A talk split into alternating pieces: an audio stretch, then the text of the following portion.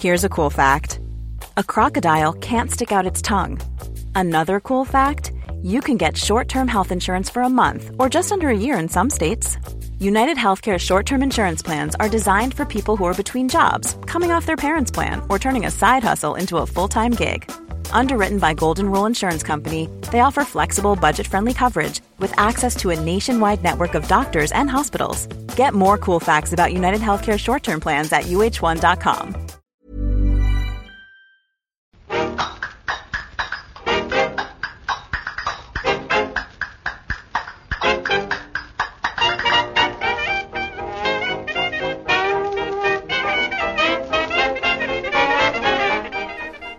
buenas, amigas y amigos. Bienvenidas y bienvenidos una semana más al podcast Reload, programa sobre videojuegos que hacemos desde anightgames.com. Estoy así contento, no sé si se me nota, porque toca hablar del E3. Ha terminado ya la Feria de Los Ángeles. Nos han emplazado ya desde la organización a la del año que viene. Esto es uno de los temas que podemos tocar porque no las teníamos todas, pero como siempre, vamos a hacer un repaso pasando por todas las conferencias con Marta y Víctor. Están en Madrid. ¿Qué tal? Hola Pep, pues yo estoy, después de ese final de E3, estoy más contenta que, que nada. Todo ha salido como quería. Uh, por el Animal Crossing, ¿lo dices? Claro, estoy. Bueno, el Animal Crossing, el Breath of the Wild. Eh, bueno, ya está el Cadence of Hyrule, estoy a tope. Es que, ves. que ha acabado todo bien. Bueno, el Link Awakening, que es precioso y tiene. Bueno, que ya lo comentamos. Sí, sí, sí, sí. sí. Pero. Pero el amigo, ¿qué? No, no, yo estoy nervioso. Estoy buscando aquí las reservas, que no lo tengo todavía. Pero sí, sí, nos, nos, nos dio unas pocas alegrías Nintendo, ¿eh? Me, me fastidia un poco que, es- que esté tan lejos en el guion del podcast, porque no sé, no sé cuándo vamos a llegar ahí. Y me imagino que llegaremos ya un poco cansadetes. Pero bueno, bien, bien, bien, bien Nintendo. Estoy de acuerdo. ¿Tú qué tal, Víctor? Yo bien, yo bien. Eh, mucho juego interesante. mm, Nos lo pasamos pipa eh, haciéndolo en directo. Ha sido, ha sido guay, ha sido guay. Pues lo dicho, podemos hacer primero una pequeña valoración, que yo creo que este año merecía la pena, porque llegábamos aquí con dudas sobre el presente y sobre el futuro. Y yo creo que, que está más o menos claro que efectivamente ha sido un E3 de transición, que no ha sido un E3 memorable. Más de transición que el del año pasado, que ya lo fue. Pero al final yo creo que uno puede estar contento por las mismas razones, ¿no? Porque es verdad que no, no ha habido tantos anuncios como esperábamos. Quizá la siguiente generación de consolas está un poco más desdibujada y un poco más lejana de lo que yo quisiera. Pero al final, la forma más práctica de medir esto es repasar la lista de lanzamientos, ¿no? Ver qué juegos tienen fecha para los próximos meses. Y te diría que desde más o menos ya, desde agosto como poco con el Astral Chain hasta mayo de 2020 vamos a estar bastante ocupados, creo yo. Sí, sí, totalmente. Que en realidad no, no solo hasta mayo de- del 2020, porque hay cositas así como, como el Final Fantasy VII, por lo menos, pues, o sea, por ejemplo, que podemos estar años. Está ahí súper abierto. Bueno, O sí, sea, que, claro, claro. que este claro. tren nos va a ocupar mucho, mucho, mucho tiempo. Mm, Y el Cyberpunk, si es que realmente No, llega en abril, como dicen. Sí, sí, yo con, con eso creo que el, que el final de generación va a ser bastante más animado de lo que llegué a pensar y, lo celebro, ¿eh? que no que nadie lo dude. Estuvo bien, estuvo bien. Y ahí la parte de, de la organización y de la feria, bueno, ahora estaba leyendo las primeras valoraciones, creo que ha habido menos asistencia que otros años, creo que el caos de organización ha sido otra vez más o menos criticable, pero bueno, ya ya mirarán qué hacen los de la ESA, como decía, han confirmado que el año que viene habrá E3 del 9 al 11 de junio, es decir, como más o menos siempre, y no he sabido encontrar confirmación oficial sobre si repite o no el Convention Center, porque había informaciones que decían que no. Yo los que he visto que dicen que sí, creo que lo dicen porque en la pancarta, digamos, como en tantas otras ferias, el último día ponen aquello de nos vemos el año que viene. Y claro, si no dicen lo contrario, supones que quedamos en el mismo sitio, ¿no? Pero yo no, no sé hasta qué punto está eso garantizado, ¿eh? Ya digo, falta un año, van a pasar muchas cosas seguro, pero, pero podemos ser optimistas si es que es una buena noticia que siga el E3, que yo creo que sí, ¿eh? creo que, que este año ha servido también para confirmar, a pesar de los pesares, que, que sigue siendo no necesario, porque necesario hay poquitas cosas en esta vida, pero sí, sí valioso, sí relevante lo, del E3, lo de juntarse ahí en, en Los Ángeles todos o casi todos. A mí me ha gustado personalmente que el que al no al haber sido un E3 muy explícitamente de transición y al haber si no he hecho aguas porque yo creo que decir que yo que sé que Microsoft por ejemplo hizo aguas como, como había mucha gente decepcionada con que no enseñaran Gears 5 por ejemplo o, que Halo Infinite se mostrara con un vídeo pues que a mucha gente no le ha dicho nada y tal. Eh, a, mí, a mí me gustó bastante, debo decir, la, conferencia de Microsoft. Eh, sí me gusta y con esto empiezo ya a aplicar eh, los comentarios que ha dejado la gente en patreon.com barra Reload, que vamos a ir integrándolos, digamos, a lo largo del podcast. Sí me ha gustado que al ser un E3 moderadamente tibio, entre todas las comillas que, que queráis ponerle, se haya visto un poco más claramente lo que es el E3. Y, leo un comentario que pone Rollman en, en Patreon que es, a mí el E3 me ha gustado, estoy contento entendiéndolo como lo que es, la teletienda de los videojuegos. y comenta que el E3 es 20% juegos, 30% humo y 50% turra. Y que ignorando la turra y el humo y, lo, y el downgrade y los retrasos y no sé qué, y lista como una serie de cosas malas, eh, él prefiere disfrutar como buenamente pueda del 10% de los juegos que le interesan.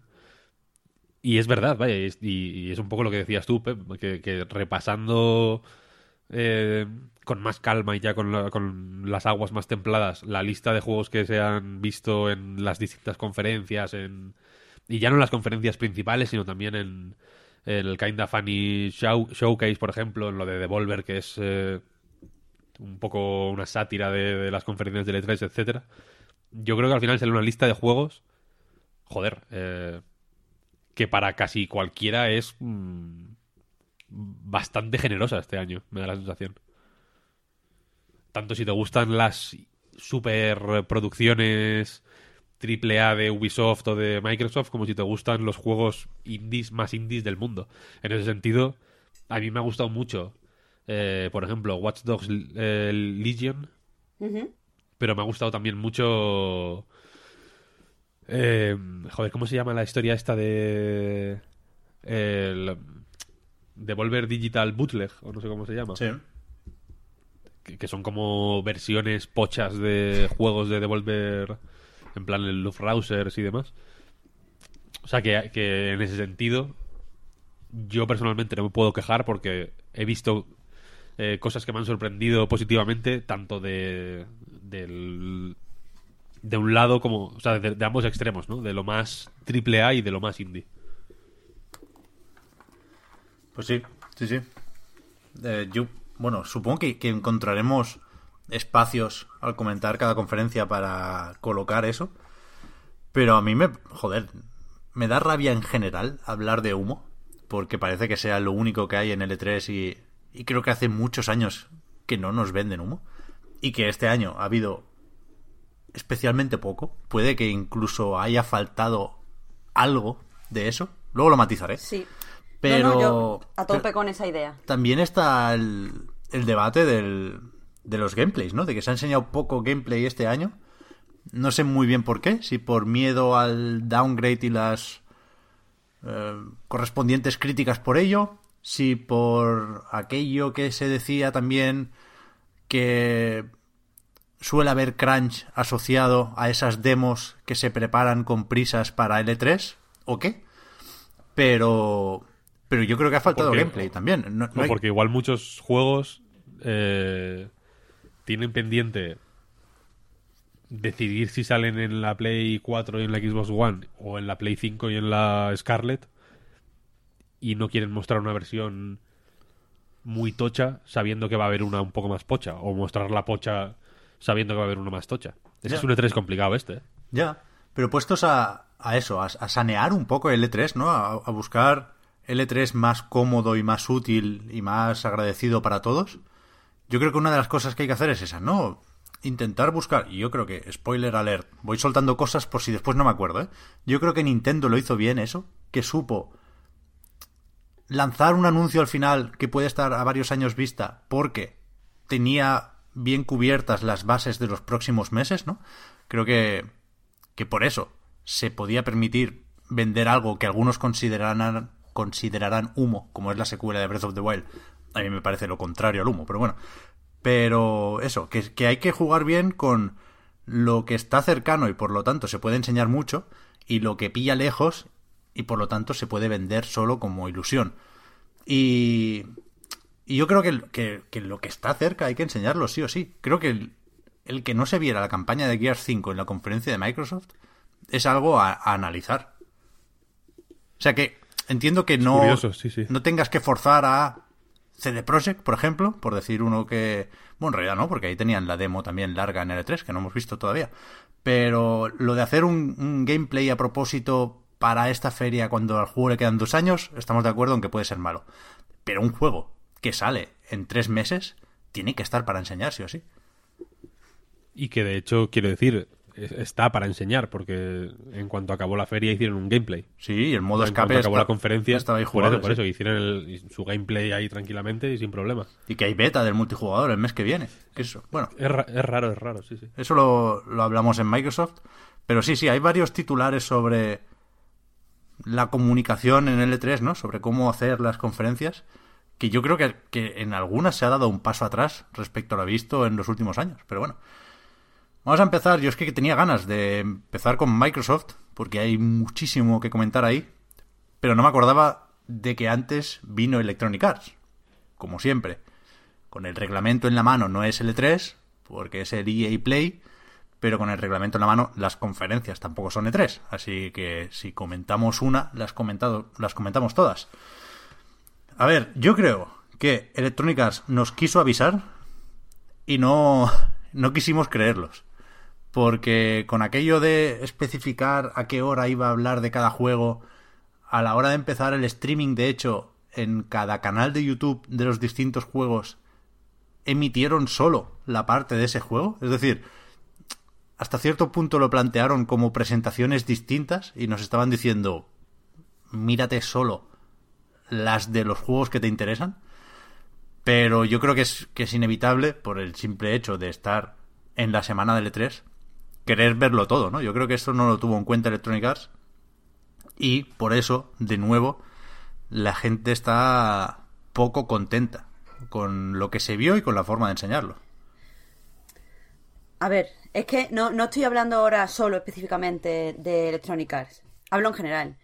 Eh, lo que estabais diciendo antes de, del E3, de que es que, que si poco gameplay, que si humo, que si no humo, es que eh, creo que, que hay, hay cierto público que no va a estar nunca contento con, con el E3. Quiero decir, antes de empezar, eh, hace dos semanas en el pre-E3, tú estabas diciendo, Pep, que todo es ilusión y que hay que vivir ilusión. Pero para vivir ilusión, las empresas tienen que venderte ilusión. Que da igual que lo llames humo. Ilusión es que te emocione, que no sé qué, que te pongan algo y que te tengan debatiendo y que no sé qué. Pero si ponen eso, no nos gusta. Si solo ponen cosas súper serias, mm, rígidas, eh, controladas como lo de Electronic Arts, tampoco nos gusta porque, claro, no nos emocionamos, es todo demasiado... va. Si nos ponen... Es que creo que el problema no es solo que sea un E3 de transición, es que ni el propio E3 tiene claro que es el E3.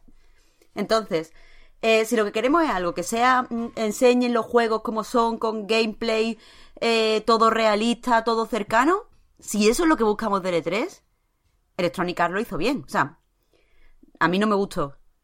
Pero bien lo hizo. Tú, tú, si no te interesaba el Madden, pues te pirabas y ya está. Eh, si querías ver eh, gameplay, eh, de Fallen Order enseñaron, no me acuerdo si fueron 15 minutos o 10 minutos de gameplay. Si quieres, claro, evidentemente no había nada que nos ilusionara, no había nada así de sorpresa, no hubo ninguna aparición eh, de turra, entre comillas, como las que tuvimos en Microsoft. Pero ¿es eso lo que queremos? Hombre, hubo, Entonces, hubo pues- bastante turra, ¿eh? En realidad.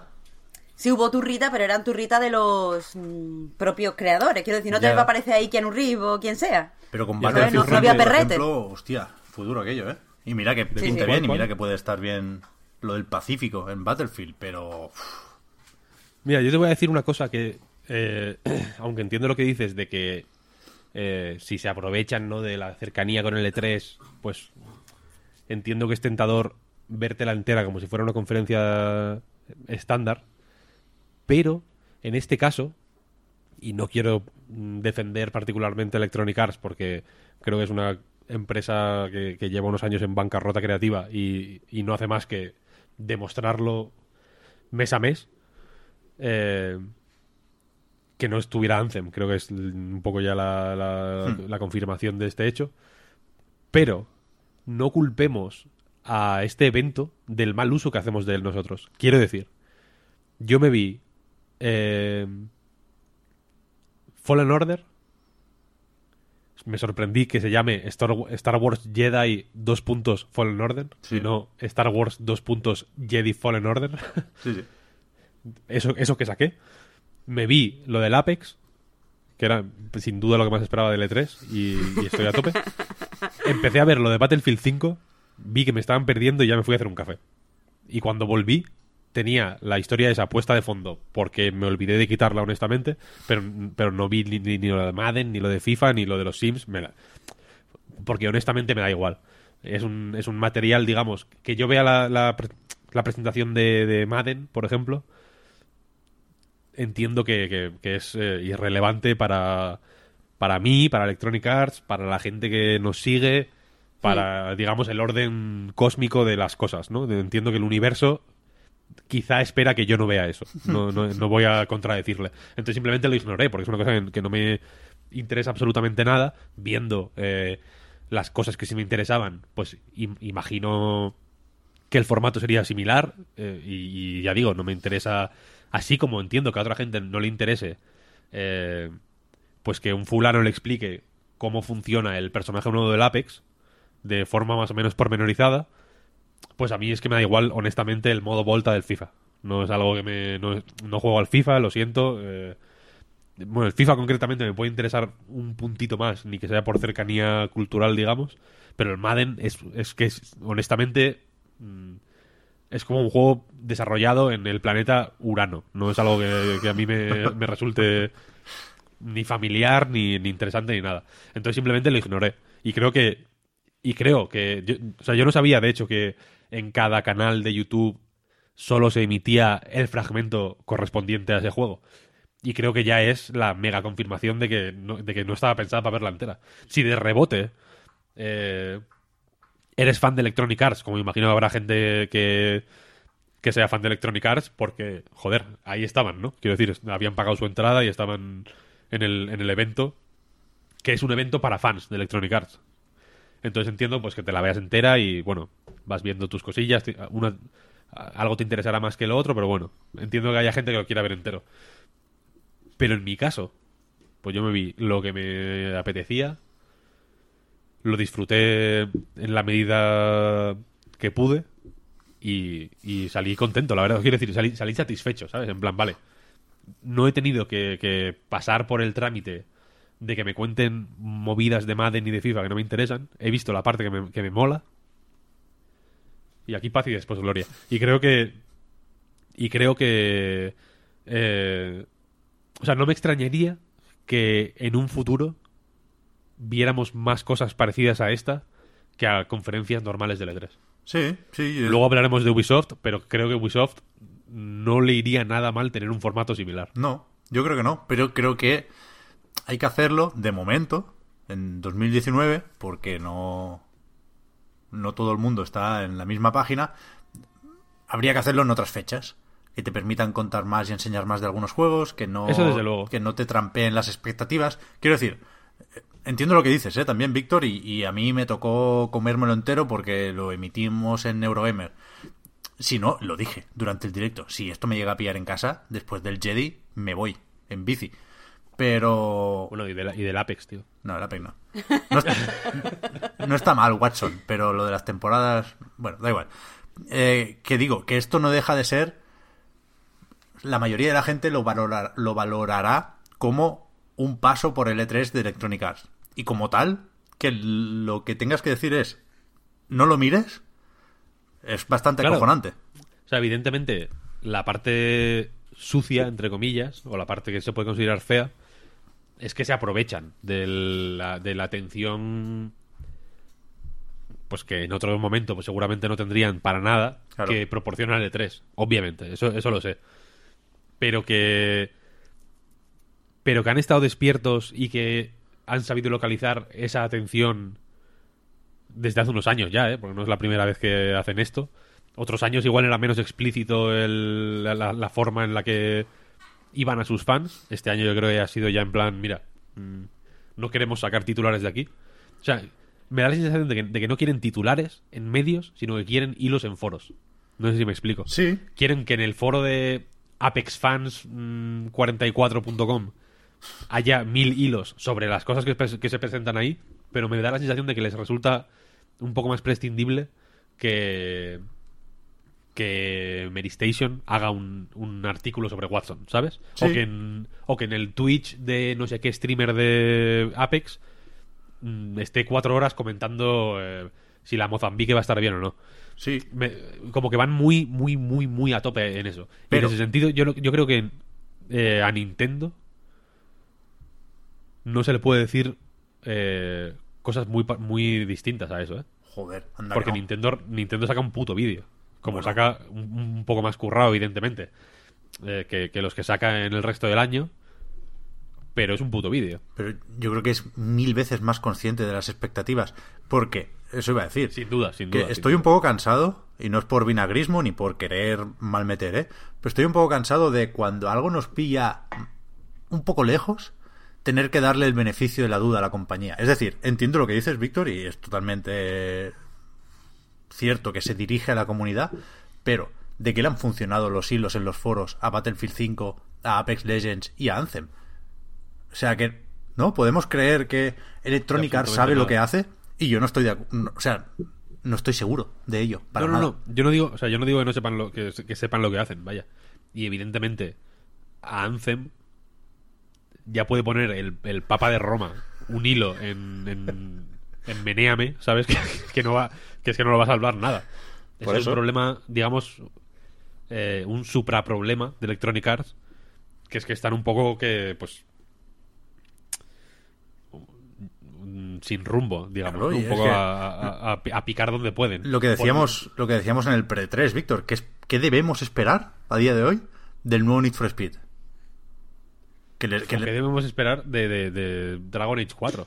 Sinceramente, es que, es que, que- es que en realidad es, es muy complicado, yo creo, esperar absolutamente nada de Electronic Arts. En ese ¿Por sentido, eso? lo tienen más fácil para sorprender lo más mínimo, porque digamos que cuando ya has dado toda la esperanza por perdida, a poco que esté bien el Need for Speed nuevo, que puede estarlo sin problema, entiendo que se le va a valorar un puntito por encima de lo que de lo que se habría valorado si fuera una saga eh, super puntera.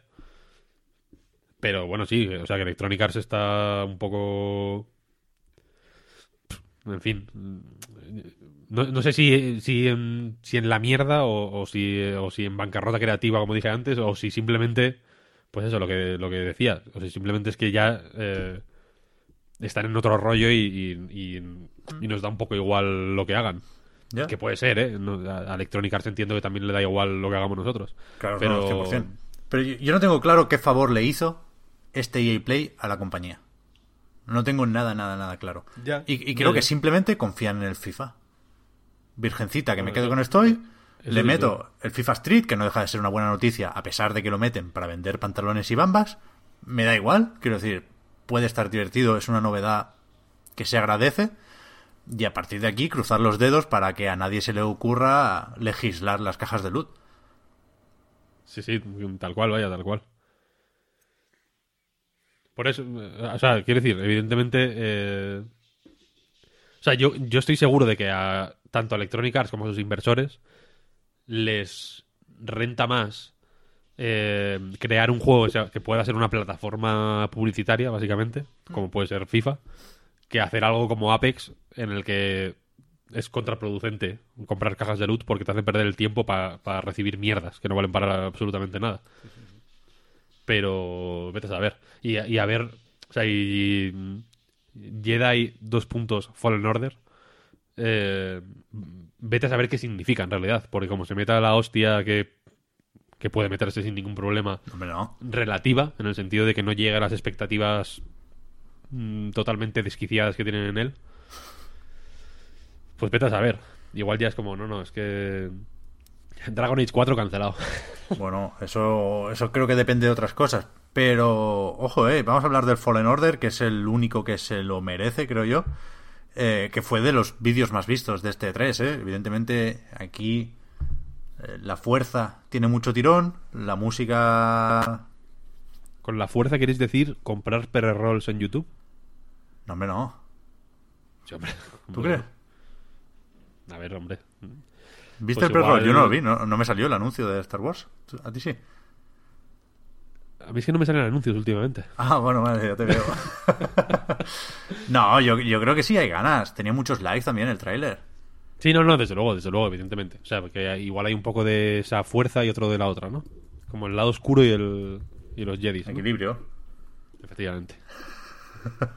A mí me gustó el juego. También hay, hay críticas y es fácil ver de dónde vienen, ¿eh? No es...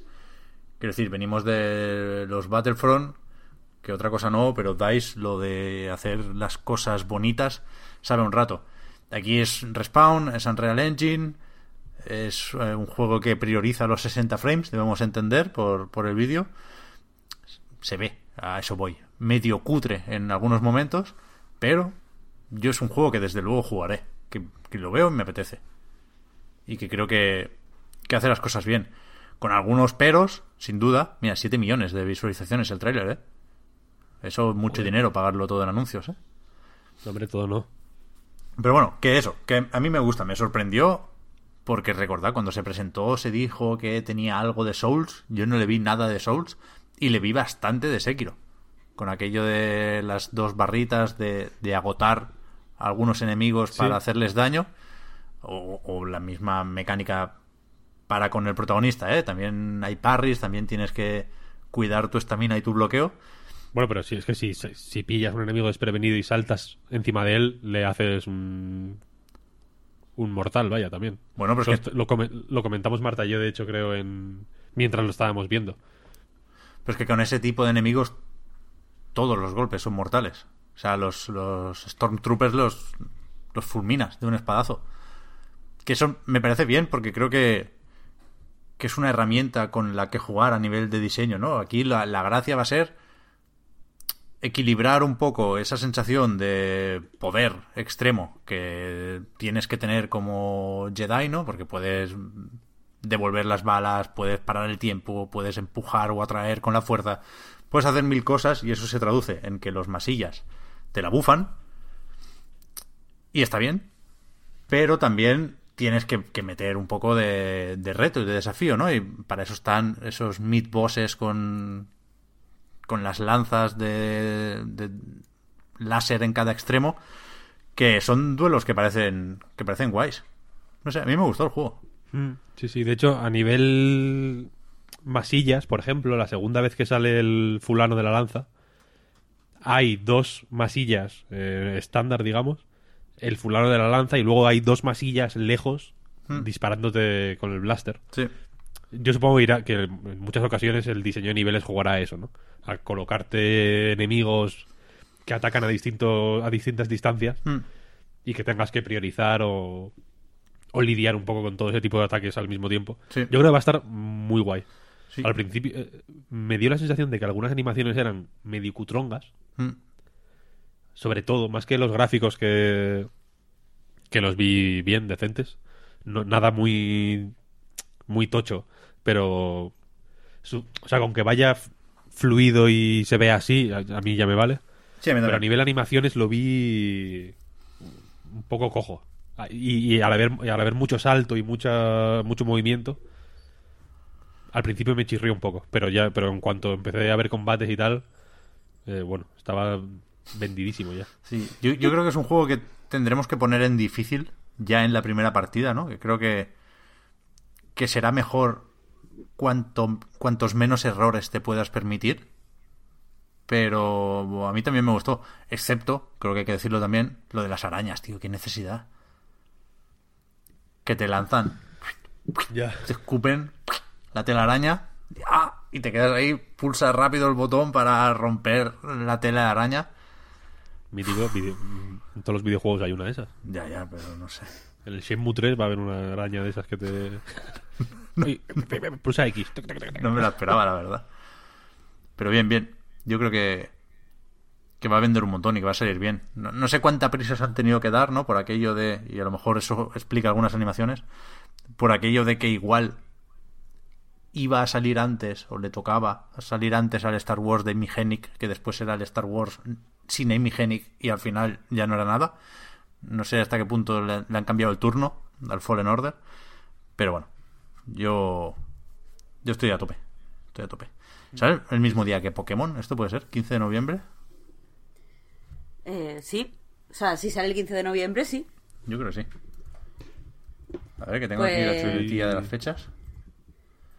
15 de noviembre... Sí, sí. eh, Pues mala estrategia, mala estrategia. o sea, porque a, a mí me, Víctor lo sabe, a mí me llamó la atención desde el principio. Sí.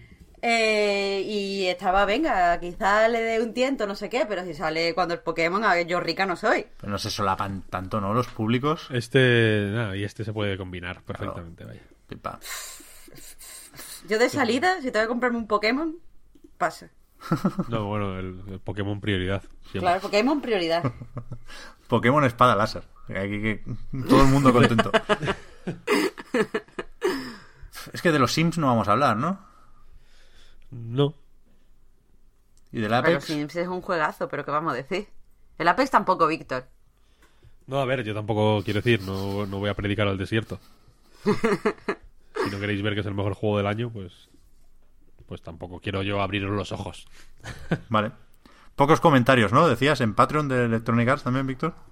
Sí, eh, hay hay poca pasión por Electronic Arts. Eh, por ejemplo, Jonathan Her- Hernández eh, antes comentaba que las expectativas son tan bajas que, que pues es más fácil eh, contentarse con lo que sea y dice, hay por fin un juego de Star Wars que pinta bien, ya era hora. Para que os hagáis una idea, Jonathan hace comentarios más o menos largos y desarrollados de todas las conferencias y de Electronic Arts solo pone eso. No hay como que es más o menos lo que todo el mundo Sí, sí. vio que estaba bien y ya. Luego hay otra gente mucho menos eh, mucho menos entusiasta, digamos, como Víctor Román, que simplemente comenta los de EA que cierren la puerta al salir. Hostia. Joder. Entonces. Y sin embargo, Kionru, por ejemplo, eh, lamenta que no. que no estuviera Sony en, la, en el E3 porque cree que habría ido bien en general. Y dice que también le habría, le habría hecho falta una presencia real de Electronic Arts. En el sentido pues, de una conferencia, entiendo, más estándar con algún anuncio, en fin.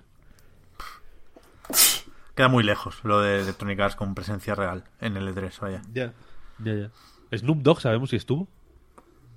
No tengo noticias al respecto, ¿no? Esto, fíjate que tenemos a varios amigos allí en Los Ángeles y las cosas importantes nos no escapa. nos las dicen. Snoop Dogg, no, generalmente, es tradición que esté en el E3 jugando al FIFA. Que el- es un juego que le encanta. Un año, de hecho, estaba de... ¿FIFA o el Madden? El Madden. FIFA, FIFA. ¿El FIFA? ¿Seguro? FIFA, FIFA. Sí, sí, sí, Vale, sí, vale, sí, vale, sí, sí, vale. sí. Un año estaba de promoción, o sea, te- eh, eh, le tenían contratado, digamos, de de talento, como se suele llamar, ¿no? Para, eh, para un Tekken. Para un ¿puede Tekken, ser? para un Tekken. Que tenía el autocar del Tekken ahí aparcado en la puerta. Estaba, estaba el Snoop Dogg, pues ahí, pues en el Tekken, vaya, para atraer a la gente, ¿no? Y, y, y- y estábamos, pues, por el stand de Electronic Arts y nos comentó el Relaciones Públicas de Electronic Arts que el puto Snoop Dogg había estado todo el día jugando al FIFA. Sí, sí. Que no había estado en, el, en, el- en lo del Tekken ni un momento. Es está, sí. Ahí, ahí está. Vale, pues yo creo que podemos ir a Microsoft, va. Que Sí, sí, sí. Tengo aquí una libreta, tengo un montón de cosas apuntadas, ¿eh?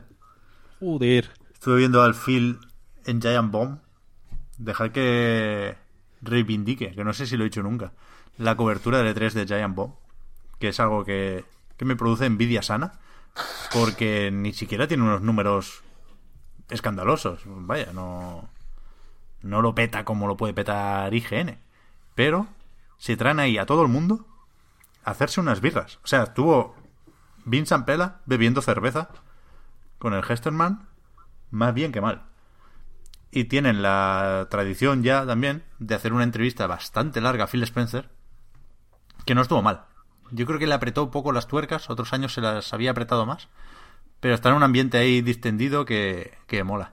Ahí es donde dijo, igual habéis leído el titular, de que considera que el E3 es peor sin Sony, que, es, que Microsoft no plantea Scarlett como su última consola.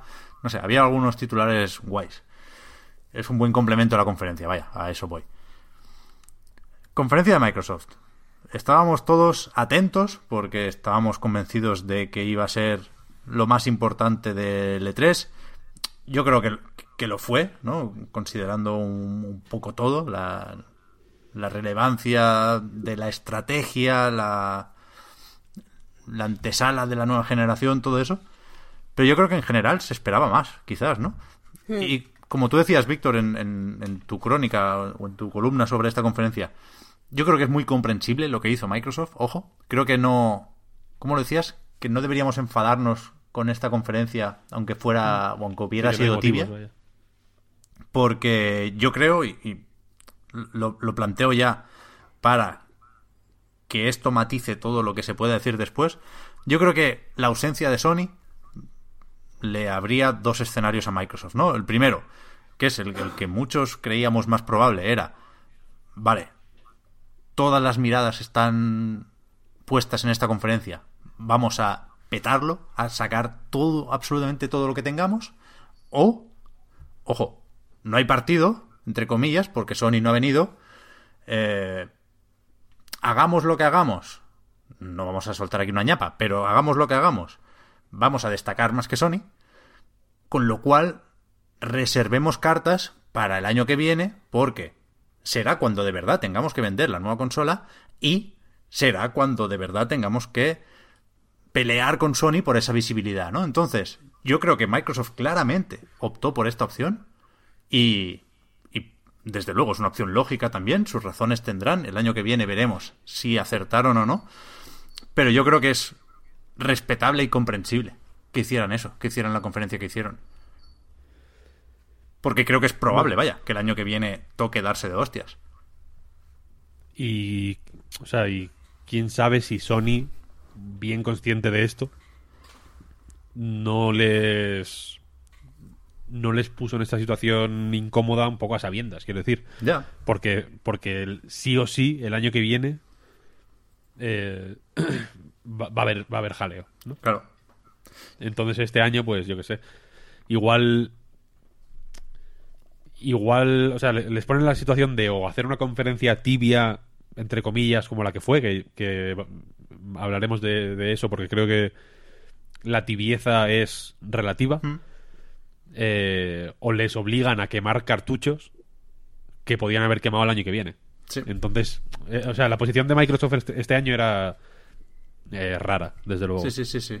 Pero yo sigo pensando que podían haber hecho espectáculos con respecto a Scarlett sin haber enseñado nada. No tienes por qué quemar un cartucho. Puedes enseñar, mm, no lo sé, una simplemente una imagen de- del diseño de la consola. Sin decir ninguna Sí, es, que no, es que no lo tienen, yo creo que no lo tienen. Ya. Pues cualquier, cualquier otra cosa. O sea, si es que con nada que digas, o sea, no, no quemes un cartucho, no digas toda la info, guárdate un montón de cartas en la manga. Pero, pero leche, eh, una cosa, una cosa. Y ya, y ya la gente esté, que esté emocionada, si la, si la enseñas con la suficiente fiesta o con la suficiente tal, la gente se ilusiona. Es que es ¿Sabe que complicado. digan- Es complicado. Yo lo decíamos un poco en el pre-3 también, ¿no? Que, que la, la del año pasado, la conferencia del año pasado, ya fue un- una conferencia de transición hasta cierto punto. Ya Mm. nos invitaban a pensar en lo que vendrá, ¿no? Con lo que harán estos nuevos estudios, que se pondrán a trabajar en nuevos proyectos el año que viene, no sé qué. Y, claro, tienes que avanzar respecto a eso, con lo cual tienes que decir algo de la nueva generación, sin duda. Pero es que te quedan, antes de que salga la consola, insisto, Holiday 2020, finales de 2020, que esto es importante, vaya, aquí cuando especulábamos con se enseñará mucho o poco de Scarlett, lo hacíamos porque especulábamos también sobre si saldrá antes o no Scarlett que PlayStation 5, ¿no? No necesariamente teníamos claro que saliera a finales de 2020. Decíamos, a lo mejor Microsoft se adelanta y lo mete a mediados de 2020, yo qué sé. No es el caso. Con lo cual, queda claro que habrá, antes de, poner la consola a la venta, una o dos presentaciones de esa consola. Es decir, puede que tengas el E3 del año que viene, puede que tengas una presentación específica para la consola, donde es, entiendo yo, el momento de enseñar la forma que tiene, y vete a saber si alguna más. Hay un X019 en Londres a finales de este año. Es que, ya, ya digo, mínimo dos momentos más, dos eventos en los que hablar de esta consola. Es que queda mucho, es que queda mucho. ¿no? Pero es que no, no puedes venir de enseñar una sombra, un, no sé, del año pasado, que enseñaron como una, una de estas y después no enseñar nada. O sea, si no, si no enseñan nada, al menos el típico vídeo de la gente que está trabajando allí diciendo, eh, pues estamos centrados en no sé qué, la experiencia será no sé cuántos, que son frases vacías. Son frases vacías, pero es que no puedes venir de enseñar algo a no enseñar nada y que la gente lo vea como un avance. Bueno, pero sí se enseñó. Sobre todo- O sea, se, se habló Bueno. de ray tracing, se habló de cosillas. Se, se, se dieron algunas claves de lo que parece que será la nueva generación, en tanto que Sony también dijo lo mismo, ¿no? El ray tracing, el Zen 2, el Navi. Parecen ahora mismo cacharros similares. De hecho, en Giant Bomb, el, el Phil Spencer lo decía, ¿eh? no lo digo yo, lo dice él también. Dice, la, la- la familia de los componentes son las mismas, con lo cual, al final, la diferencia de potencia dependerá del precio que le quiera poner cada uno en su consola. Insisto, lo decía Phil. ¿eh? Y, y en ese sentido sí que se va dando cierta forma a la nueva generación. Sabemos lo de la retrocompatibilidad, sabemos, no se dijo en la conferencia, pero se dijo en entrevistas posteriores que tendrá lector de discos. Hay cositas y está el Halo Infinite también. Quiero decir, hemos visto un juego de nueva generación. Más que el año pasado se enseñó, claramente. Lo que pasa que, que es que falta mucho. Es que es eso. Y que. Y hablando, o sea, hablando ya de lo que, de lo que sí se vio. eh, por ejemplo, el énfasis que se puso en Game Pass, que me parece bastante razonable, Hmm. creo que es eh, importante tenerlo en cuenta, porque efectivamente, si las consolas son iguales, lo que decanta la balanza es o los juegos exclusivos o qué servicios aparte eh, ofreces 100%. Mm. o, o- o, en fin, ¿qué quiero decir? Si de pronto. Si de pronto Game Pass cuaja. Pues joder, igual. Igual Sony. mm, pues ya tiene. ¿No? Se empieza como a desabrochar un poco la corbata. En plan, hostia. eh, Sí. ¿Qué está pasando aquí? Porque, porque ellos no tienen eso. Mm. Y si de pronto se convierte en estándar, digamos, pagar tus 15 euros o, o 20 euros o lo que sea al mes y tener acceso a, quizá no todos, pero sí a muchos juegos de lanzamiento importantes, no, no juegos... O sea, que el Game Pass ya no es, eh, joder, jaja, voy a poder jugar al Red Faction guerrilla de 360 por 10 euros al mes, ¿no? Ahora es, joder, casi todos los juegos tochos que se vieron en la conferencia de Microsoft están en el día 1 o antes. Es Game Pass. el Gears. Con el Game Pass Claro. Ultimate tienes acceso anticipado. Claro, eso es, eso es el. O sea, el Gears ya es como. Primer pasito adelante, ¿no? Sí, A ver, a ver qué hacen en ese sentido, ¿no? sí. Eh, y, y entonces, si, si las dos consolas, insisto, son iguales o suficientemente parecidas, como van a serlo, porque en fin, mm, los- las típicas noticias de mm, según fuentes, PlayStation 5 será más potente, tal, no sé qué, habría que cogerlas, yo creo, con. Habría que coger unas pinzas con unas pinzas y con esas pinzas que has cogido con las pinzas, coger la noticia. porque yo creo que van a ser idénticas. Entonces, eh, teniendo en cuenta eso, yo creo que, el- que el- lo que hablábamos en el anterior podcast, vaya, que poco a poco el, la guerra, digamos, se está moviendo a otro lado. Sí. Entonces, mm, entonces por eso digo que la conferencia de Microsoft, habiendo sido entre comillas tibia, podría haberlo sido más. O no es tan tibia si te fijas en X cosas y no en que no está el Gears, que es una putada evidentemente. A mí también me habría gustado ver gameplay del, del Gears 5 y me habría parecido razonable esperar eh, la, la- el típico gameplay de la misión del Gears 5 como en el 4 aquella del, El tornado. del viento, ¿no? Que, que fue como muy impactante, tal, no sé qué. Sí, es como una forma más o menos tradicional de presentar un Gears, Mm. con la pantalla eh, que hace la cosa rara, ¿no? Como en el 1 la, la de la oscuridad, Sí, sí, en el sí. 2 la de la que vas ahí como montado en el, en el, en el mostrenco este. En fin, es una forma más o menos tradicional. Entonces aquí pues me ha faltado, a, a mí personalmente vaya que me gusta Gears, pues la misión gimmick. En plan, ponme esta misión que está guapa y ya está. Sí, No que- entiendo por qué no lo hicieron, Bueno. pero creo que, que, la, que, el, que si pones el foco en otros sitios, eh, aún así queda una conferencia in- a, a nivel estratégico ni que sea interesante. Sí, lo del Gears, mm, Rod Ferguson dio a entender que lo veremos en septiembre, ¿no? Dijo en julio beta del multijugador, quiero recordar, en agosto, entiendo que con motivo de la Gamescom, modo horda, y ya en septiembre, que el juego sale el, el 10, no, no te creas que falta mucho, eh, la campaña. Yo entiendo que eso será en un Inside de Xbox, donde efectivamente pondrán la, la, la misión raruna que decías, Víctor, de nuevo, entendiendo, entendiendo esto, creo que fue un error, claramente, enseñar un sótano con gente que por lo visto, yo ni me enteré de eso, se ve que, era, que eran famosos, ¿no? Que eran luchadores de WWE o de UFC o de algo. Los que estaban encerrados en un sótano preparados para jugar una partida después de la conferencia. Y, y enseñaron eso, pero no enseñaron la, la campaña. Raro. Pero bueno, eh, sobre el Game Pass, yo la primera cosa que tengo aquí anotada en la libretica, que, que creo que fue el, el protagonista de la conferencia, sin duda, sin duda. Porque afecta a todo lo demás. O sea, todo lo que te cuente Microsoft es mejor por el Game Pass.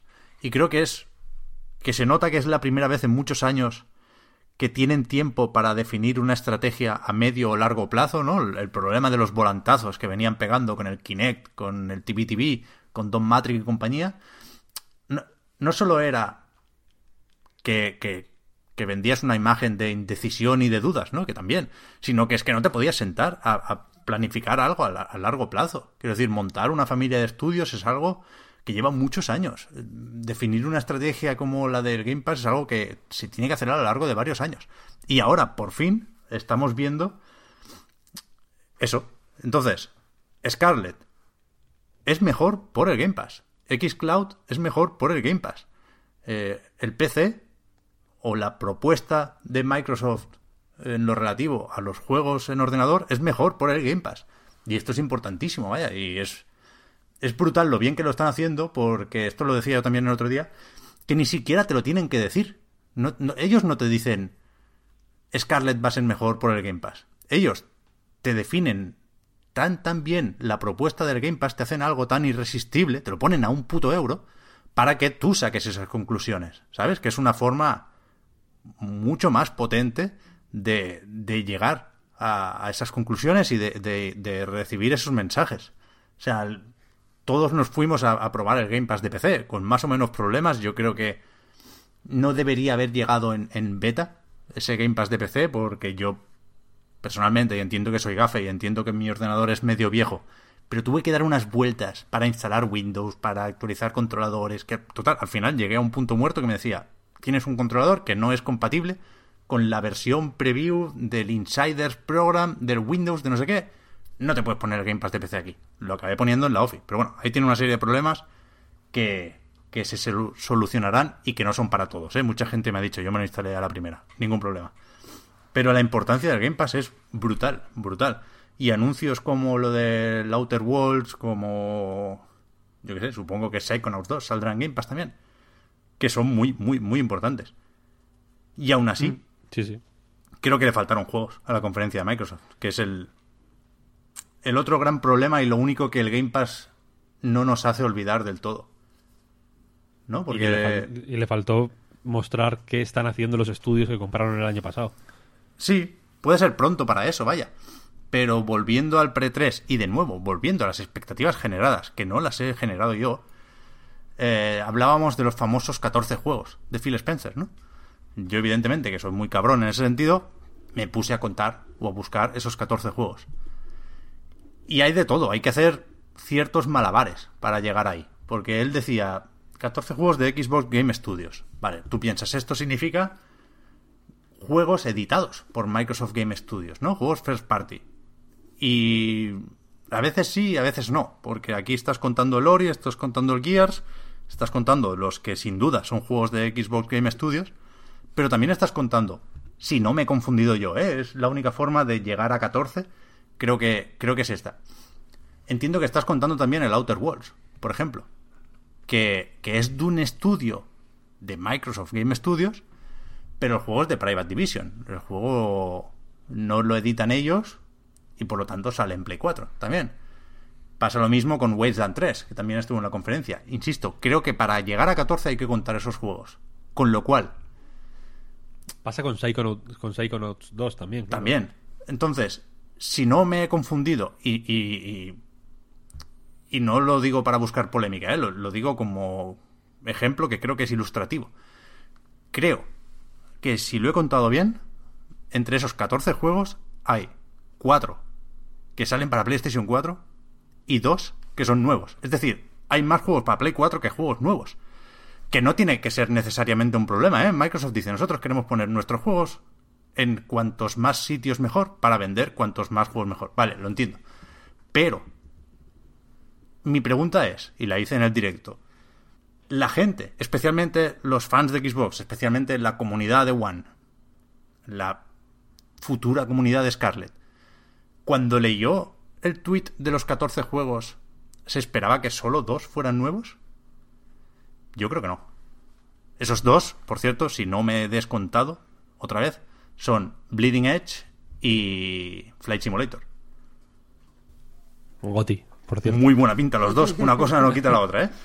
Pero. Pero de verdad no, no cabía un Fable aquí. ¿De verdad el Fable se tenía que guardar sí o sí para el año que viene? ¿De verdad Nintendo le saca más partido a Rare que Microsoft en el E E3 2019? Eso es curioso, ¿eh? Claro. Eso no lo había pensado. Es que, eh, eh, guay, deja el anuncio del Smash para el Nintendo Direct. Faltaría más. No, no, no seas tan buen rollero, Phil. No pongas el anuncio del Smash en la conferencia de Microsoft. De, de bueno eres tonto.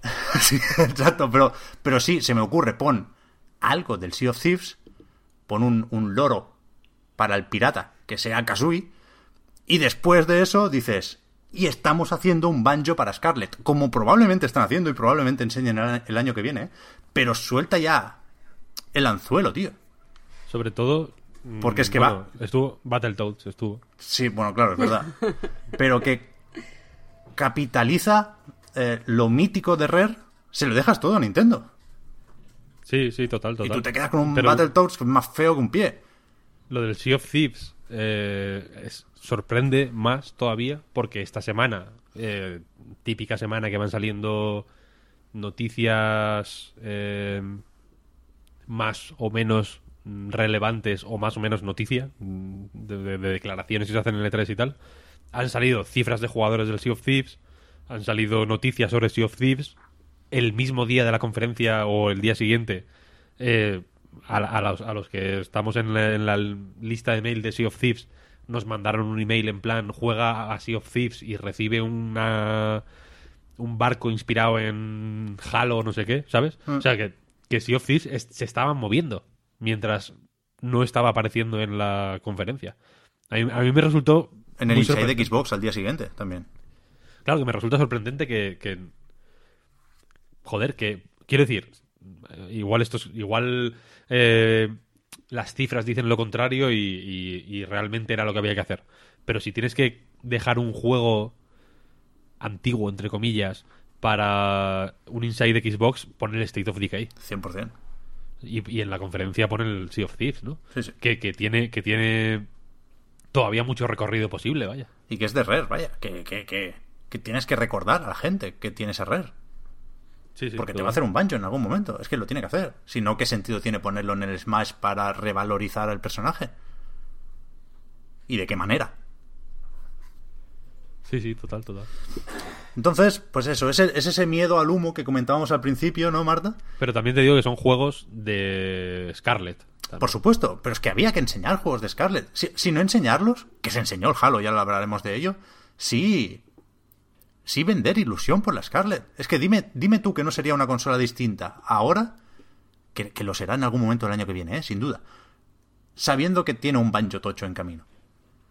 O un Fable. Es que ¿qué, qué, qué daño le hace a la conferencia del año que viene sacar algo, un pequeño anticipo del Fable? Na- nadie te va a decir que estás vendiendo humo. Estás vendiendo... eh, ilusión renovada para la próxima generación. ¿Ves, Pepe? Es que eso es lo que estaba diciendo. Es que eso es lo que decía yo. Claro. Que, que no es humo decir que esto va a venir. Al contrario, es complicidad con tus propios con tus propios jugadores. Claro. Es como lo de Breath of the Wild en, en Nintendo. Si hubieran empezado a, a insinuar, ni siquiera tenían por qué enseñar, si hubieran empezado a insinuar cosas que vienen y ya verás y sigue Microsoft y no sé qué, nadie se podría haber enfadado porque estaríamos hablando con la especulación y con tal y no estaríamos hablando de algo tibio, estaríamos Exacto. Es simplemente Mm, algo a lo que algo a lo que agarrarse, algo tangible. Quiero decir, que From Software estaba haciendo algo con George R. R. Martin, también lo sabíamos desde hace la tira de meses. Es un rumor que lleva dando vueltas meses y meses y meses. Pero la diferencia entre suponerlo y verlo, aunque fuera una CGI, coño, es importante. Pues lo mismo el Fable, ya sabemos que lo está haciendo Playground Games. ¿De qué te sirve decir el año pasado que te has comprado Playground Games si este año no hay Forza, hay un DLC de Lego, que mola bastante. De nuevo, una cosa no quita la otra, pero no, pero todavía no dices lo que todo el mundo sabe, que es que están haciendo un Fable. Pues enséñalo, no, pasa nada, no le va a hacer ningún daño al gameplay del año que viene, o al tráiler, o a lo que sea. Entonces me faltó eso, me, me faltó... No, no voy a decir que valentía, porque seguro que, que es una estrategia diseñada y seguro que, que el año que viene vemos que ha tenido sentido. Pero yo creo que podrían haber anticipado más cosas de Scarlett. Sobre todo sabiendo, ojo eso, eh, que enseñar cosas de Scarlett no significa matar a One. Que, que todo eso va a salir también para One, que es otro titular de la conferencia. Que no estás dejando atrás a nadie, al revés. Pero es que esto no fue, mm, o sea, tú no lo llamas cobardía, yo lo- mm, y me parece bien, pero sí que se puede llamar falta de sentido del espectáculo. Y falta de sentido del espectáculo tuvieron todas las conferencias. Todas las conferencias. Y no entiendo por qué, es que hay como como mucho miedo a dar alas, por si después se decepciona. Sí. Cuando debería ser lo contrario, tú das alas y bueno, pues ya está, si después se decepciona, pues ya has hecho un poquito de debut, que no te estoy diciendo de decir que un juego NetGem super tocho, no sé qué, y que después sea, no sea un juego de 3DS o lo que sea. Pero sí insinuar que va a salir cierto título, sí jugar con la emoción, sabiendo las expectativas que tienen los jugadores, mm, decirles que van bien encaminados, eso no, no se puede decepcionar. O sea, eso no puede decepcionar, eso no te puede hacer un backfire. Y creo que ninguna conferencia ha jugado con eso, ninguna conferencia ha estado mirando qué se esperaba de ella antes de, de hacer la conferencia y ha jugado con eso. Y eso me molesta, porque es algo fácil de hacer. Sí, sí. Y que si, si tú no quieres, o sea, en mi opinión, si tú quieres que, que L3 sea para los periodistas que están cubriendo L3 y para que consigan una información fiable, rápida, que la puedan transmitir bien a, a sus lectores, entonces una conferencia como la de EA. Y cada uno miramos lo que nos interesa y lo que le interesa a la gente que nos va a leer y se lo damos. Pero si no quieres hacer eso porque cree que L3 es para todos los jugadores y es la feria de los videojuegos, o como decía un Patreon la semana pasada que me hizo mucha gracia, es nuestra Semana Santa, pues vende fe y vende ilusión y vende que la gente se ponga a llorar y a decir guapa, Claro. ¿sabes? Sí, fíjate, Pero no lo es, hacen que y me cuál, molesta. cuál fue el momento más aplaudido de esta conferencia. Keanu Reeves. Que no solo no tiene nada que ver con los jueguicos, en tanto que no es un jueguico el pobre señor, sí que tiene que ver, porque sale en, Cyberpunk y por lo visto es un personaje importante, no, no- es un cameo. Pero. Pero ¿quién se ha quejado de CD Projekt cuando efectivamente está enseñando un gameplay a puertas cerradas, pero que lo publiquen pronto? Pero su paso por la conferencia de Microsoft fue un paso atrás respecto al año pasado. Pasaron de tráiler a CGI. Más Keanu.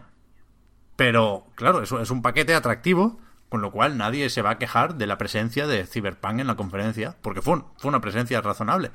Pero por, por eso, por el sentido del espectáculo, efectivamente, como decías, Marta. Claro, la, Y la que- gente está deseando sacar memes. Es que, o sea, suena muy ridículo, pero es que lo está deseando porque están también aburridos. Son, en el, en el caso de Microsoft no, pero en otras conferencias sí, las tantas de la noche. Y si les das un poquito de risas, pues entra mejor todo. Claro, y de nuevo, tienes que, que tener cierto colchón, ¿eh? No puedes sacar solo a Keanu, porque entonces la gente te va a decir, vale, ¿y los juegos dónde están?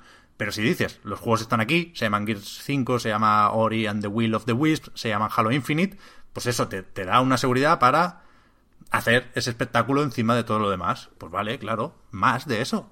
Si había base de sobras para venirse arriba. El Game Pass, es que qué base más tocha que el Game Pass para venirse arriba a partir de ahí.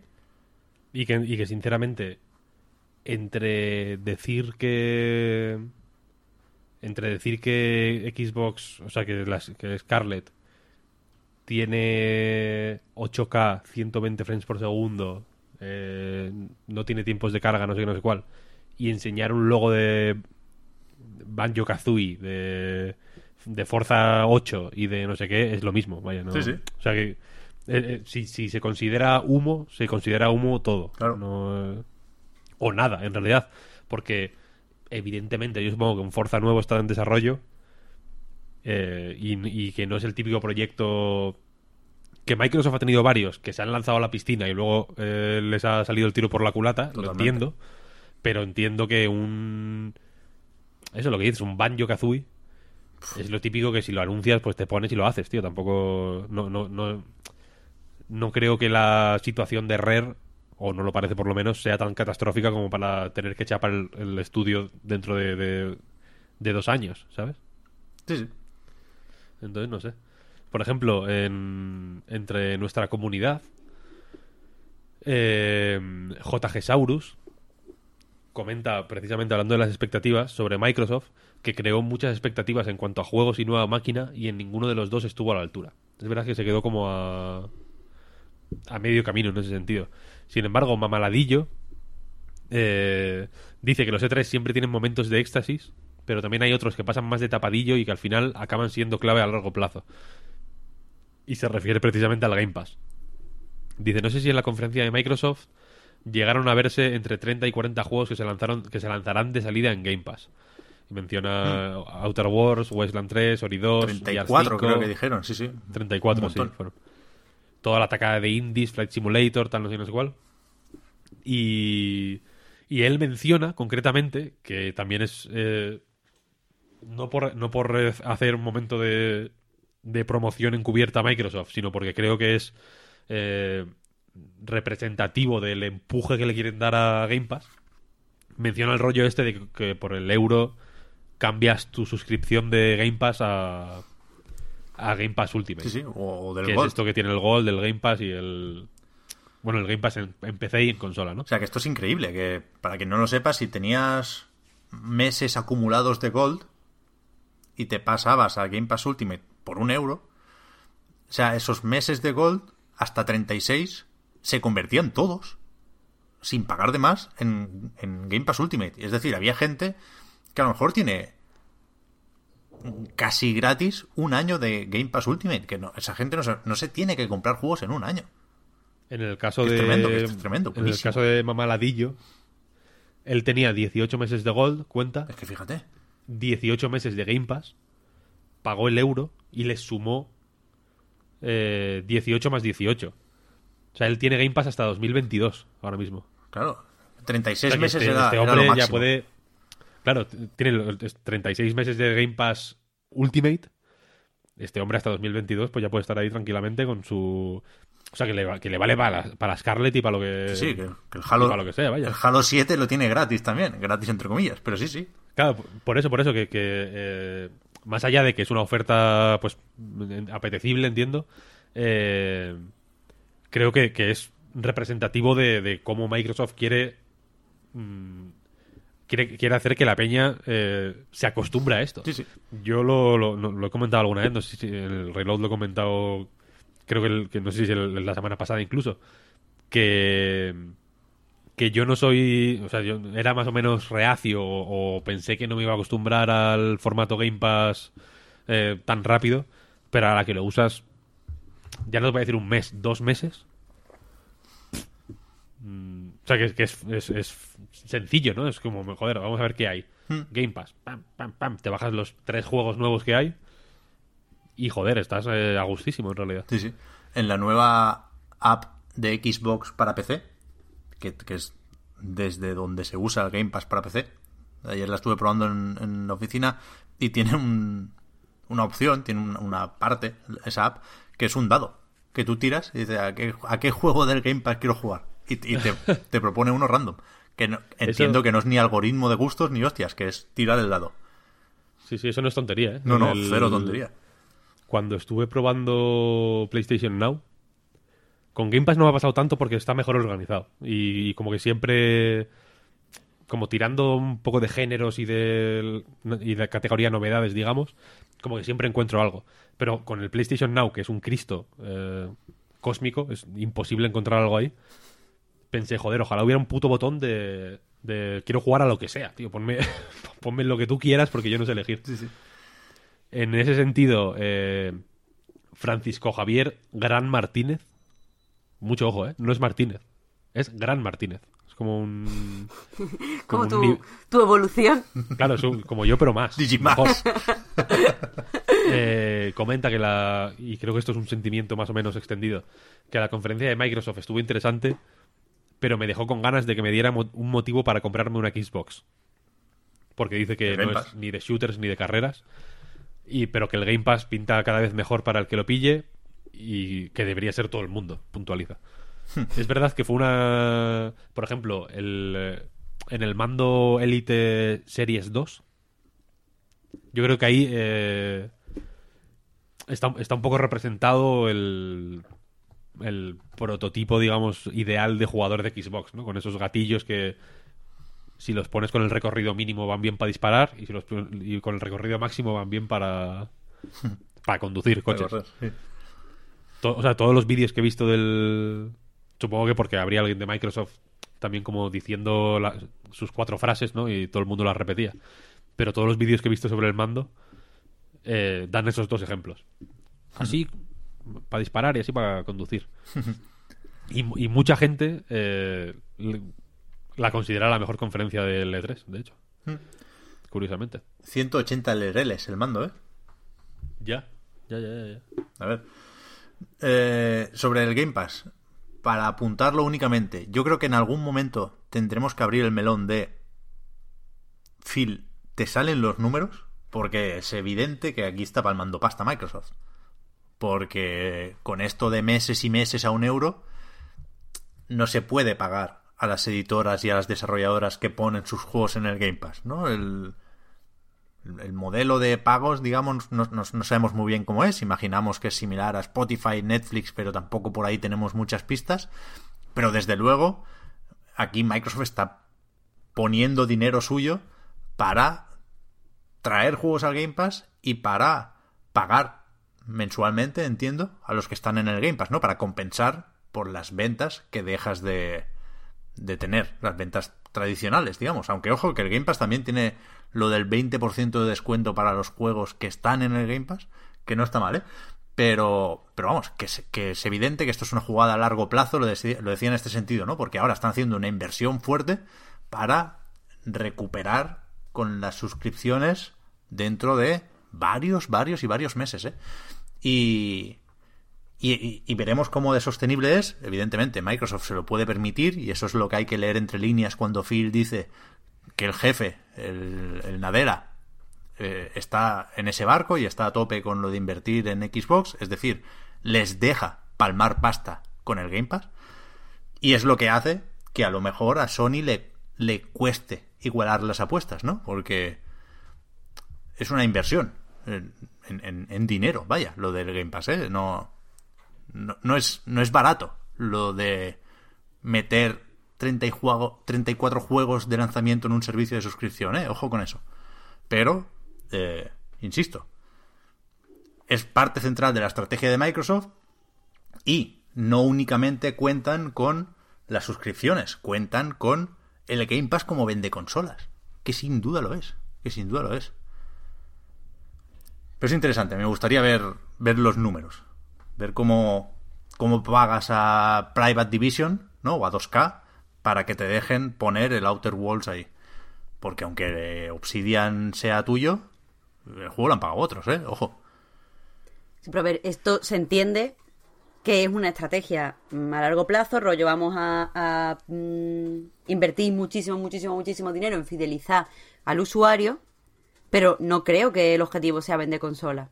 O sea, no creo que el dinero, bueno, porque no es así, que el dinero de los videojuegos no viene de vender consola. Entonces, eh, lo que no sabemos es el objetivo, pero se lo está, y es evidente que están perdiendo dinero, lo que no sabemos por qué tienen esas ganas de fidelizar. Bueno, por, o sea, vender consolas quiero decir buscar for, o sea, el Game Pass como reclamo para llegar a través de las plataformas que sea, Scarlet, PC, XCloud, el, el, el Game Pass es el, el, premio por haber llegado a la propuesta de Microsoft y, puedes llegar de mil maneras. Claro, ya digo, el Game Pass es lo que hace atractivo el Xcloud, del que no sabemos mucho, sabemos que será de pago, pero que también tienes la opción de hacer streaming desde la consola usar un, una Scarlett o una One como, como data center, ¿no? Y, y hacer streaming al móvil desde ahí. Y eso, evidentemente, pues no, no tiene coste porque ya estás poniendo tú la consola. Hablaba in, incluso Phil, ¿cómo se llamaba aquello que era como una red social de compartir wifi? ¿Os acordáis? Es que lo estuve pensando y no, no, no lo recuerdo. Pero el Phil hablaba de que a varios años vista igual se puede hacer que, que tu consola, tu Scarlett, por ejemplo, sirva para mmm, enviar datos a móviles de desconocidos que estén cerca y recompensarte de alguna forma por ello. Eso puede ser curioso. Pero bueno, ya digo, ¿eh? no, no, no, es, no es una característica que estuviera vendiendo de Xcloud ni de Scarlett tal y como están planteados ahora. Pero ¿qué es eso? Que, que Microsoft lo que quiere es llegar a cuantos más de los 2.000 millones de jugadores, que lo han vuelto a decir 80 veces durante este 3, a cuantos más mejor. Entonces, ¿cómo? Como ellos quieran. ¿Por qué? Por el Game Pass. Es que es así. Sí, sí, total. Eh, más cosillas. No sé qué quedaba pendiente. Ah, bueno, sí, Flight Simulator. Increíble. Además nos recuerdan que no solo tienen el Azure, sino que también tienen satélites haciendo fotos de las pirámides, que, que, la, que la, infraestructura, quieras que no, es compleja, pero qué pedazo de tráiler el del Flight Simulator. Y Bleeding Edge, que a mí me sigue gustando mucho. No, no llegamos a comentarlo ni en el pre-3 ni en la pildorita, porque no se había filtrado todavía. Pero a mí me gusta mucho y estoy apuntadísimo a esa alfa técnica o technical test para el 27 de junio y bueno, la gente que lo ha probado ahí está bastante contenta, creo yo. Hay ¿Cuándo ganas. se confirma si te mandan código y tal? ¿Cómo, cómo? O sea, no, no te han confirmado todavía que entras en la... Que va, que va, porque es bastante alfa o beta de las de verdad, de las que están buscando un perfil de jugador concreto porque te hacen la encuesta, juegas mucho a shooters, juegas mucho a hack and slash, estás acostumbrado a dar feedback de estas cosillas, ya veremos, todavía no sé si me ha tocado o no. Pero vamos, hay, hay que apuntarse. Ojalá, ojalá. Y después nos queda el melón del Halo Infinite. El, yo creo que es el primer juego que vemos de nueva generación, ¿no? Etiquetado como tal. Eh, lo, explícitamente sí. Lo digo porque a lo mejor Cyberpunk sale también en consolas de nueva generación. Lo sigo pensando. Pero este es el primero que nos han dicho, oye, lo que estás viendo es, es Next Gen. Y como tal, hay un. Bueno, os invito a ver un vídeo de Digital Foundry porque lo van a explicar mejor que nosotros. Pero yo creo que, de nuevo, volviendo a aquello del tibio, también lo podemos usar aquí. Fue una presentación tibia para una nueva generación. Porque era un, un vídeo poco espectacular en el sentido de que eran, quieras que no, dos personas en una habitación. El año pasado vimos un Halo Infinite más grande, más ambicioso, que es como será el juego, ¿eh? Pero de, nos encerramos, se vuelve íntima la cosa, y es verdad que las cajas están muy bien hechas, que la armadura del jefe maestro mola, pero pero no, no, es impactante por la escala, que es lo que yo creo que, queremos ver de Halo, o por las explosiones, o por la inteligencia artificial, o por la cantidad de enemigos, ¿no? Es algo que está muy alejado de lo, lo que deberían ser ventajas de la nueva generación durante la partida, o en el juego, o en el gameplay. A mí me, me pareció un vídeo regulero, vaya, para anunciar una nueva generación. Pero, ¿por qué? Porque no, porque no había disparos, porque no había exteriores, porque era, era poco vistoso, lucía poco, vaya. Yo he leído a, a muchos fans de Halo como emocionados. En plan, estos detalles están, es que no sé. Ya, ya, no, el momento de limpiar el cristal y ver al jefe ahí flotando tenía sus cosas. Ponme eso, pero ponme más. Ya, ya, ya. Sobre todo porque ya lo vimos el año pasado, ¿eh? insisto, porque vimos ahí el anillo en todo su esplendor y los bosques y los rinocerontes marcianos. De nuevo, queda un año, pero es que era todo muy, muy recogidito, muy oscuro y, de nuevo, ¿eh? si sabes dónde mirar, hay cosas que ver. La iluminación, el, detalle de las cajas, es verdad que no se ve ni un polígono prácticamente, que, que, técnicamente se ve algo avanzado, por supuestísimo, faltaría más. Te digo, en, la web oficial de Xbox, las capturas del tráiler están a 8K. Estos son, que todavía no me lo he aprendido, lo tengo aquí apuntado, 7680 por 4320 píxeles. Pero esto es fake, ¿eh? ¿No? bueno, no sé, ellos hablaron de 8K y han colgado capturas 8K. A lo mejor, lo dudo, ¿eh? Pero a lo mejor te dicen Xbox One S, insisto, esto sale en One también, en todas las versiones de One. En Xbox One S 1080, en Xbox One X 4K y en Scarlett 8K. No lo creo, ¿eh? Pero algo así van a tener que hacer para para contentar a todo el mundo, ¿no? para que el juego sea lo bastante puntero en Scarlett y sea lo bastante aceptable en One S. Hay mucho. Es un, un señor espectro esto, ¿eh? Pero harán eh, o sea, yo no, yo no descarto que hagan el... o sea, que los juegos de Scarlet se jueguen con Xcloud, ¿sabes? No, sé cómo decirlo. Que, haya una parte de proceso interno y otra, otra parte en la nube. Hmm. No sé, ¿eh? No lo veo claro. es imposible, tío. De nuevo. es imposible. En, en la web oficial de Xbox, en news.xbox.com y en el apartado de, de media, de, bajarse los assets, lo que hay son cajas, por, por evidentemente, ¿eh? porque Scarlet no es ni el nombre final del cacharro. Hay cajas de One. O sea, la carátula del juego es de Xbox One. Que puede ser provisional y a lo mejor sí hay asterisco, pero yo no creo que esa sea la intención. ¿eh? Yo creo que eso lo, lo puedes jugar en One como si fuera el Gear 5, vaya. Y que van a tener que hacer pues lo del PC del baja, media, alta y ultra pues igual, en varias consolas. Va a ser curioso de ver. Ya, puede ser, puede ser. Y luego está el rollo de... que ver. Sí. Esto de nuevo, ¿eh? me, me, voy volviendo a la entrevista de Giant Bomb porque estaba muy bien y decía muchas cosas. Decía Phil Spencer que todavía no tienen del todo claro, por ejemplo, qué pasa si tú te compras el juego en One, porque tienes la One, al año siguiente te compras una Scarlet y no quieres volver a pagar por ese juego que también está para Scarlet, ¿no? Entonces, entiendo que con el mismo disco lo metes y te bajas un parche y ya tienes la versión de Scarlet. Tendremos que ver qué pasa con eso.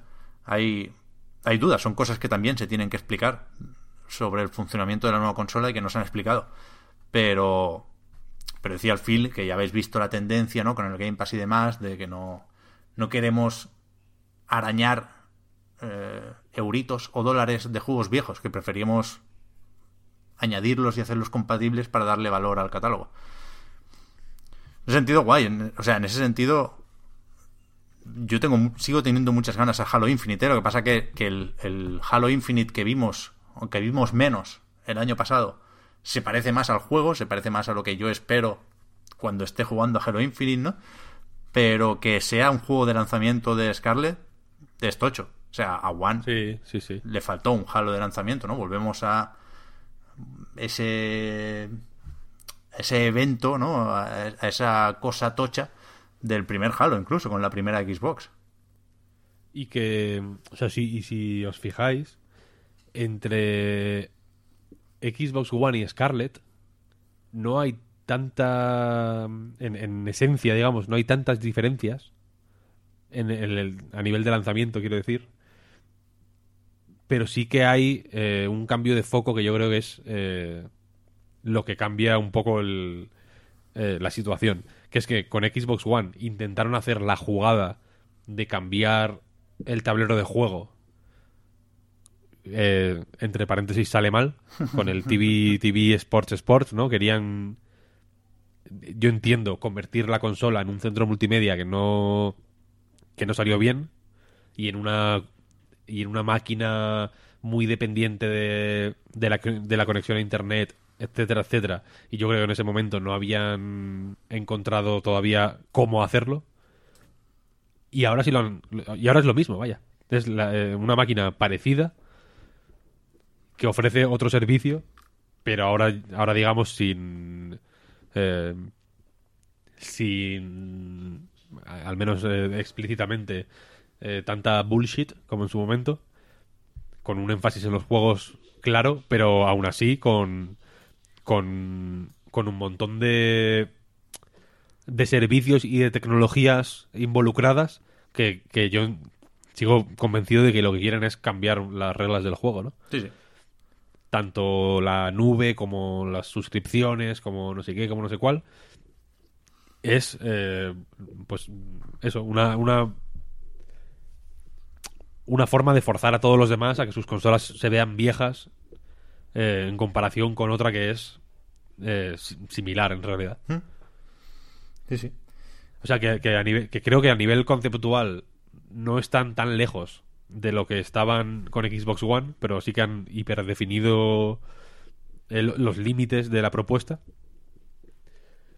Y seguramente convirtiendo Xbox, eh, o sea, Scarlett en, en, en un centro multimedia, entre comillas, como lo sigue siendo Xbox One, ¿eh? que en realidad el, todas las paridas que tanto se, cri- que se criticaron y, y de la que todavía hoy nos mofamos eh, del lanzamiento de Xbox One están ahí, ¿no? Porque tú puedes poner ahí la tele y puedes mm, ver sports y puedes hacer lo que quieras en realidad, ¿no? Pero evi- evidentemente el, el, el énfasis está puesto ahora en, en, en juegos, juegos, juegos y entiendo que, que les puede salir bien en realidad. O sea, no, no, no creo que, que estén dando pasos malos.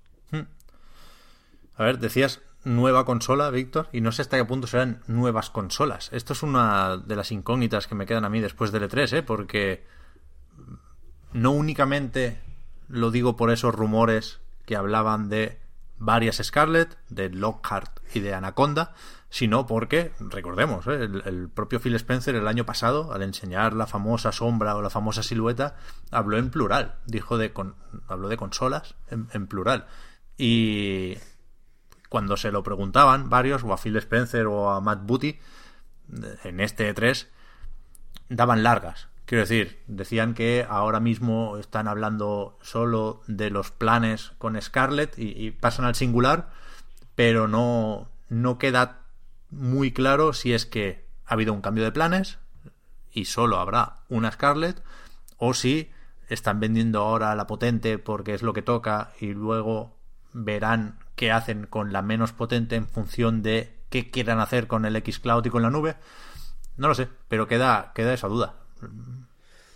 Mira, por ejemplo, encuentro en Patreon un comentario de Sam SK que, que considera que es el peor E3 que que ha visto en toda su vida. Y dice, creo que Microsoft se ha rendido en el terreno de las consolas. Sin forzar a los japoneses, al final, al final las consolas acabarán siendo de arquitecturas y servicios similares y el público a la, hora, a la hora de decantarse elegirá poder mantener sus juegos de PS4 y un catálogo mucho más llamativo de cara a PS5. Eh, o sea, ¿vosotros veis que se hayan rendido eh, en, en, en el terreno de las consolas, como dice? Yo no. No, no. eh, me estoy acordando de. Lo habéis visto, ¿no? El GIF ese de. El resumen de la conferencia, que es un penalti en el FIFA. Con Sony, que es el portero, que se sale de la portería.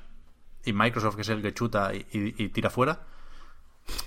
En- entiendo de dónde sale ese GIF. Me hace gracia ese GIF, no os lo voy a negar. Pero creo que no es representativo de todo lo que está pasando aquí. Es decir, Sony también ha fallado su penalti, ni siquiera lo ha chutado. Entonces, en una tanda de penaltis, en ese caso, si los dos fallan, se vuelve a chutar, ¿no? Y, ese siguiente penalti es el 3 del año que viene. Yo creo que hay que, entender eso, que hay que hay que tener claro que el catálogo de lanzamiento de Scarlett y el catálogo de los primeros años lo veremos en el E3 2020. No lo hemos visto en el 19. Por desgracia o no, no lo sé, ya depende de cada uno. ¿Ha sido un acierto o no? Ya lo veremos, insisto, el año que viene. Pero. Pero yo no creo que se hayan rendido ni muchísimo menos. De hecho, creo que el lanzamiento de Scarlett pinta mil veces mejor que el lanzamiento de One. Seguramente más de lo que algunos quisiéramos por el Game Pass y menos de lo que algunos quisiéramos por la capacidad de hacer juegos first party. Pero quieras que no, la, la conclusión es la misma. Scarlett es una consola apetecible a día de hoy, creo yo. Hombre, es que simplemente porque sepamos más cosas de Scarlett, aunque sepamos muy poco, no sé si me entendéis, que tengamos más nociones del proyecto Scarlett que de la futura eh, PS5, eso ya hace que, apetezca más. Es que eh, el hecho de que sepas que existe el proyecto que la está formando, que tiene un supuesto nombre, que no sé qué, que no sé cuánto, eso ya genera interés. Hmm. Yo no creo que haya desaprovechado la oportunidad de ninguna forma Microsoft. Yo lo que pasa es que creo que estamos decepcionados porque el año pasado nos dejaron con la miel en los labios y este año pues no ha continuado esa tendencia. Entonces pensamos que, han dado un bajón, pero no es que hayan dado un bajón, simplemente es que han cambiado la estrategia de marketing y no es buena. Eso voy a decir, yo creo, o sea, sin parecerme una mala conferencia, creo que fue una conferencia correcta, creo que fue de, más que aprobado, vaya. Sí creo mm. que esperábamos y que tocaba una conferencia mejor. O sea, no fue tan rotunda, no fue el golpe encima de la mesa que, que, tocaba. Pero es que una serie de razones, ¿eh? Pero, pero igual sí faltó contundencia, igual sí. Pero es que no lo veo yo eh, solo en esto de contundencia ni de, ni de tal. Yo lo que creo es que todos estábamos diciendo, bueno, pues eh, Sony se ha ido, no quiere estar ahí para nosotros, pero va a venir Microsoft, que sí que nos va a dar la fiesta que esperamos. Mm, todos confiamos en ti, como no sé, y han sido como muy tradicionales. O sea, podías haber aprovechado que no estaba el portero por volver al GIF y es que no que sé, no tenías ni que meter el gol, simplemente podías haber hecho un espectáculo y que la gente te animara y a no sé qué y salir con una camiseta llamativa y ya nos habrías dado la noche. Pero si haces exactamente lo mismo que hubieras hecho si está allí Sony, pues no mola. Y eso es lo que estamos viendo, creo. Ya. El año que viene, el año que viene si es que todo sigue igual en cuanto a conferencias y fechas y formatos, yo creo que, entenderemos cosas de este año. La magia del E3, ¿eh? eh siempre. Cada, E3, lo mejor de cada E3 es esperar el E3 siguiente. Esto así, esto así. Y a todo esto, solo hemos dicho de pasada lo de Double Fine, pero es más o menos importante, ¿no? También lo de que compraran a los de Psychonauts y compañía. Hombre, sobre todo porque eh, Oblet y otras eh, mm, compañías que estaban trabajando con, con, Double Fine que les iba a hacer de distribuidora se han ido. Hmm. Y eso para mí es súper misterioso. Lo van a sacar por su cuenta, es verdad. Parece que. Hmm. Parece que no van a seguir haciendo de, de editora Double Fine, ¿no? El Double Fine Presents. ¿O sí? ¿Con otros juegos o qué? Es que te, os lo pregunté, no sé si, os acordáis en el directo. Os dije, ¿qué pasa con, el de este de, distribuidora? Y es que parece que es que no continúa eso, que se van a quedar haciendo un estudio y van a dejar estas aspiraciones. Mm, puede ser. Y me parece que, es muy raro porque estaban editando juegos por lo menos curiosos, experimentales. ¿El Kids lo acaban de sacar ellos también? ¿Era de Double Sí, el Kids. Sí, sí, sí, sí, es de ellos. Mm. Y es que ese juego no hubiera salido en otro lado porque es que ni siquiera es un juego, es... Ya, es verdad. Corto interactivo. Pero vaya, yo celebro lo de ver siempre a Tim Schafer en un escenario. En las conferencias de Microsoft ha dado muy buenos momentos. En esta dijo lo de que aquí estamos para lo que necesite el equipo. podemos hacer Halo, podemos hacer el Excel, lo que haga falta. Y me acordé de cuando salió también Tim Schafer hace una pila de años para presentar un juego de, de Kinect. No sé si aquel del barrio Sésamo o qué. Pero que dijo una de mis frases favoritas de toda la historia, Tim Schafer, que era Unleash The Simulated Family. Soltando a la familia de Mentirijilla para que jueguen aquí al Kinect haciendo el paripé. Me cae tan bien Tim Schafer que no me lo puedo ni creer. Así que, güey, compraron eso y después se dijo en una nota de prensa, un poco raro también eso, que habían montado otro estudio liderado por Shannon Loftis para eh, hacer cosas de Age of Empires. Y que ni siquiera tiene nombre o logo el estudio, sale ahí en la foto de familia con todos los logotipos, pone Age of Empires. Y es, es curioso porque el 4 en principio lo están haciendo en Relic, que era uno de los estudios que sonaba como posible adquisición. Y no vimos Age of Empires, esa, esa es otra de las cosas. Hubo ausencias más o menos destacadas en, en esta conferencia, que si el Gears Tactics, que si el Age of Empires 4. Así que no sé si, si ahora lo van a seguir por su cuenta o si van a producir y asesorar, digamos, el desarrollo de Age of Empires 4 y para las siguientes cosas lo van a hacer ellos, si es para las Definitive Edition del 2 y del 3 o qué. Pero, pero ahí está, hay un estudio de Age of Empires ahora. Y con esto yo creo que sí que está más o menos todo repasado lo de Microsoft. Y podemos pasar a Bethesda. ¿Queremos pasar a Bethesda? Hay que pasar a Bethesda. Hombre, hombre, hay cositas. No, no empecemos con la bajona porque hay una cosa al menos de Bethesda que, que estaba bien. ¿Cuál? Coño, el, el Ghostwire. Ah, vale, bueno. Joder, el Ghostwire. ¿Se llama Ghostwire? Es que... Sí, sí, sí. es que no sé si me lo aprendió bien. Pero el eh, tiene, tiene buena pinta, tío. Sí, sí, el juego de Tango, el juego de Shinji Mikami, el juego sobre todo de Ikumi Nakamura. Joder, qué, qué cute, ¿eh? Sí, sí, estuvo bastante guay. Pero, pero no vimos nada, en realidad. No, pero era un tráiler muy bueno y a mí eso Sí. me da confianza. O sea, yo cuando veo que se hace un buen tráiler, donde me quieren dejar intrigada, donde no me quieren sobreexponer el juego, sino simplemente darme el tono que va a tener, a mí eso me gusta. Sí. Es lo que decía de, de el primer tráiler de Dead Stranding, el de la playa, Mm. este. A mí ese me gustó porque me dejaba como muy intrigada, me ponía un tono muy raro y como que me deja muy buen cuerpo. Pues con este juego igual. O sea, es que me ha encantado el, el tráiler. Sí, yo, yo creo que además Bethesda necesitaba para su conferencia enseñar algo de esta gente, enseñar algo de Mm. Arkane, ¿no? Que fue lo que hizo con Deadloop. Y si no, quiero decir, si no podían enseñar nada más, pues en este caso, en esta conferencia de Bethesda, mejor esto que nada, ¿no? Quieras, quieras que no es un paso hacia adelante respecto a los logotipos de Starfield y de Elder Scrolls. Y sí, a mí también me gustó el tráiler del Ghostwire, ¿eh? También tengo pocas razones para no esperarlo. Vaya, me, me- me gusta esta gente. Sí, sí. Pero entiendo que esto es Next Gen y que saldrá en un par de años, ¿no? Sí. Sí, vamos, yo lo he dado por sentado. Supongo que sí. Si no, habrían dicho algo más. Mm, Quiero decir, esto es como un avancito, un... Mira, atención, esto existe. Hmm. Pero esto no es una promoción del juego. Eso significa que le queda, que le queda. Sí, sí. ¿Cuándo salió el Evil Within 2? Uf, pues hace Hace ya un tiempo, un ¿eh? par de años igual, ¿no? Sí, sí. Por eso, por eso. A mí me da la sensación de que han estado medio parados esta gente, ¿eh? ¿Pero por qué? O sea, quiero decir, que, eh, ¿por, ¿por qué? ¿Por qué? ¿Por no qué? sé, Te pregunto. porque empezaron O sea, que- a... En, en marzo había este post en la web de Tango para contratar a gente. Eh, antes, cuando el Mikami vino al Game Lab, salió en octubre de 2017, por cierto, Level Within 2. Cuando Mikami vino al Game Lab, Ah, bueno, se, no hace se- tanto. se daba a entender que estaba haciendo algo de realidad virtual. Y yo creo que empezaron a hacer cosillas por ahí, que a Bethesda le llegó a gustar mucho la realidad virtual. Y después vieron que la cosa no tiraba como esperaban y dieron marcha atrás. No sé, no sé, ni idea, ¿eh? especulación pura y dura. Pero, pero me cuadra, me cuadra eso.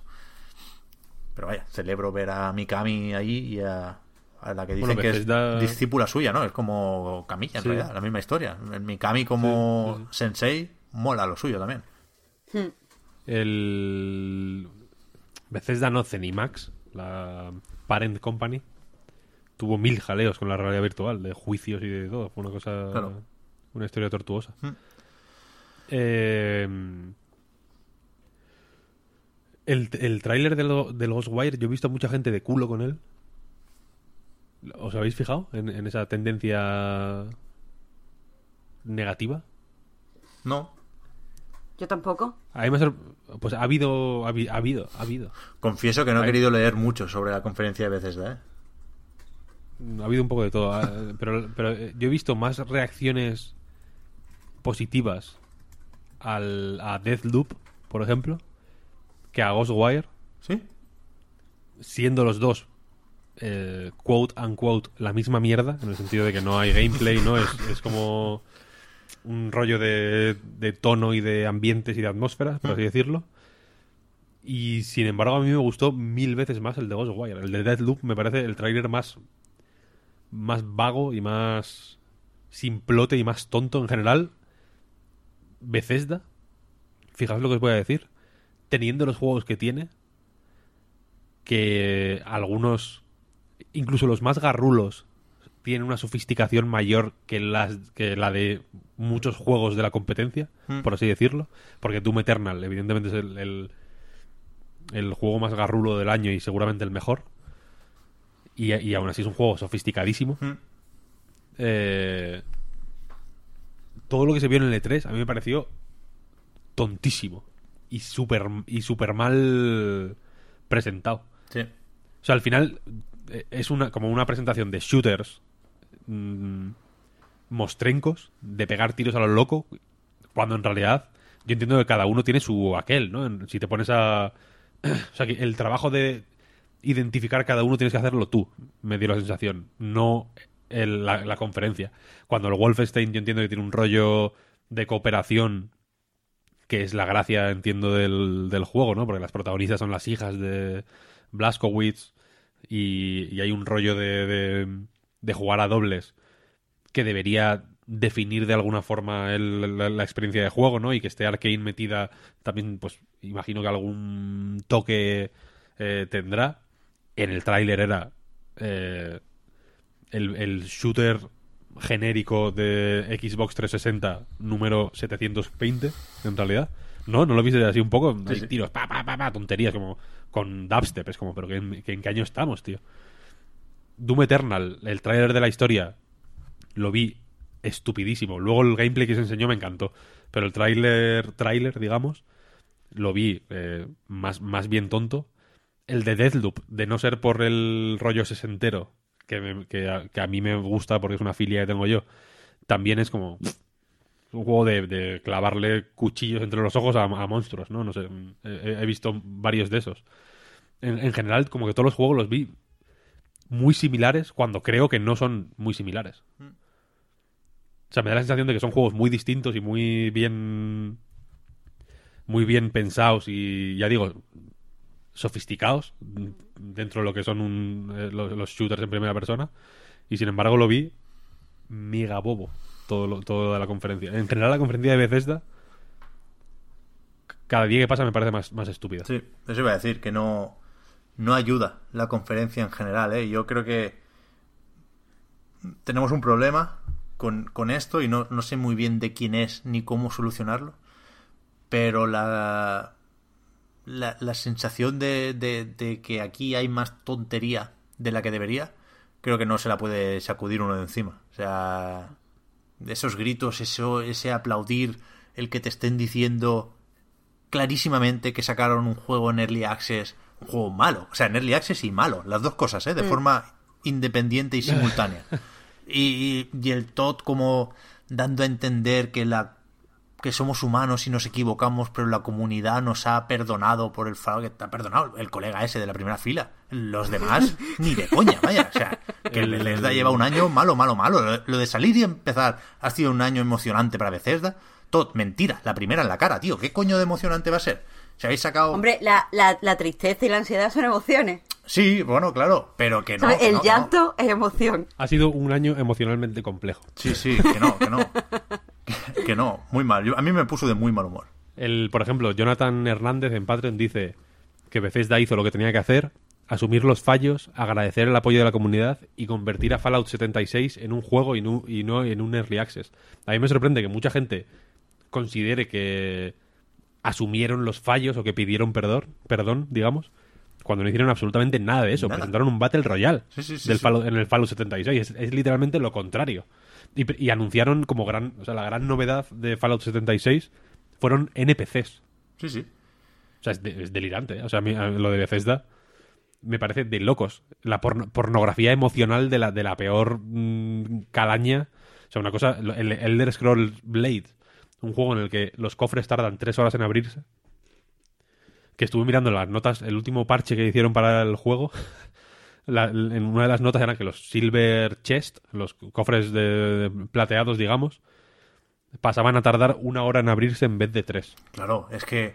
Que ¿Qué, es como, hostia, ah, gracias. qué coño de autocrítica es traer la basura, que es una basura, del Blades a Switch? O sea, eso que, Mm, Sí, sí. qué errores Es moverla- asumen, al revés. Es Eh, mover la mierda de claro. un lado a otro, tampoco... Claro, propagan los errores, en todo caso. Hay una, no sé si... Hay la, la serie de Dos Hombres y Medio la conocéis, ¿no? Por desgracia. Pues, pues en España, la primera temporada, no sé si en general, pero desde luego en, en la primera emisión que se hizo en la tele, yo esto lo vi en, en algún canal privado, me parece, hace no mucho, así que imagino que es así. El doblaje al castellano, mm, las risas enlatadas no están. Entonces son, o sea, en dos hombres y medio, como muchas de estas sitcoms, los chistes con que tengan un mínimo, ya no de gracia, sino de estructura de chiste, entran un poco mejor simplemente porque hay risas enlatadas y digamos que, eh, pues por imitación, te da ni que sea risa nerviosa, ¿no? En, en es- en la primera temporada de Dos Hombres y Medio, en castellano, no hay risas enlatadas. Entonces, las cosas que dicen los personajes, que con risas enlatadas parecen chistes, sin risas enlatadas, es eh, un drama. Es, el- el- el- es un- una tragedia griega. Es una, es una, es una serie Creo que tú imagínate el rollo ese oscurísima de... y Es que mi madre no me quiere, pero sin risas. Claro, claro. Claro, el, el- hermano, claro, el hermano hace muchas bromas co- como sobre su relación con su familia, que le tienen ninguneado y que, y que se siente muy mal y que está como deprimido. Sin risas enlatadas, es real. O sea, es- lo está diciendo de verdad. Y, Pero y- llevo y sin levantarme de la cama dos semanas. No hay risas. Ja, ja, ja, ja, ja. Ahí, chiste. Sin, Claro, sin claro. risas, es un, te hace pensar. Claro, está, está, ducha- está luchando contra una depresión horrible. Severa, claro, efectivamente. Y mientras Hostia, su hermano le ignora para, Bueno, para claro, empeorar las cosas. Y entonces, la conferencia de Bethesda la hemos visto con risas enlatadas. Yo creo que si la vemos sin gritos, sería lo mismo. Sería eh, dramático. Veríamos el Battle Royale de Fallout 76 como lo que es. Como, como una decisión desesperada. O lo de los NPCs, como decisiones delirantes de una compañía que, que- ha encadenado X fallos después de estrenarse en el E3 con una especie de, salto al vacío, que, que cuanto más tiempo pasa, más salto al vacío parece, el rollo este de Safe Player One, ¿no? Que era en plan, vamos a juegos para un jugador, apoyamos esta mierda, no sé qué, y ahora están haciendo free to plays de- de todas las especies, por si no tenían ya el free to play de, de Fallout y el free to play de. Que, entiendo que el free to play de Fallout entró bien, entonces como que se vinieron arriba, ¿no? Y el free to play de Elder Scrolls han anunciado el free to play de Commander King. Por si no hacía, por si no había suficientes, ¿no? Un Battle Royale de no sé qué. eh, En fin, es como, ya basta, por favor. Ya basta, es demencial. Lo de los gritos. eh, alguien se lo tiene que decir. O sea, yo creo que son conscientes de, que, lo- que lo hacen que lo hacen de man- para generar eh, di- discusión. ¿Sabes lo que quiero decir? Sí. Claro, si no nadie hablaría de nada. O sea, en- Es como Bethesda, ¿ve qué? En Eurogamer.net eh, hablaron con uno de los gritones. Con, con- con uno de los jefes gritones, por lo que, por lo que sé. Y decía que, que- que ni le han pagado, ni le han dado instrucciones de gritar, ni nada. Pero le han dado droga. Que está, que está loco, simplemente. Sí, no sé hasta qué punto. No, es droga. no sé hasta qué punto se puede seleccionar eso al, al mandar las invitaciones. Pero vaya, que en, que en Bethesda son conscientes de los gritos, que como decías, Víctor, efectivamente lo consideran risas enlatadas, es evidente, porque hacen pausas para ello, todos los que salen a hablar. Sí, sí. Ya. Lo- lo- o sea, y a veces, a veces hay un silencio como Es- de unos eso iba a decir. segundos antes de que empiecen a aplaudir y era, o sea, por lo menos en el directo yo lo percibí súper incómodo. Y es... Que, si, que si fuera un espectáculo perfectamente engrasado, pues no se notaría tanto. Pero es que es verdad que a veces cojea Que no, que la- no. la- Claro. el, el- el alarido. Entonces es muy raro. que es para enfadarse. Yo me enfadé, vaya. Y si O sea, por ejemplo, alaridos, alaridos eh, buenos y que se recuerdan con, con alegría y con buen humor. Los que le dieron a Keanu Reeves. Joder, claro. Alaridos sanos, Breathtaking. claro. Estos raros.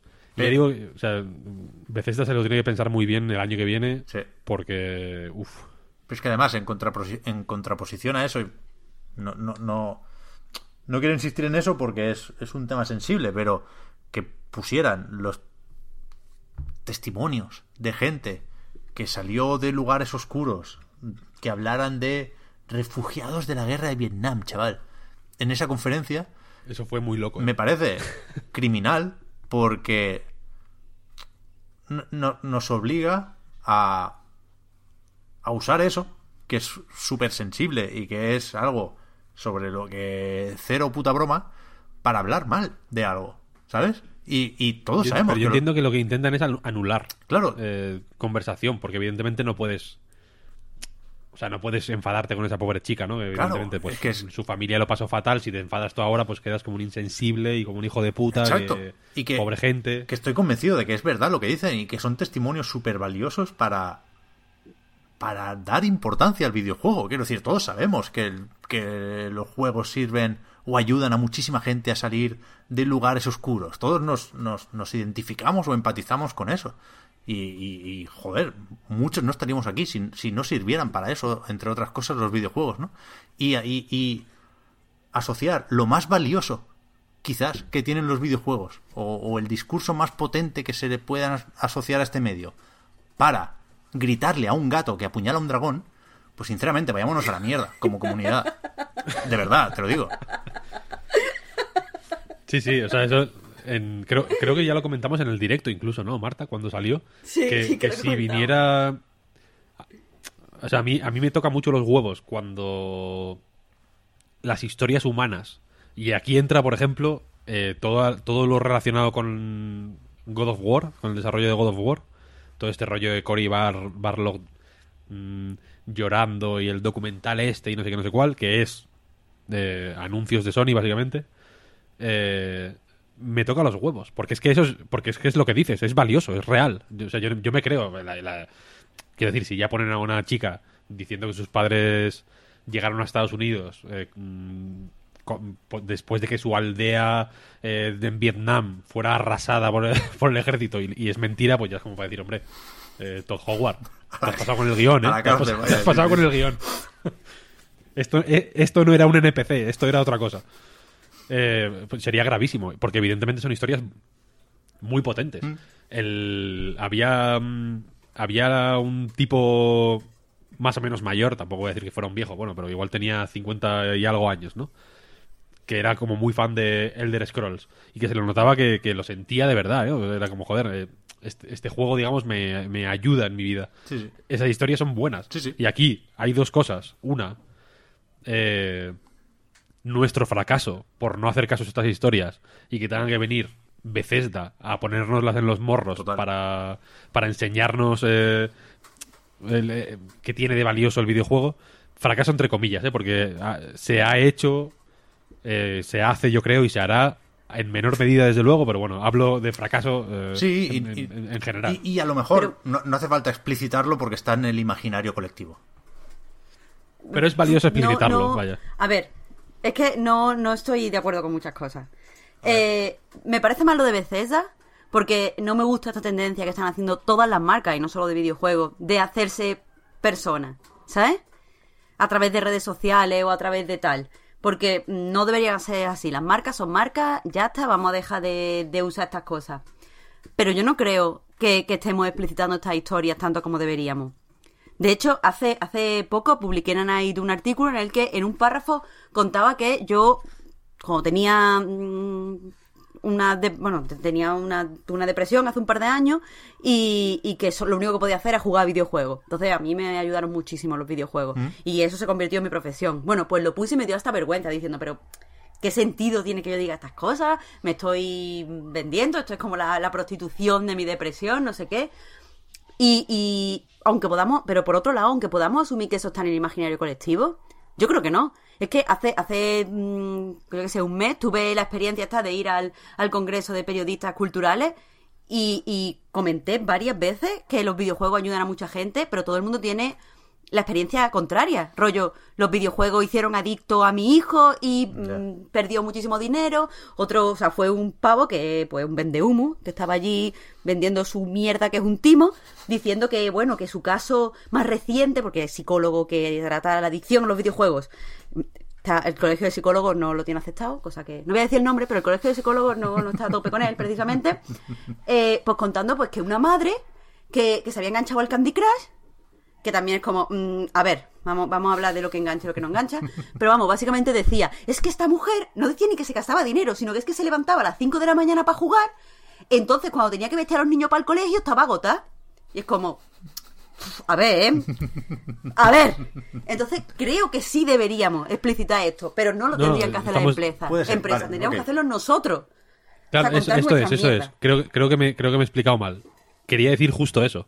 O sea, que estas historias hay que contarlas. Pero tenemos que contarlas nosotros.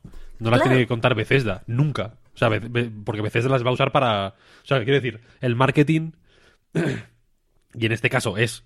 eh, quiero decir, es indiscutible. Aquí no hay... eh, manera de, de- de darle la vuelta al asunto. El marketing lo que hace es eh, explotar debilidades. Eso voy a hacer. Entonces, y, y- o sea, y aquí es eso. No, no te está cubriendo una necesidad, ¿no? No es en plan, hostia, eh, ¿te gustaría poder llevar dos platos, dos vasos, la servilleta, los cubiertos, tal, desde la cocina hasta el salón, sin dar varios viajes? Pues mira, hostia, tengo una bandeja, ¿no? Que es, un producto que te puedes vale- valer para esto, ¿no? Ahí tienes una necesidad y te la cubre. Aquí lo que está haciendo es explotar emocionalmente al espectador. Para ni, ni siquiera para venderles nada, para redimirse Claro. de alguna forma perversa Pero, pero eh, y, y- asquerosa. persona. 100%. ¿Sabes? Para que Claro. nos dé igual de pena que nos daría el desarrollador independiente de turno que ha sacado el juego él solo, 12, ah, trabajando 12 años Claro, con claro, mucho Claro. esfuerzo. Pero Entonces, en ese Bethesda no es sentido- eso. En ese sentido estamos, eh, Marta, tranquila. Podemos estar, eh, Es que me pone muy nerviosa. podemos estar todavía en el mismo barco, porque es, porque es literalmente eso lo que quería decir, vaya, que esas historias se, se llevan contando de un tiempo a esta parte más, yo creo. Hay, hay por ejemplo, el, eh, Simon Parkin escribió un libro que se llama Muerte por videojuego, que es eh, básicamente de historias muy humanas eh, relacionadas con videojuegos. Un libro muy interesante. Eh, y, cre- y creo que se va a seguir haciendo y que, hay que hacerlo más. Pero lo que, lo que yo creo que no es aceptable y que no debería ser aceptado por nadie es que Bethesda lo, ni cualquier empresa en realidad lo, lo explote de esta manera tan tan Es que fue- zafia y tan vulgar. Yo creo que en este caso- horrible. Fue especialmente sangrante. Quiero decir, en el contexto de esta conferencia, Bethesda 2019, eh, lo, lo más importante no era vender comunidad o, lanzar mensajes cómplices con tu comunidad, que es algo que se puede hacer y es algo que Bethesda ha hecho en otras ocasiones siempre usa el hashtag y pone las fotos que le mandan los fans en, el- en- la cuenta atrás de la conferencia y, y entiendo que en Bethesda, y eso creo que es, que es honesto, creo que es que están orgullosos de su comunidad. Cierto. Pero en este caso concreto, se utilizó, y, y creo que esto es moderadamente indiscutible, al señor que comentaba Víctor, del Skyrim o del Elder Scrolls, para validar el Elder Scrolls Blade. Y es algo tan, tan grave y tan zafio esto, que es que no me apetece hablar de Bethesda. Es que no quiero. Recuerdo su conferencia y digo, nada, siguiente, ¿qué vino después? Teniendo el Doom Eternal, que será efectivamente uno de los mejores juegos del año, sin duda, que tiene pintaza. Teniendo estudios ahí que me encantan, teniendo el Mikami. Pero hay algo más. Y, y- y estamos para hablar de ese algo más también, sí, sí. Se, se pasaron, se pasaron de la raya, yo creo. sí, sí. Y es que, y, y es que aparte, mm, es que me he calentado de una manera eh, horrible. Dejando incluso de lado eso, de, de forma hipotética, recordemos que no hay que dejarlo de lado jamás, ten- tatuadlo en, en vuestra frente, eh, incluso así. Ya digo, lo- la manera en que enseñaron los juegos me pareció. eh, o sea, ya no voy a decir ni mala, ni pobre, ni. Me pareció tonta. Sí, sí. Mm, De. de de, bueno, pues aquí estamos haciendo estos jueguecillos, boba. O sea, que, que, la- que no entiendo cómo esos juegos pueden ayudar a la gente, honestamente, a, a nada. ¿Sabes? Ya.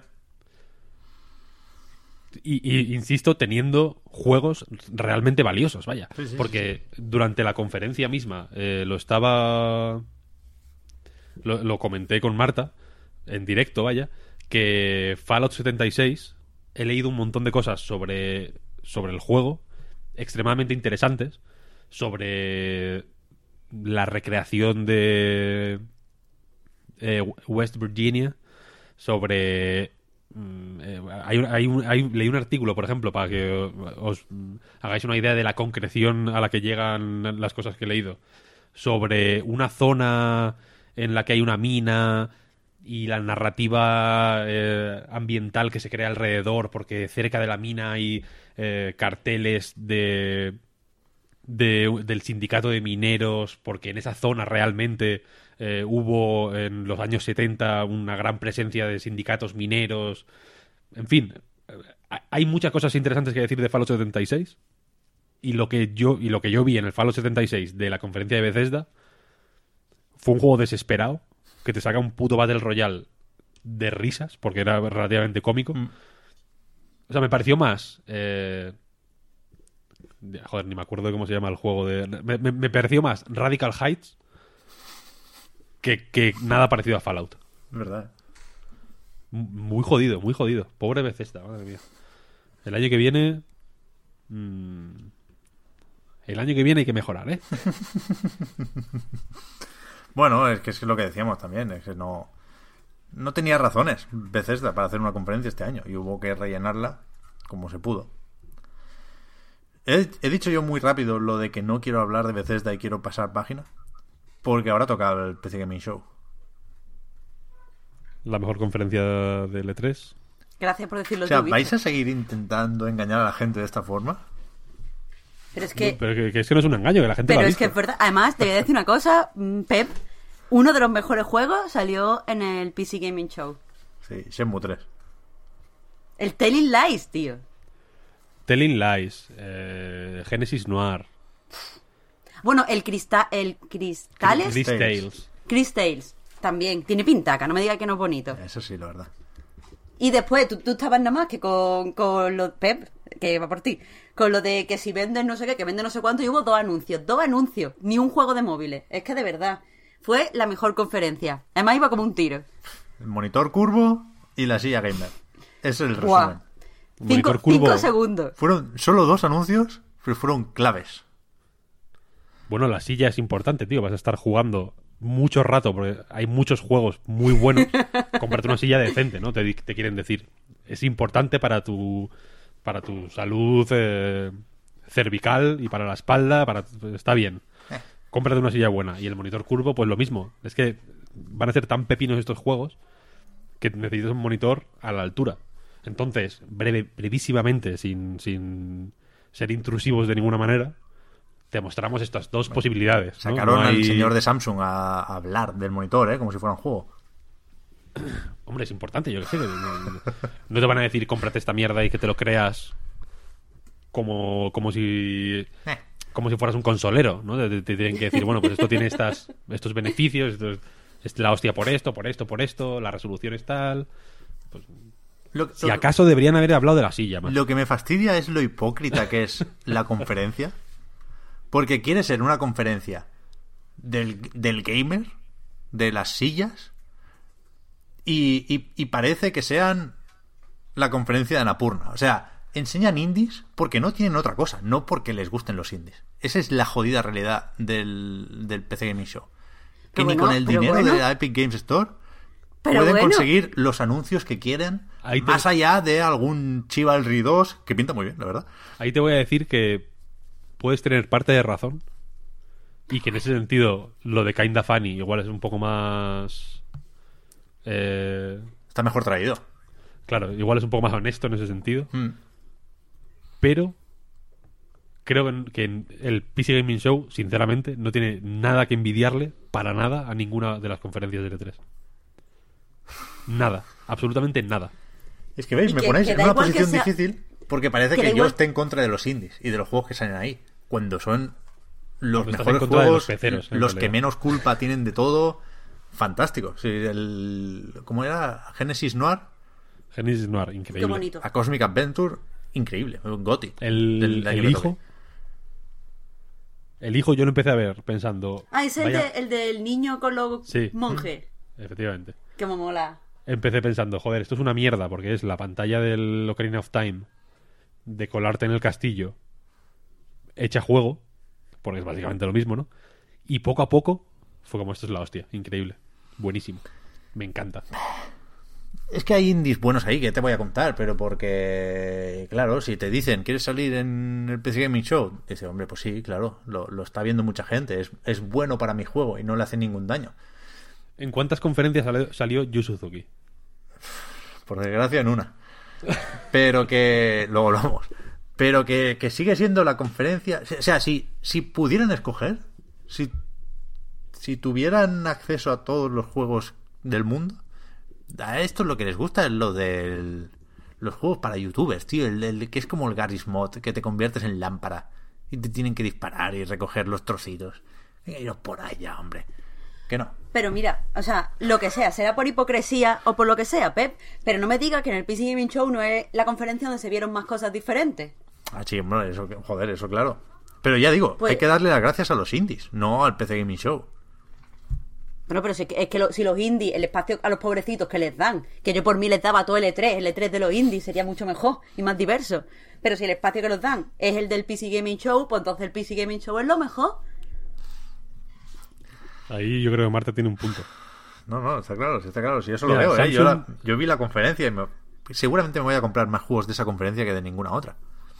Samsung CR G5, 240 hercios, tío. G-Sync, curvado. Es que, imagínate píxeles, un juego 2D en un monitor curvo. Que se deforman los píxeles, tío.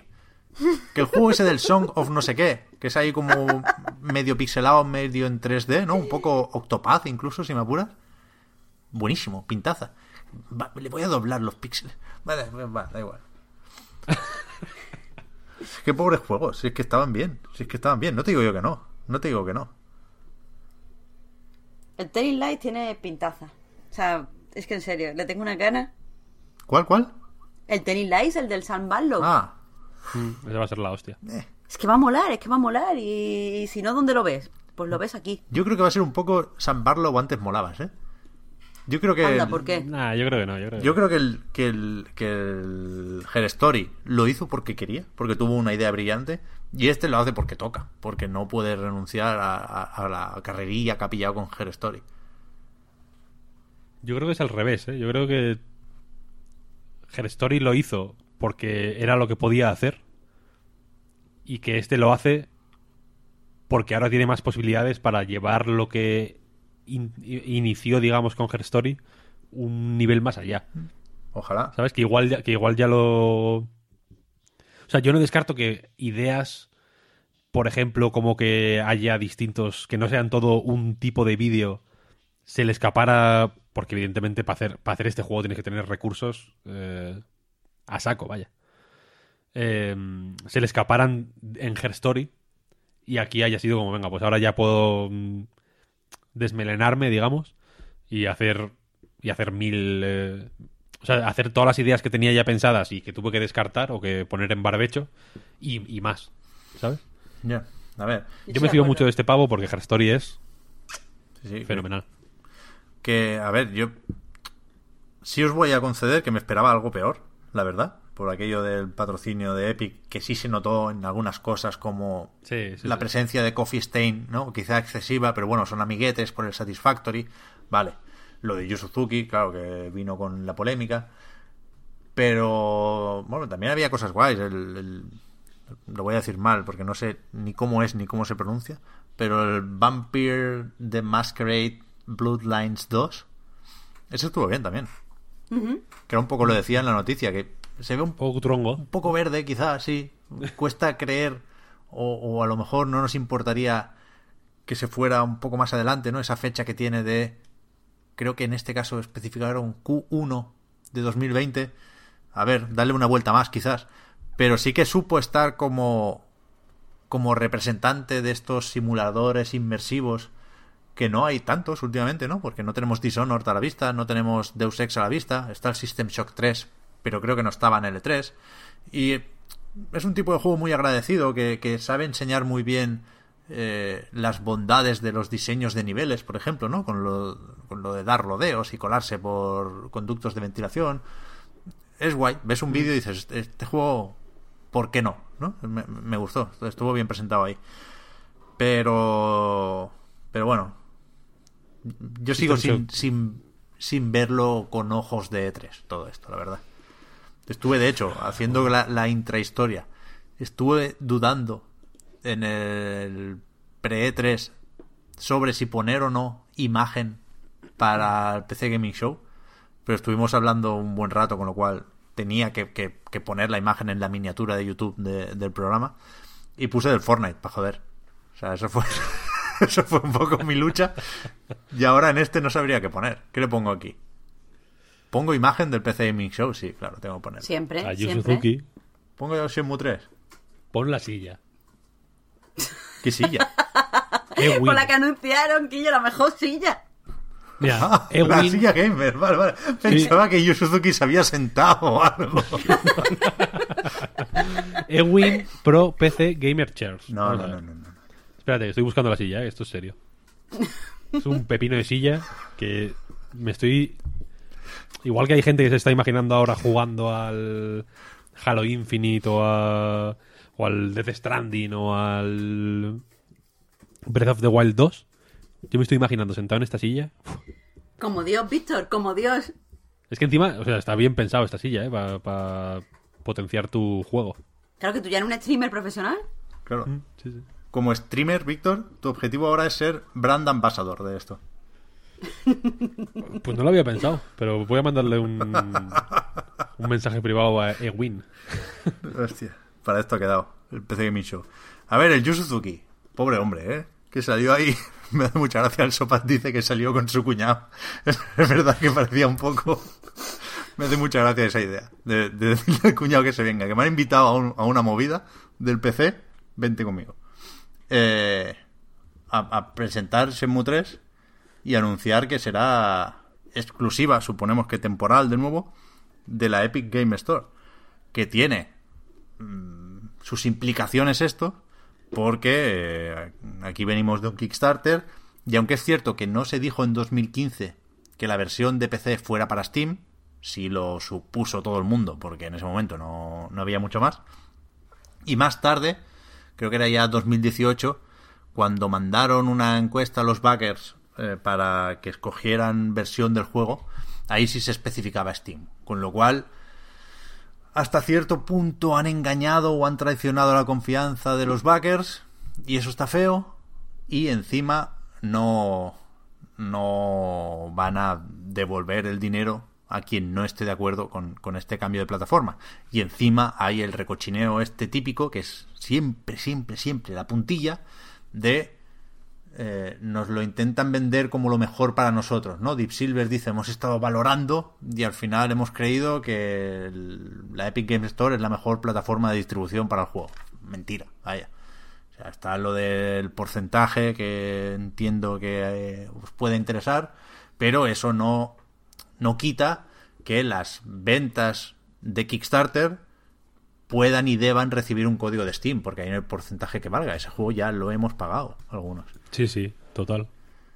Y que son ganas de hacer las cosas mal y de estropear lo que debería ser una fiesta, como es el- la existencia y la llegada de un juego como Shenmue 3, ¿no? Que dábamos por perdido durante muchísimos años y que bastante tiene con lo suyo. Quiero decir, mm, nos hemos centrado mucho, o la gente se ha centrado mucho en, en lo de la Epic Game Store.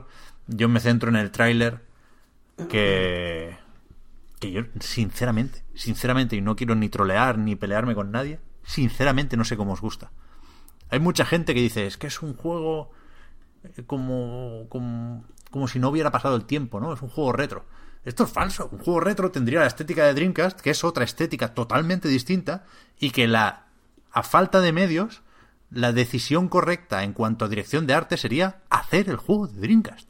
Y para empezar, no cambiarle el puto logo con esa tipografía asquerosa que ahora sale la edición para coleccionistas con una lámpara de sombras de no sé qué, que da igual lo que haga la lámpara porque tiene el logo infinitamente feo ahí arriba y ya no, no te lo voy a comprar, lo siento.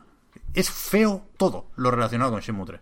Y me cabrea. Mira- porque Shenmue mira el 1 y line, 2 por serán favor, Pep. lentos, serán especialitos, serán viejos, pero no son feos, tío. Y el 3 sí. Mira el line, Pep, por favor. A ver. ¿Qué me voy a encontrar? Es que no. Ya, hombre, es que. Hostia, es que. Ese personaje, te diré que el cuñado de Yu Suzuki tiene, un- tiene un poco cara de Shenmue 3. No es por, no es por nada. Me lo puede mandar una foto. O sea, estoy, estoy mandando online. Quiero que, que quede registrado este momento en audio. Estoy mandando la foto de Yu Suzuki con el cuñado. Y el cuñado tiene un poco. eh, la forma de la cara es un poco. Pues igual sí, editor ¿eh? de personajes, ¿no? Igual sí. Es como, ba- barbilla no, no, o sea, la barbilla no se establece bien con la, con la frente. Parece que está, No. parece que está mal. Efectivamente, es como una foto hecha desde arriba. es raro, es raro. Algo. Algo raro ocurre ahí. Hostia, es que me Este cabrea, juego, tío. este juego va a ser, va a ser un desastre, Pep. Es, Va a es ser- la cosa más trambólica que hay, Víctor. Pero, pero aquí es, si en algún momento de mi vida me jode ser vinagre, es aquí. Porque Lo, lo sé, lo sé, perfectamente, perfectamente. no, no quiero tener que recordarlo siempre, pero es verdad, yo he puesto dinero aquí, yo quiero salir en los créditos, esto es historia de videojuegos, sin Shenmue yo no estaría aquí, se lo debo todo a Yu Suzuki, me parece la mejor persona. O sea, lo estoy viendo en la foto y le daría un beso. Pero no se puede decir que esto es Shenmue, es que esto no es Shenmue, esto es una demo mala del Unity. O sea, si quieres hacer Shenmue, coges y haces la estética de Shenmue 1 y 2 y le das continuidad y le ponen las texturas en alta, pero, pero, pero sigues esa dirección de arte. Es que es otro juego, son otras caras, son otros personajes, es otro mundo, es todo distinto. No me podéis decir, fans de Shenmue, eso es un llamamiento a mis colegas. Shenmuers, no me podéis decir que esto es como el juego de la Dreamcast, es que no lo es. No se parece en nada. En nada. O sea, este tráiler acaba como anticipando o dejando ver el- el- lo que parece el enemigo principal de este juego, ¿no? Que es este super mazao que enseña como un bíceps que es más grande que, que yo. Y, al- y al final hay fundido negro antes de que se le vea la cara, ¿no? Pero es que la cara ya se la hemos visto en otras capturas y en otros vídeos incluso. Sí, sí. Y es un pescado, o sea, es un pescado. un besugo puesto ahí, que es, es el diseño de personajes más horroroso que he visto yo en mi vida. No me esperaba para nada que dijeras un pescado. Pero tú lo has visto, es que te voy a hacer el parry. Ahora te voy a mandar yo una foto, ahora tú. ¿Cómo lo Que por cierto, Shenmue 1 y 2 están en el Game Pass. Por si alguien ¿De quiere. Verdad, Si alguien quiere ver Hacer- que no se parecen en nada a esto, Claro, eso digo, hacer la comparativa, ¿no? Eh, se Ahora es más fácil que nunca hacerla. es que no tengo, no tengo la foto buena, tío. Hombre, esto no está mal. Espera. ¿Cómo, cómo es esto? Copiar dirección de la imagen. Aquí estamos. Toma. Tú si le das a, si le das a copiar imagen. Porque es un GIF. sí, sí, sí, es un pescado, es un pescado. es un poco. Bueno, puede ser una referencia a Seaman.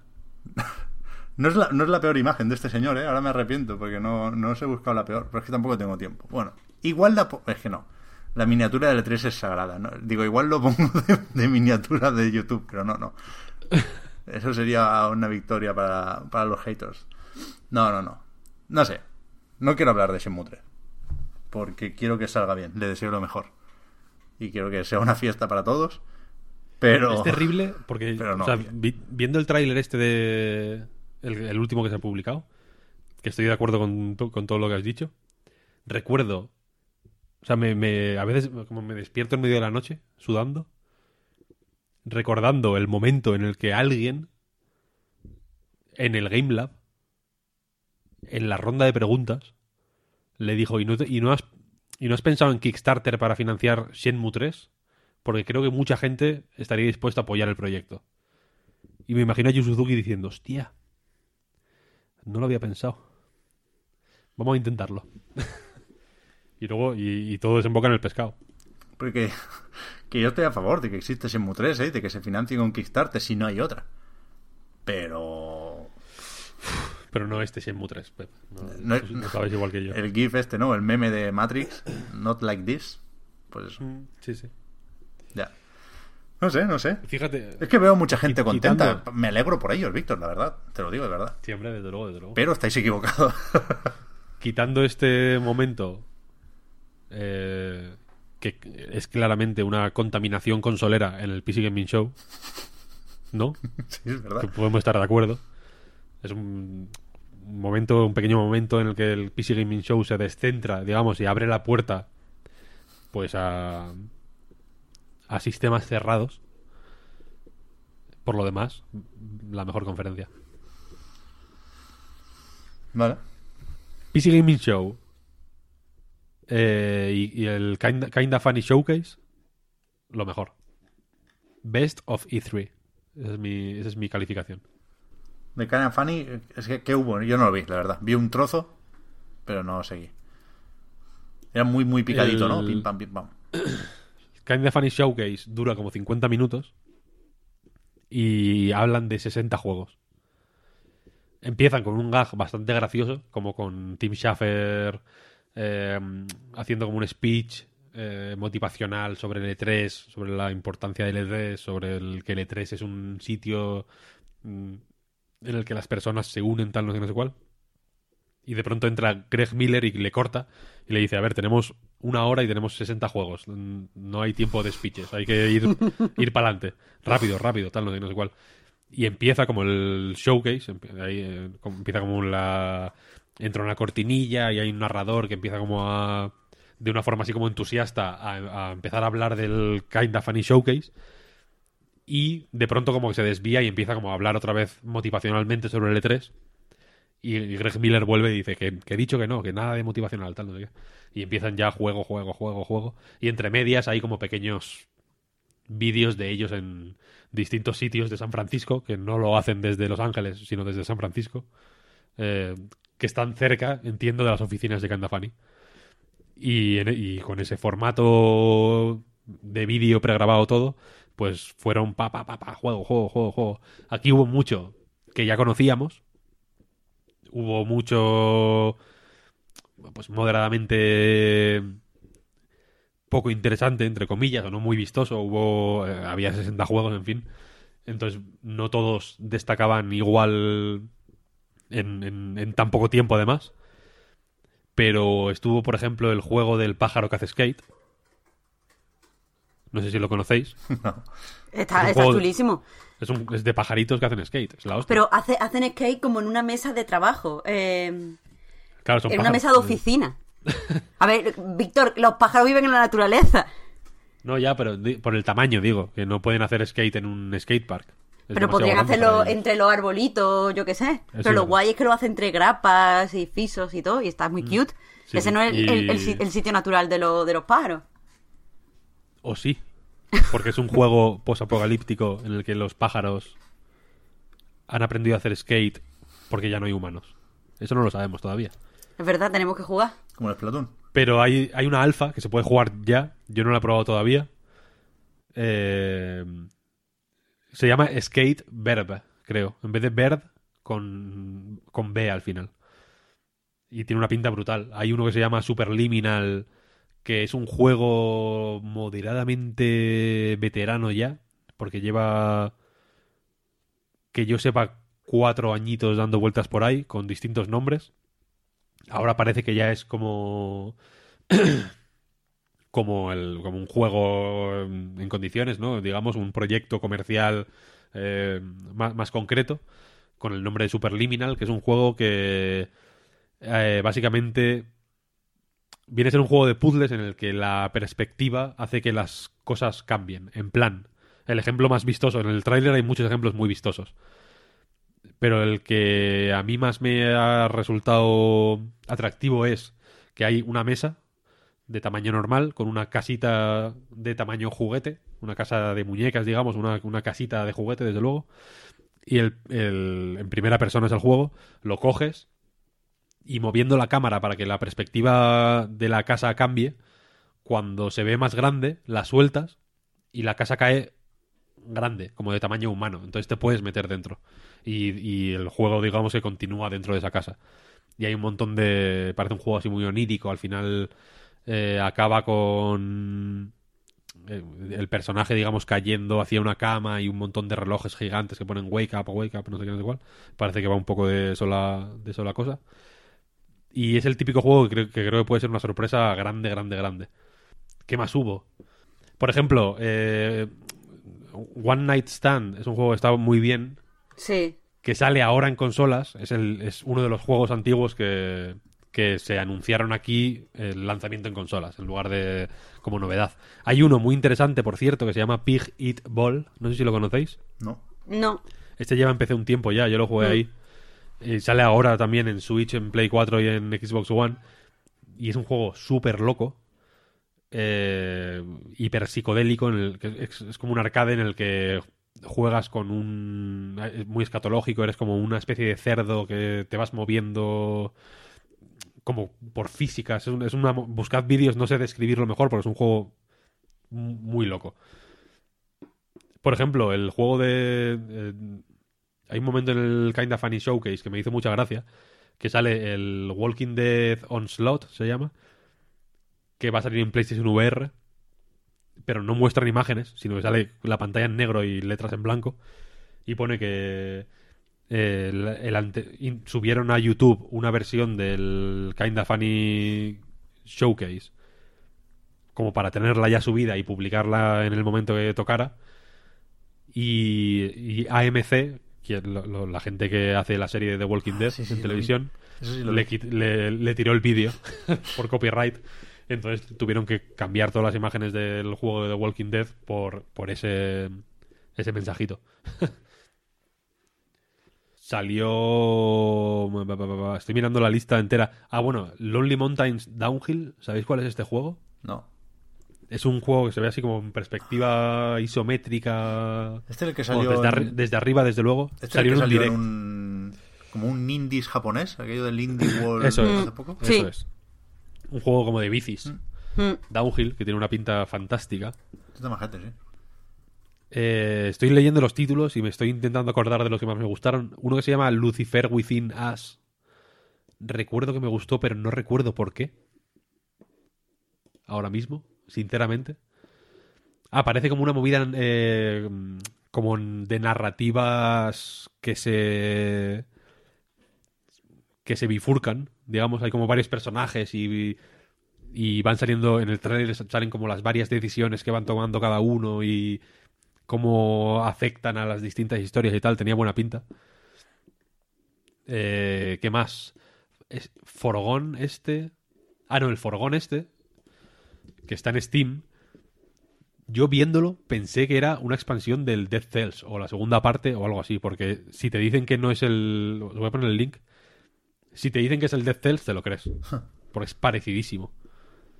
Pero el que estoy buscando, creo que es Recompile igual. Sí, este, Recompile, este es un juego en... Es como un Metroidvania en 3D. Que viéndolo en Steam no me había llamado mucho la atención, pero lo que vi en el...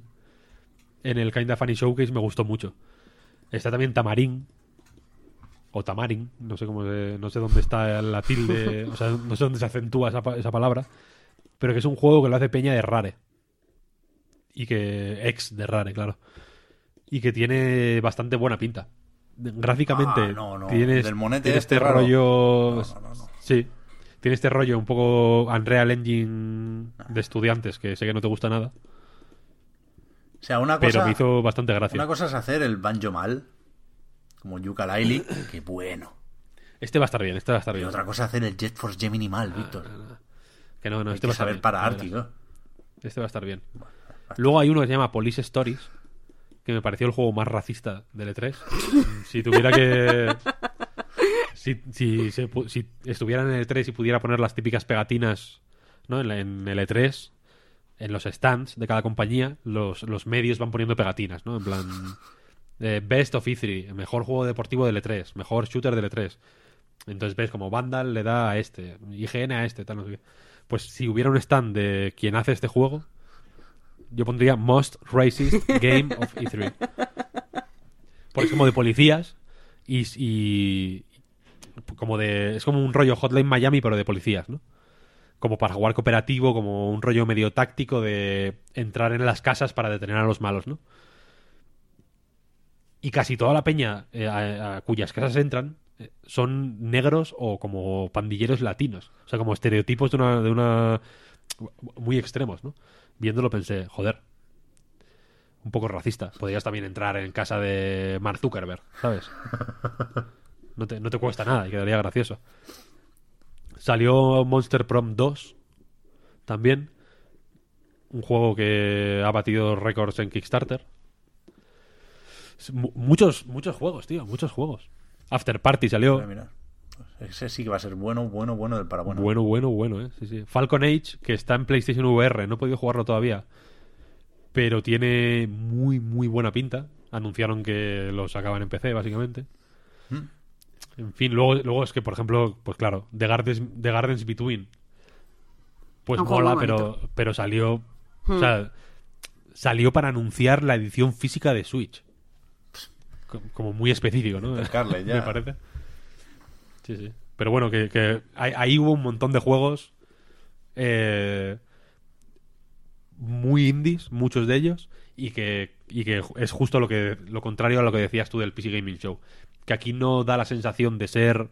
eh, no podemos tener el Cyberpunk y tenemos que conformarnos con esto, sino en plan, joder, hay muchos juegos muy tochos que no van a tener espacio en ninguna conferencia de L3 o van a tener un espacio eh, pues, totalmente anecdótico como el After Party por ejemplo Eh, nosotros tenemos la posibilidad de gracias a nuestra plataforma eh, y aprovechando pues las fechas de L3 y tal darles un poquito de visibilidad vamos a hacerlo de la mejor manera que podamos y con, y con mucha alegría.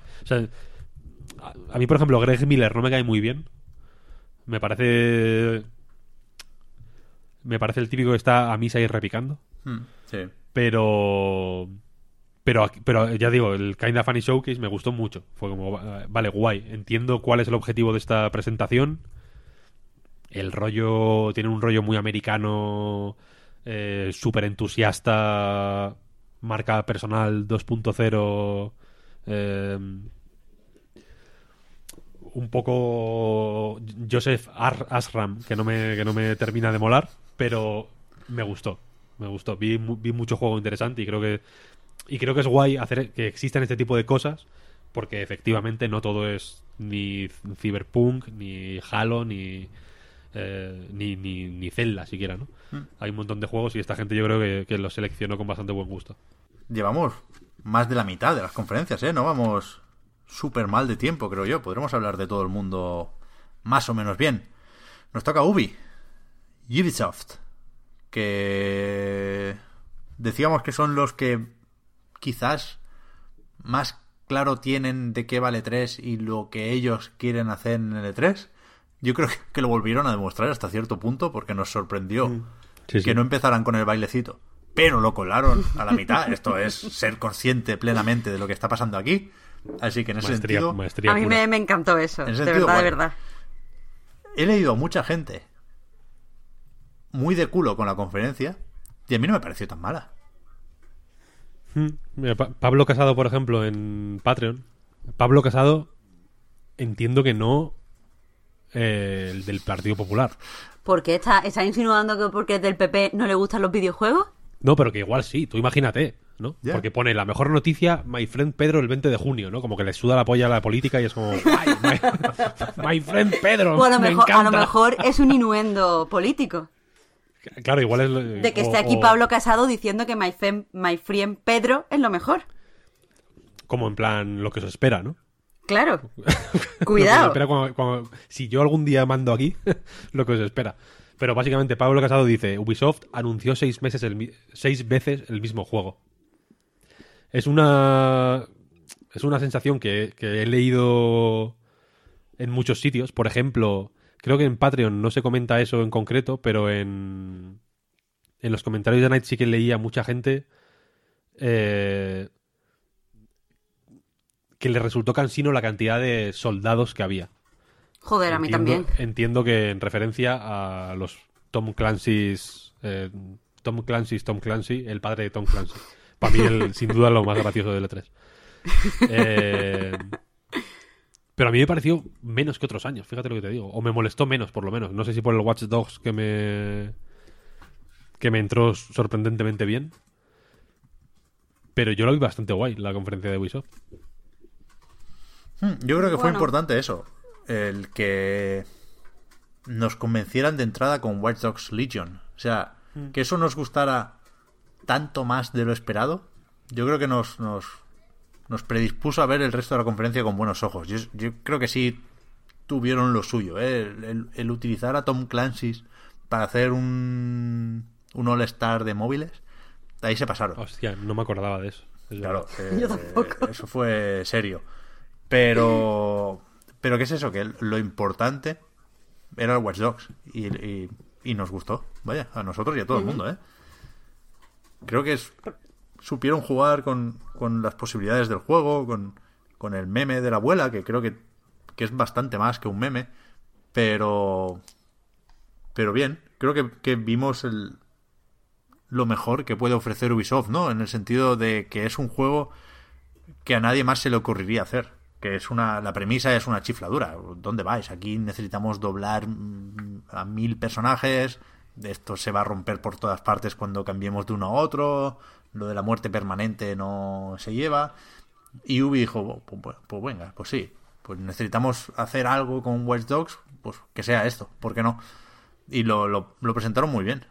A mí me convencieron 100%, vaya, y bueno, los tres, lo sé porque esa sí lo hicimos, la hicimos los tres en directo en Twitch. Y estábamos a tope con el Legion. De hecho, no me acuerdo de nada, absolutamente nada más de la conferencia, salvo que había un perro. Es verdad. Que Había un perro. Fin. eh, estuvo ahí Gorry con Breakpoint, que tuvo 8.000 trailers durante esta semana.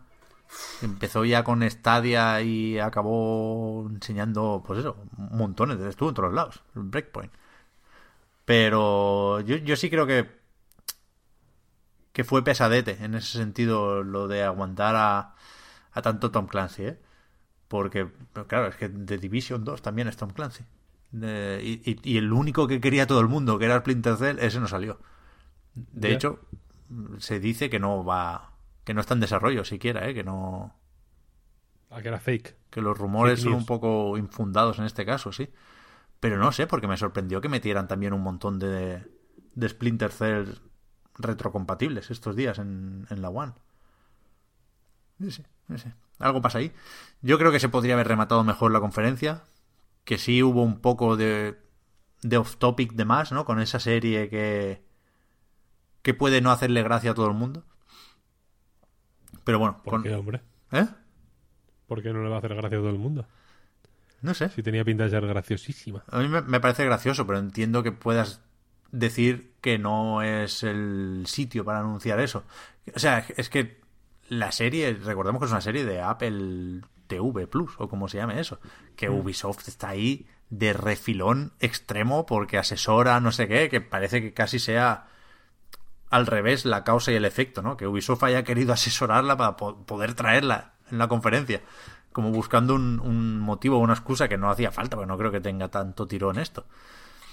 Pero bueno, no sé. Es que es eso, he leído mucha gente muy, muy, muy decepcionada con la conferencia de Ubi. A mí me pareció de manual. El, el, momento serie. Pues bueno, es un actor haciendo una serie. O sea, lo veo, lo veo más. eh, ya que vas a meter un actor o alguien del mundo del cine, porque a Ubisoft le gusta simplemente, a- aceptémoslo ya, ¿no? Es una cosa que les, que les gusta, que entiendo que también les da caché de cara a, a gente, entre comillas, de fuera del mundo de los videojuegos. Sí, tienen en el, en el Excel de la planificación anual tiene una casilla para esto. Cuando no es la actor. película de Assassin's Sí. Creed, es el Elijah Wood haciendo su juego. Claro, claro, claro. La- el año que viene será la película de The Division. Claro. No hay. eh, ya está eh, elegido, digamos, ¿no? Mm. Entonces, pues bueno, pues un actor haciendo una serie. Bien, ¿no? O sea, no te lo cuelan de una forma eh, más deshonesta o, o menos o un poco más forzada.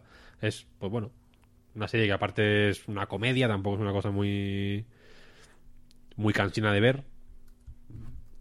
A, mí me pareció guay, ya digo. Eché de menos algunas cosas de otros años. Es verdad que, claro, si yo no me acordaba del, del All Stars este. Y de alguna forma toda la parte, el valle central de For Honor, de Division, de actualizaciones en general, de Rainbow Six, tal. No se me hizo especialmente cansino, la verdad. Del- Igual porque, está, igual porque estaba todavía, eh, evidentemente, con el Watch Dogs en la cabeza o lo que sea. Pero no se me hizo muy cansino. Sí me pareció que le faltó un poco de punch al final, Sí, sobre todo. fue una despedida muy rara, es cierto. Pero ya digo, yo vi una conferencia. Una conferencia de Ubisoft, que Sí. es una cosa de un- con entidad propia y que aquí no. Pues no, no falló, yo creo. Sí, sí que es verdad que, que la conferencia nos deja un, un paisaje extraño en cuanto a catálogo o a próximos lanzamientos, porque el juego grande de este año parece que es eh, Breakpoint. Mm, No por nada, sino porque Watch Dogs no sale este año, sale el que viene, el 6 de marzo. Y Rainbow Six Quarantine entiendo que tampoco estará listo para este año, ¿no? Se anunció 2020. Creo que sí. Y después el, el, el anuncio, la sorpresa final, ese Gods and Monsters, que tiene así un poco de estética Breath of the Wild, sale también en febrero, creo. Sale también para Switch. Y no sé, realmente es un juego atípico para cerrar la, la conferencia de Ubi. Fue una combinación de juego atípico más discurso raro de Yves Guillemot, que normalmente es como más triunfalista y es una despedida más, más evidente, ¿no? Y, y, y tal como dio paso a este juego, nos quedamos pensando, bueno, pero después vuelve a salir a decir adiós o ya se va para casa o, o qué pasa. O sale el director de este juego Sí. a, a hablar de. a presentarlo un poquito más o lo que sea. Sí. Mira, en ese sentido, Free Slave en Patreon dice, eh, yendo un poco a lo que decís, eh, lo, lo que hemos comentado en la, en la cobertura que hicimos en directo de L3, me gustaría saber vuestra opinión sobre lo que se ha visto este año a dos niveles, la violencia y la falta de creatividad. En mi opinión, e irónicamente trabajando en uno de los shooters que se ha enseñado, no, no especifica cuál, ni de qué estudio es, ni de qué compañía, lo, saco ahora porque me parece que en- encaja moderadamente bien. Este año he visto que casi todos los juegos van de pegar tiros y que la violencia sigue siendo el eje de juego en casi todos los casos. ¿Hasta qué punto no está el mercado saturándose de más de lo mismo? Y lo segundo, si dejamos fuera a Nintendo, casi todo el resto ha sido un tono de juegos realistas sin mucha exploración de nuevos estilos visuales. Casi todo el mundo ha apostado por lo mismo. ¿Qué os ha parecido? Vaya tono de loquendo me ha salido ahí. ¿Qué os ha parecido a vosotros? Un saludo, gracias, Tata.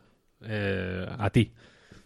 Eh, fíjate que en Ubisoft, concretamente, yo creo que mm, aunque, aunque Watch Dogs evidentemente tiene disparos y la violencia es mm, uno de los ejes eh, centrales sin duda del juego, que fuera un tipo de violencia, yo creo que, o de, o de uso de las armas infinitamente más consciente, yo creo, por el contexto del juego, de que son civiles, digamos, enfrentándose a la autoridad, por así decirlo.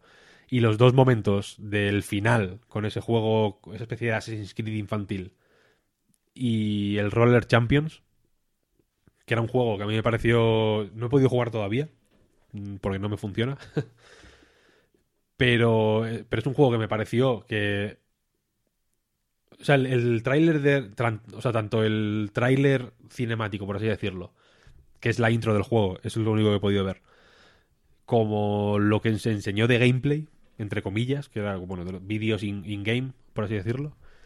Me pareció que tenía un tono hiper bien medido. De. tan- eh, la música era, era divertida, lo que se veía era divertido. Iba a, a. Esto es divertido, quiere ser divertido. Y. Y es lo, y lo, y lo que vas a encontrar, ojalá, o esperamos que sea divertido. Y con los juegos de, de disparos, digamos, por ejemplo, con el Ghost Recon, la sen- no sé qué esperar de él. ¿Sabes? ¿Qué, qué- qué es lo que, qué es lo que hay que- qué es lo que el vídeo este de los soldados ahí eh, recibiendo el speech del fulano este, qué es lo que quiere, qué te quiere transmitir sobre el juego, eso?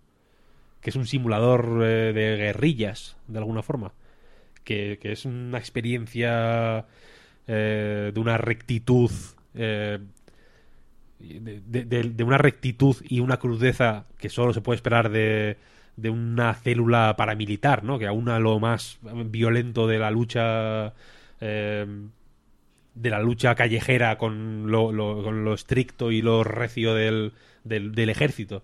No sé qué esperar. O sea, en ese sentido creo que, lo, que los, los juegos de Ubisoft que más... eh, que mejor definieron su tono fueron los menos violentos, de hecho. Ya. O sea, me gusta lo que has dicho porque yo sí he jugado a Roller Champions y no me gustó nada. Ya, pues habla un poquito de él. Cuéntanos qué tal, Es que cómo, he cómo jugado está. dos partidos. No, seguro que me estoy perdiendo algo y no las dinámicas de equipo no se las veo por ningún lado porque el pase no va bien. No sé, no ni siquiera le veo las similitudes tan evidentes con Rocket League porque no no se juegan parecido. Y, y es el típico que te lo cuentan o lo ves incluso y dices esto tiene que ser divertido. Y cuando lo pruebas no lo es y no sabría decirte por qué. Igual tuve mala suerte porque me salieron las cosas demasiado bien. Me, me pareció que era un poco tonto. Porque era fácil, muy fácil regatear y muy difícil quitar el balón. Porque lo de coger impulso, bueno, estás como en un óvalo y puedes subir un poquillo por la pared. Tú corres con el gatillo derecho y con el izquierdo, digamos, te encoges para coger velocidad y hay una mecánica ahí de ir haciendo S para al mismo tiempo coger velocidad y hacer más difícil que te roben la pelota. Pero en mis dos partidos todos sudábamos olímpicamente de eso y parecía que el juego era más efectivo eh, haciendo eso. Pero la falta de ver una profundidad que seguramente está ahí, a mí no me enganchó. Ni por la estética, ni... Que ya digo que es verdad que los preparativos son son como emocionantes, porque ves los menús y te entran ganas de jugar, y todo lo que tendría que encajar cuando empiezas a, a jugar, pues no encaja. Esto va de, de- Creo que son equipos de 3, 3 contra 3 o 2 contra 2. 3 contra 3, creo. Lo que tienes que hacer es coger una pelota, dar vueltas a ese óvalo y encestar esa pelota. De manera que si has dado una vuelta completa y encestas es un punto, si das dos vueltas completas y encestas son tres puntos, y si das tres vueltas completas y encestas son cinco. Insisto, está todo ahí sobre el papel, dice, vale, ¿qué me sale a cuenta? ¿Arriesgar e intentar hacer cinco puntos o ser conservador y hacer un puntito e ir de uno en uno? Pero después lo juegas y, y te da todo un poco igual. Es, es un tipo de desgana muy de free to play que no sé cuánta es mía y cuánta es del juego. Porque es Ya. free to play. ¿Le ves espacio para la mejora? No. Vaya, O sea, se me desmonta mi teoría. puede, puede que haya cosas que yo no he visto, ¿eh? Pero...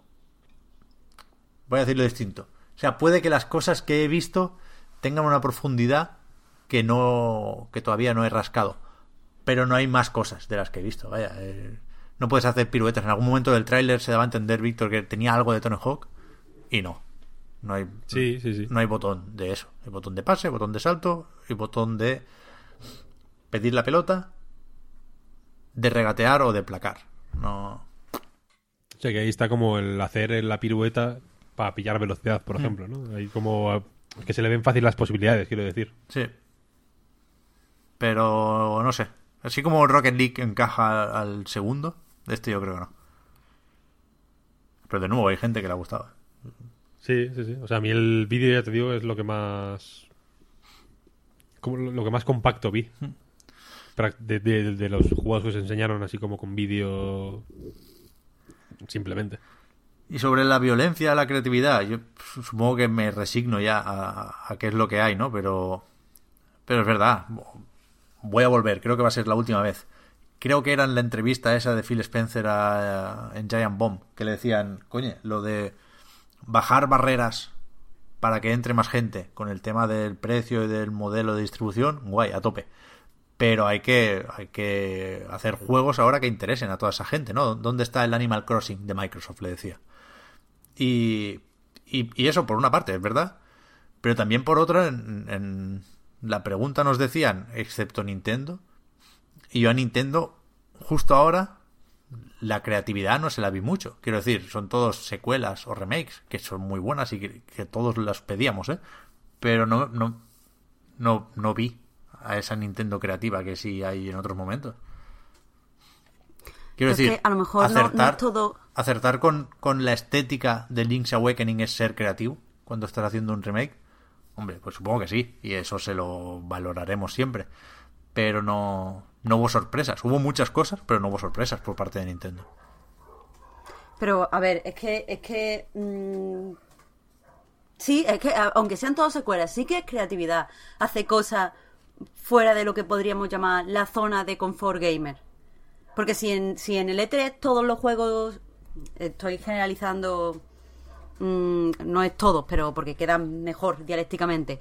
Todos los juegos tenían al típico protagonista, joven, blanco, musculado, eh, paramilitar, con cara de héroe y barba de tres días.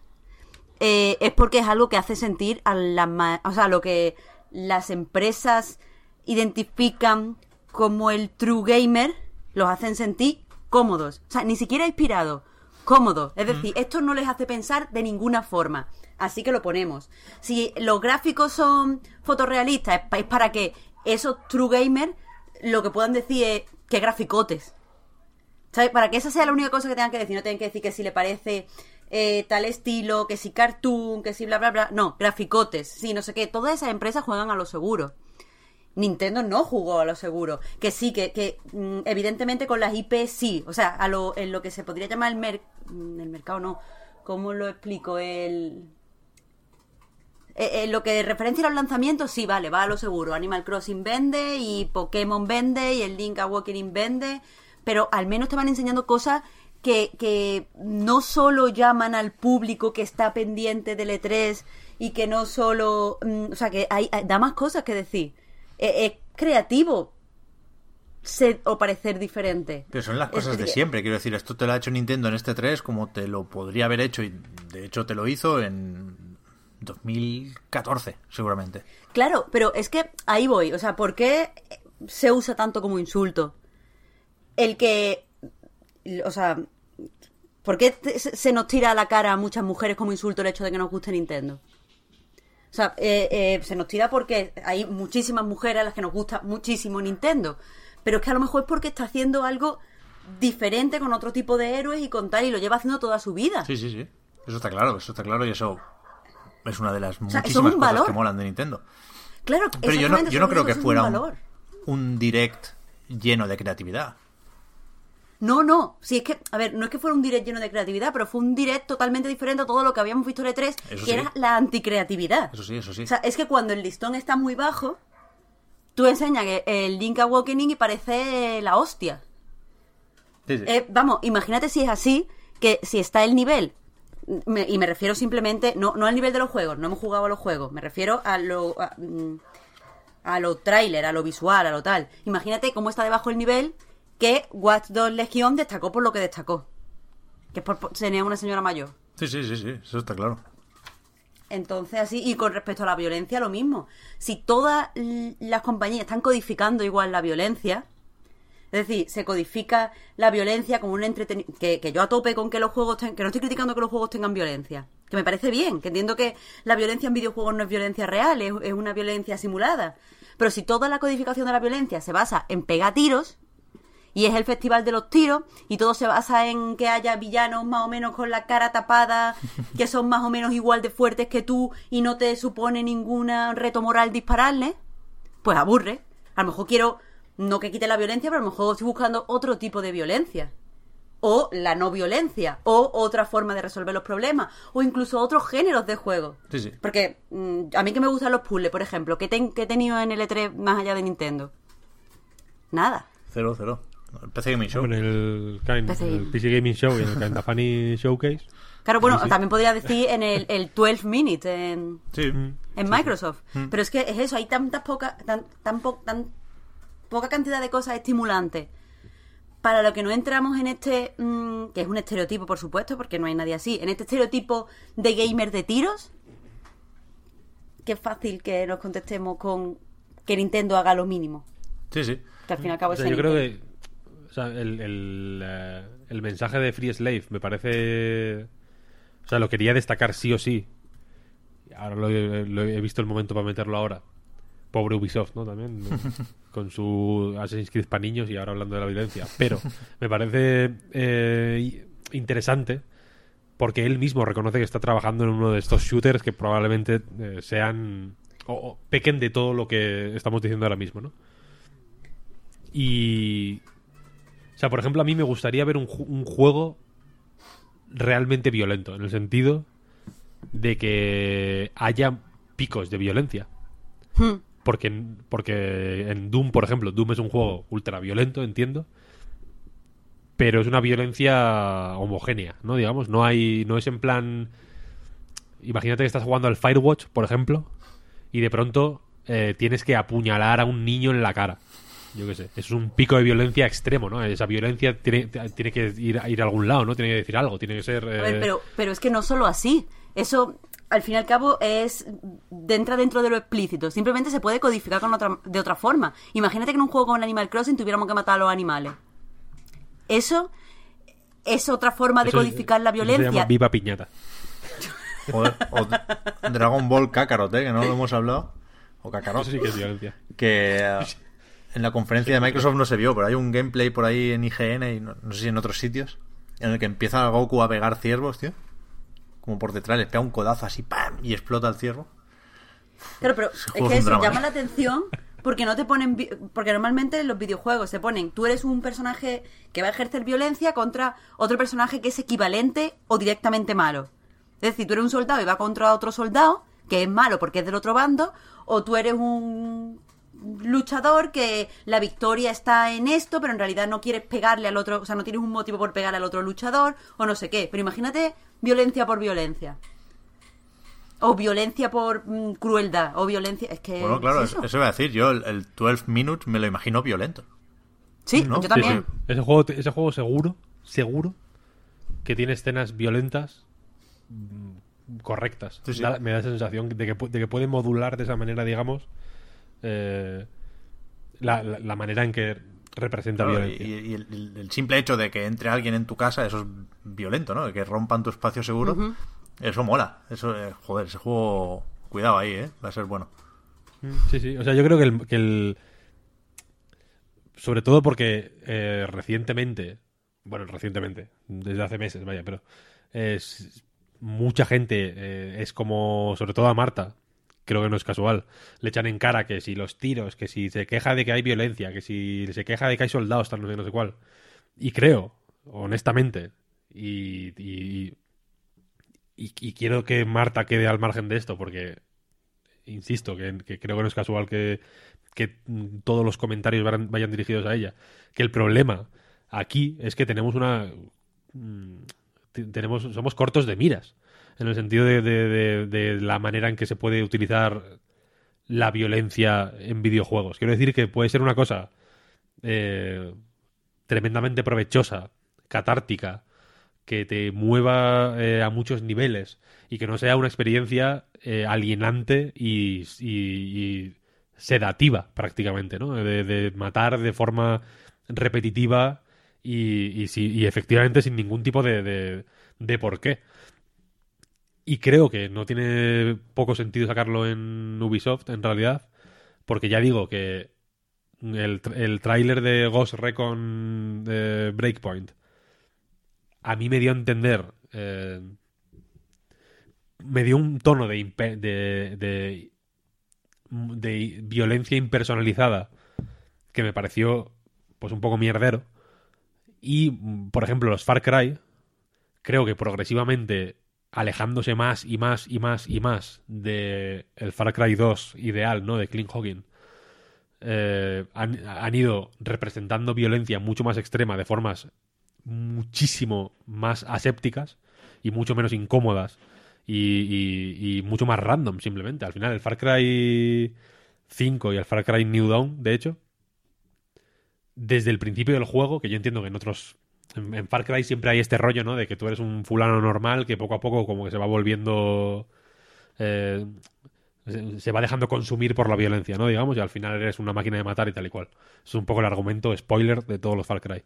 En el Far Cry New Dawn, por ejemplo, desde el principio, asesinas a la gente de unas maneras absolutamente grotescas. Y no, y no es una cosa que se te presente como, joder, mira, ¿no? El, el posapocalipsis, o sea, el es tan eh, chungo que aquí es matar a morir, ¿no? Es simple, únicamente la animación guapa, es una animación guapa, simplemente.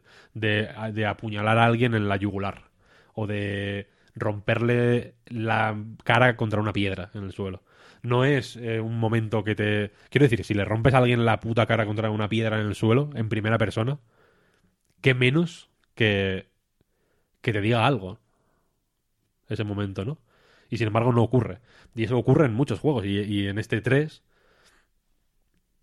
evidentemente puedes fijarte en los momentos interesantes que ha habido y los hemos comentado yo creo en las dos horas y pico anteriores de podcast. Hemos comentado un montón de momentos eh, geniales.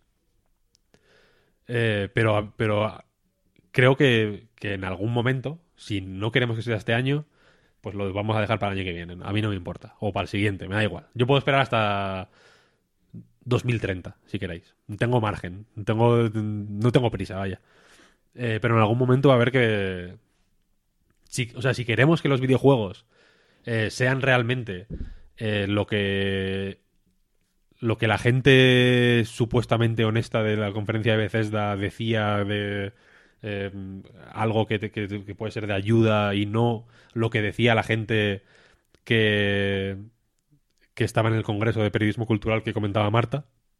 Si queremos que sean algo que pueda ser positivo y que pueda eh, tener una influencia eh, innegablemente valiosa en el conjunto de la humanidad, como cada vez más evidentemente la tiene, pues va, va a haber que hablar de esto en realidad, yo creo.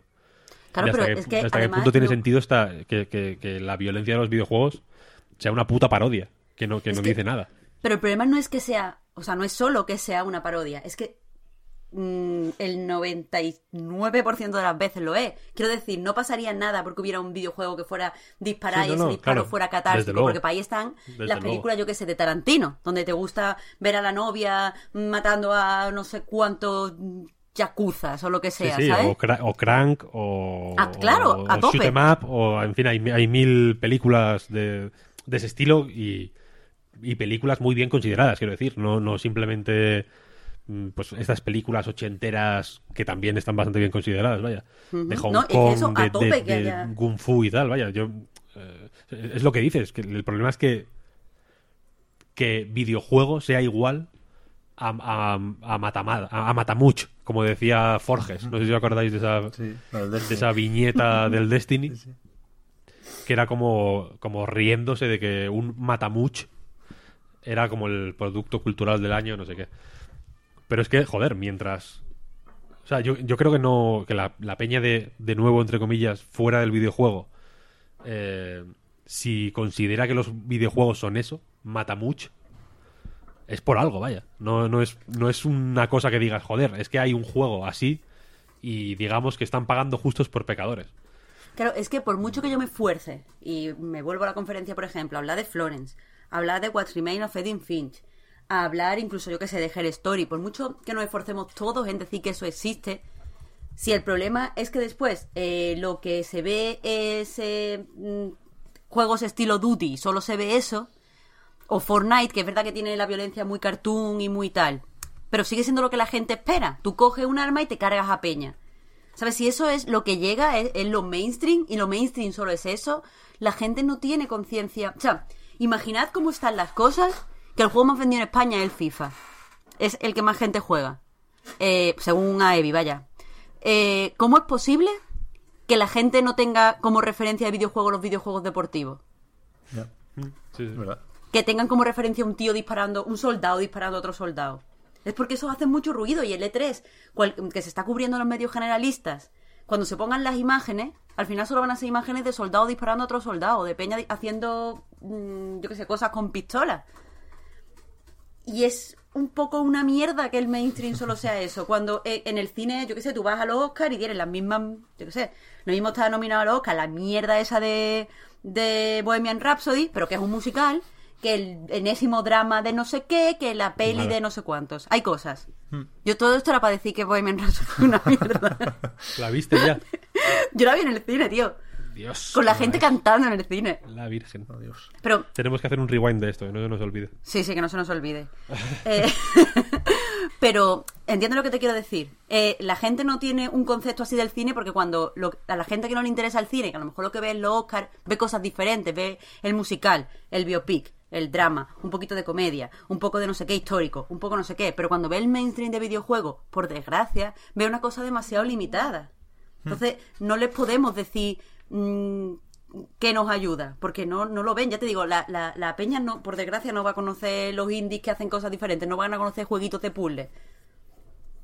Ni el del skate de los pájaros. Y eso debería de conocerlo todo el mundo, porque además el pájaro Joder. letea de una forma graciosísima. Sí, sí, sí, sí. o sea, sí. me vuelve loca cuando, cuando hace cualquier truque y hace así un poquito con la alita. Sí, sí, como para pillar el equilibrio de nuevo. es Sí, es lo cute. Sí, sí, es eso. Yo entiendo perfectamente por qué existen y por qué gustan y por qué venden los juegos de disparos, ¿eh? Y nadie Hombre, quiere que dejen de estar ahí, A pero sí ajustar un poquillo los porcentajes, macho, es que es... Son números muy, muy, muy exagerados, ¿eh? Y total, de- o sea, después, ¿a quién no le gusta el Ori? Es que es eso, es que no... Sí, sí. que a veces mm, entiendo que Nintendo puede generar rechazo porque dice, bueno, al final es siempre Mario y Zelda y no sé qué. Pero los juegos bonitos en general, si te pillan un poco cerca, a todos nos entran nada más de bien, joder. En fin, eh, ¿algo más de Ubi? Ese, el Gods and Monsters, es que no- es eso, lo, lo enseñaron poquísimo y no hay mucho que decir, ¿no? Pare- Y parece un poco feíto. Sí, de entrada O parece sea, que tenga que, ser muy bonito y después tampoco, ¿no? A ver, a ver qué pasa. 25 Ese de sabéis. febrero, creo que es. ¿Se ha visto a, puerta cerrada o algo así en el E3? O... Pues no sé, yo no he visto nada más, la verdad. Este me gustaría verlo, sinceramente. Ya, ya, ya. Vamos con Square. Venga. Sí, ¿no? Square, sí. Que. Bueno, tenía sus dos cositas: Final Fantasy VII Remake y Marvel's Avengers. En la conferencia estuvo en ese orden, o sea, primero Final Fantasy y al final Vengadores. Entre medio, pues hicieron lo que lo que se pudo. Fue, fue, también un, un valle bastante pesadete en la conferencia. Nos pilló muy tarde aquí también. Pero, pero sobre esos dos yo creo que hay bastantes cosas que comentar. También se puede comentar la ausencia de Babylon's Fall, pero igual no lo vamos a hacer. Final Fantasy VII Remake. Pedíamos la semana pasada o la otra que aclararan lo de las partes, lo de las fechas, y al final no mucho. O sea, sabemos que esto sale el 3 de marzo, primero en PlayStation 4, volvían a repetir, que es algo que ya se había dicho en 2015 al, al anunciar el, remake. En el último State of Play no se aclaraba y ahora en la nota de prensa de Square Enix vuelve a apuntarse a la exclusividad temporal, que ya digo, yo creo que desde siempre era lo, lo que cabía esperar. Pero no sabemos si sabemos el precio, 70 euros, o normal, con su edición deluxe, con su edición para coleccionistas con una moto que vale 330 pavazos. Y, y lo que no sabemos es cuántas partes tendrá esta, esta vuelta a Final Fantasy VII. No lo sabemos porque no lo saben ni ellos. O sea, en Square Enix decía el productor quitase que no, que no lo tienen claro. Supongo que ya verán en función de las ventas, en función de lo que se alarguen los desarrollos. También decían que ahora tienen preparado el terreno, digamos, tienen la tecnología para coger carrerilla y hacer lo que queda más rápido que este. Pero de hecho, el, el- el que se llame simplemente Final Fantasy VII Remake, el juego, yo creo que, que refuerza esa idea de no son episodios, son varios juegos, ¿no? Igual que muchas secuelas acaban con un con un final abierto para en el siguiente juego continuar la historia. Pues Final Fantasy VII va, va a ser eso. Se dijo lo de que habrá contenido como para llenar dos Blu-rays. Se dijo que serían dos Blu-rays literalmente, luego no quedó claro y ahora parece ser que sí, otra vez, que, que el- que la edición en caja tendrá dos Blu-rays. Eso fue confu- eh, súper confuso, ¿eh? Sí. Sí, es sí. que no sabía, yo, yo por lo menos no sabía a qué se refería. Y yo, ¿pero por qué da, por qué da esta info aquí? ¿Qué es esto? Pero bueno, ¿Mm? Es una es, forma es un poco, literal. Un poco enrevesada de no hablar de horas, ¿no? Porque, yo qué sé, en Claro. dos Blu-rays le pueden meter peliculitas y, y llenar un Blu-ray de cinemáticas. No lo sé, puede ser el caso perfectamente. Pero mi, mi conclusión es esa, que seguimos con muchas dudas sobre Final Fantasy VII Remake, con más dudas, sin duda, de las que deberíamos, con menos garantías, quizás, de las que deberíamos, pero lo que se vio pinta tan bien que a mí me da igual todo lo demás. O sea, que me dejo llevar, o sea, me, me, me puede el corazón y no la razón. Sin ser yo, siempre lo repito, muy fan de Final Fantasy VII, que lo jugué en casa de varios amigos, ¿no? Y, y fui haciendo la partida más, más o menos entera, pero ni tenía yo la Play, ni lo viví en primera persona, ni es mi juego favorito, ni me cambió la vida, ni muchísimo menos. Pero todo lo que se ve me flipa del remake, por los gráficos, por, por el cómo están jugando con lo de actualizar algunas cosas, pero ser fieles en otras, ¿no? no es, es un juego que, por ejemplo, cambia muy poco el diseño de los personajes, pero los hace perfectamente actuales. El sistema de combate creo que es que va a conseguir aquello de contentar a todo el mundo. Parece complejo, parece Fue táctico, parece accesible. Me, me, me, me gustó mucho Tifa, algo tan simple y tan importante al mismo tiempo como esto, ¿no? Me- los primeros minutos de la conferencia de Square Enix me parecieron lo mejor del E3. Luego, Hmm. el- el- al hacer media con toda la conferencia, baja la nota, ¿no? Pero la forma de presentar Final Fantasy VII me, me alucinó. Me alucinó. Que había gente emocionada de verdad. Y Sí, me sí, gustó que- mucho. Quiero decir, la- ahí la emoción era auténtica. Sí, sí, porque, sí, sí, es tocho, o sea, la forma en la que se escuchaban los. ¡Oh! ¡Oh! A mí me, me volvía loquísima, me emocioné mucho con esa tontería. Es que es muy heavy el Final Fantasy. Sí, sí, No- sí. Sí, sí, sí. ¿Viste, Víctor, el vídeo de Tim Rogers Ah, no. subiéndose a la moto? Uf, increíble. Métete en Kotaku. Shit. Porque si no lo conocéis, Tim Rogers es un poco el Víctor de Kotaku. Es un tío que, que incluso cuando está emocionadísimo, habla con una tranquilidad que no sabes de dónde le viene, ¿no? Y entonces está el tío hablando de Final Fantasy VII con un hype por las nubes, pero que no se le nota, porque habla muy normal. Pero entonces dice, cuando vi a Tifa, sinceramente no sé cómo no me morí. O sea, lo normal es que me hubiera dado aquí un, un infarto y me hubiera muerto. Y lo dice así, más tranquilo que yo ahora reproduciendo sus palabras. Y es brutal el vídeo, porque es eso, que, que no somos conscientes de cuánto le gusta Final Fantasy VII a muchísima gente. Y, y hasta qué punto, a pesar de que no está el juego entero o la historia entera, sí que, que esto es un sueño hecho realidad para muchísima gente. Pero es la hostia porque, por- en mi caso, por ejemplo, yo a Final, a Final Fantasy VII lo jugué X años después de su lanzamiento y empecé. Eh, porque yo en su época, cuando salió Final Fantasy VII, evidentemente lo consideré el peor juego de la historia. Eh, en contraposición directa con Ocarina of Time, que era el mejor juego de la historia. Claro, ahí No, había, esa, había esa guerra, ahí. esa guerra existió Sí, y, sí, sí, sí. y hay que hablar de ella abiertamente, no pasa nada. Hubo bajas, eh, se dijeron cosas que no- a nadie le gustan, pero es la verdad. Vaya, es- es- eras de Ocarina of Time o de Final Fantasy VII. Yo era de Ocarina, de Ocarina of Time. Aprendí a apreciar Final Fantasy VII con el tiempo. Eh, y, e incluso desde esta posición sabes que es Final Fantasy VII. Quiero decir, es, un, es un, uno de los pilares, digamos, de la, de la historia pop del videojuego. Y, y, joder, y entiendo que, que sea relativamente fácil dejarse llevar por, por la emoción con este, con este remake. Porque lo que se vio es muy tocho. Hasta el punto de que yo me estoy forzando de una manera brutal para no pensar en que en que no pueden hacer sinceramente un juego de 40 o 50 horas solo de Midgar. Yo lo siento, pero no es posible.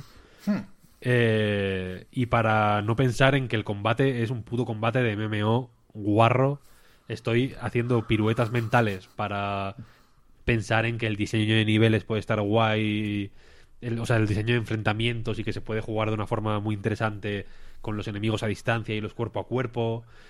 Se ven varios momentos así, ¿no? Incluso con, incluso con jefes. Estoy pensando que ese, esa mezcla de ataque en tiempo real con las magias, digamos, que se van cargando a medida que atacas, puede ser profundísimo y súper estratégico, etcétera, etcétera.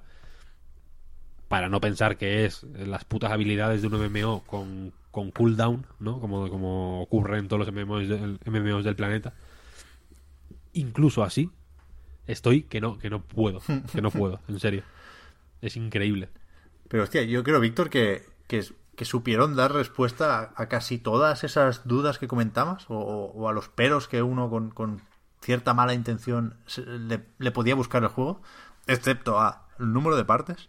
Yo creo que a todo lo demás supieron dar respuesta de una forma bastante incontestable. Quiero decir, lo de cómo van a sacar 20, 30, 40 horas de Midgar. No lo sé, sinceramente, porque primero no tengo tan fresco el original y segundo no, no me he parado a pensar dónde podrían meter relleno o no relleno, ¿no? ¿Dónde podrían añadir horas? Pero es que todo lo que se ha visto en ese sentido, a mí me convence. Quiero decir, dicen los que lo han probado que hay mucho más diálogo y que no es. que no está pornomax, vaya, que, que, que ayuda a definir a los personajes y que el hecho de conocerlos. No, hay como una familiaridad ahí que hace que el juego funcione especialmente bien al contarte más cosas sobre esos personajes. La forma de alargar los combates, que parecía un sitio en, en, en el que no se podía rascar, ¿no? Pero el tanque escorpión ves que es mucho más largo porque tiene muchas yeah. más fases y esas fases incluyen cosas tan interesantes como meterle coberturas para para esconderte y protegerte del disparo del rayo láser ese. O sea, todo lo que hace el juego por estirar el original me parece súper bien pensado en lo que hemos visto.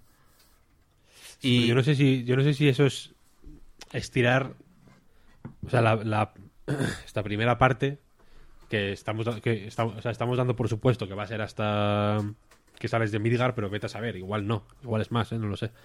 Eh, son tres horas, tío. Ya. ¿Cómo van a hacer, cómo van a sacar 60 horas de ahí? Bueno, tampoco hace falta 60. Bueno, mmm... es que yo estoy en que es corto, a lo mejor son 40. Claro, a lo mejor son 30 horas lo que iba a decir. Pero es que eso no es corto, tío. 30 horas es una barbaridad, ¿eh? Bueno, que 30 horas para pa el juego que es y para lo que. Vamos a ver, que ocupa. No sé si os había enterado que ocupa dos Blu-ray. Ya, ya, ya. Es verdad. ¿Sabes? Eso son muchos Blu-ray. No sé, para mí el, el, el, titular sin duda es I Want to Believe. O sea. Sí, no, no, no, total, total, total. total. Y, y, creo que, el, que ya digo, en el combate es cierto lo que dice Víctor, que al final va a ser machacar un botón hasta que puedas hacer otro ataque. Pero al cambiar entre personajes, Sí, sí, yo ahí espero que, que, lo hagan guay. Hay algo de o sea, gracia. Decir, ahí, veo, ahí veo posibilidades, desde luego. Hay, hay un momento eh, en el tráiler en el que le cae un bicho encima a Cloud y como que se cubre en el suelo con la espada. Eso es increíble, esos acciones contextuales en lo que antes era un sistema por turnos. Eh, ahí hemos dado un, un buen viaje, ¿eh? Y, Hmm. y es que, no sé, es que a lo mejor estoy yo más predispuesto a que me guste de lo que debería, ¿eh? No, no digo que no, pero que salen las lagartijas esas de las cloacas, que son la Sí, chorrada sí, sí. más grande que puede haber en un juego. Increíble ese Y, y, y, y, y es, y parece serio, quiero decir, ¿no? No es, no es ridículo, por lo menos. Eso es un trabajo, eso no, no sale solo. Hay un trabajo de diseño y de. de todo que, que, que me hace ser muy, muy, muy optimista Mm. con este juego. Sí, sí, total, total. Yo ya aviso, vaya, que, la- que, nadie, si alguien tiene realmente dudas en serio sobre este juego y quiere opiniones imparciales y objetivas, que en mí concretamente no las busque porque mm, ya digo me estoy forzando de la forma más brutal a, que, sea el evento de videojuegos de- del 2020 para mí. ¿eh? Y lo digo totalmente en serio, es una cosa que me, que me, está, me dio la vida en la conferencia. ¿Mm? Y si, o sea, y, y- y te puedo decir mil cosas que no me que no me parecen del todo guays de lo que se ha visto y de, y de las dudas que me despierta, pero es que me da igual, me da igual. No, por, por, por viéndolo desde casa, digamos, sin haber estado ahí en Los Ángeles, a mí me parece el juego de la feria. Porque me, me Sí, parece sí, sí, total. la mezcla perfecta entre juego grande, juego importante para mucha gente y juego que, sin nada de eso, por derecho propio, se ve bien y muestra ideas y, y se sabe enseñar, que esa es otra cosa muy importante. Y, y creo que mucha gente va a estar en ese carro, ¿eh? Mm, Sí, sí, sí. A mí, si, si no el mejor de la feria, esto es lo típico que luego me pongo a ver y digo, ah, hostia, tal. Top 3 sin, sin ninguna duda. A ver, a ver si, si se cumplen esos rumores que decían que, que habría una demo. Algunos la, la querían ya para esta semana. Si, si no puede ser, pues que sea, que sea prontito. No veo por qué no. Sí, sí. Por qué no iba a hacer los Square Enix, ¿eh? Porque la demo era lo que se podía jugar, se ve que era muy poco. Ni siquiera podías jugar con Tifa. Era lo del tanque escorpión y poco más. Con Cloud y Barret solo. ¿Qué más? De lo que vino entre medio, pues yo que sé, hubo un poco de todo, mucho JRPG, mucho Square Enix Collective, que los pobrecillos son... No, no son de, de los abanderados, independientes, digamos. Y al final los Vengadores. Marvel's Avengers. Que... Sobre los- sobre los Vengadores tengo, tengo un comentario aquí de David A. Velasco en Patreon que me parece como punto de partida me parece mm, bien traído. Dice, el diseño de personajes de los de, de Avengers es lo peor. Parecen NPCs de JRPG disfrazados de Halloween. Un poco sí, ¿eh? Como el Fallout Pero 76. Es Sí. verdad que parecen eso, NPCs disfrazados. Como Sí, sí, que les sí. han dado el traje del Capitán América y es como, tira, tira para allá, que eres tú al final. Sí, sí. Vaya problemón, ¿eh? ¿Cómo no, ¿Cómo no lo anticiparon eso? Ya ves, ya ves. Yo creo que es muy a mí me evidente. sorprendió. O sea, yo me esperaba un montón de reacciones muy positivas a este juego. Por, pues por ser un proyecto grande de los Vengadores, etcétera, etcétera. Por tener también el ejemplo positivo de, de- del Spider-Man que ha salido muy bien y que tal igual. Aquí los, los estudios en principio no hacen esperar nada malo, en realidad, vaya. Y sin embargo, las putas caras ¿Mm? digamos que se hicieron protagonistas absolutas de, Sí. de la presentación. Pero es que hay algo que, que está off. Son como de Uncanny Valley, porque no es que no se parezcan a, lo- a los actores. Exacto. Eso no importa. Aunque yo piense que es un error el hecho de que pongan caras diferentes a las de los actores con la misma ropa y estilo de pelo que la de los Avengers. O sea, porque la gente evidentemente va a notar mucho más brusca la diferencia. El problema es que, no sé, las expresiones, la forma en la que se mueven, está hay algo extraño como si no fueran humanos en realidad, ¿sabes? Es que es eso, hay algo extraño. O sea, yo creo que el problema no es que no se parezcan a los de la película, que no se parecen por motivos evidentes, ¿no? Pues son otros personajes y, y recuerdan lo suficiente con, con los trajes y con el estilo, como decías, Marta, como para atraer a esa gente que, que de Marvel conoce el universo cinematográfico. Faltaría más, tontos no son. Pero, pero es que están mal. Están mal independientemente de todo lo demás. Quiero decir, ni siquiera es, que sean técnicamente poco elaboradas. Hay mucho polígono ahí, pero no son no son expresivas, no están bien hechas. Ayer me obsesioné con que con que sería incapaz de decir cuántos años tienen esos personajes. Pero total. El Capi es muy Pero viejo, total. la viuda negra nos parece la madre de todo, que se lo lleva de excursión al puente de San Francisco. El, el Thor está ahí como, ¿pero de dónde vienes, hijo mío? El Tony Stark me parece joven. Que ya ves qué cosa más random, qué problema hay ahí. Pues no sé, me supone un problema en este caso. No, A mí Tony Stark me parece el caso más, eh, más grave. ¿Mm? De, porque es, es Robert Downey Jr., pero no. Sí. Justo, o sea, en, en el directo coment- estábamos comentando en plan, "Tío, esto es lo justo para que se parezcan el, como, como en la música cuando haces una canción similar no. a otra, pero solo el porcentaje justo nota a nota para que no te denuncien. pues esto era, era súper parecido. Y justo y tenemos un con otra gente de la prensa del videojuego, tenemos un chat, eh, un WhatsApp, vaya, que hablamos ahí de nuestras movidas. Y ya se estaba comentando ahí justo lo mismo. Es que es la sensación que, que da el puto Iron Man, tío. Sí. De que lo han copiado, pero no del todo. Pues yo ahora mismo estoy viendo las caras y creo que, que ya puedo más o menos ver lo que pasa. Es que, a ver, en las ficciones, en las películas, en los videojuegos, tal, los personajes tienen la cara de lo que son. Porque hay un casting. O sea, quiero decir, la persona mala tiene un poco de cara de mala, la persona buena tiene cara de muy buena, la persona inteligente tiene un brillo inteligente en los ojos. Y aquí no hay ninguna personalidad. O sea, el problema es que ningún personaje refleja nada. O sea, rollo, la viuda negra no es sexy que supongo que es algo que fueron con Scarlett bueno, supongo no, es evidente que es algo que fueron con Scarlett Johansson, pero ser sexy es más que estar o no estar buena. Tienes que tener pues como una cierta expresión Sí. de sexy. Eh, el tío este, el Iron Man no tiene cara de enterado, que es de lo que tiene Robert Downey Jr. O sea, tú le veis y tiene ganas de pegarle un cachetillo y decirle, déjame en paz, capullín. Pues este no tienes ganas de pegarlo. O sea, recuerda eh, a, a Robert Downey Jr., pero recuerda mal. Y eso es todo. ¿no? Y, ah, bueno, Hulk no tiene cara así de, bueno, de buenazo. Es que no, no, no te reflejan nada. No, no, no. Entonces, pues eso es extraño. Es como, como mirar la cara de un robot. Sí, sí, es sorprendente, ¿eh? Porque, quiero decir, yo qué sé, la cara de Lara Croft no, no está mal. ¿No? Caras en principio deberían saber hacer. Y, y a mí lo que me, me fascina es eso, que no, que no lo supieran anticipar. Yo lo comparaba el otro día con el diseño de Sonic de la película. O sea, no puede ser que no sepas que la gente no va a ir más allá de esto. Que el juego que hay detrás de esas caras no se va a ver. Porque lo primero son las caras. Porque, porque es que están mal, es que es imposible fijarse en otra cosa. También lo decía, que, que en, en el Spider-Man, mira que me gusta, la cara de Peter Parker me parece malilla. Pero claro, es una cara. Aquí te salen cinco de golpe y las cinco están mal. 100% de caras mal en pantalla. Es un porcentaje problemático. Claro, suma, suma. Es un combo de caras mal que te deja, te deja cao.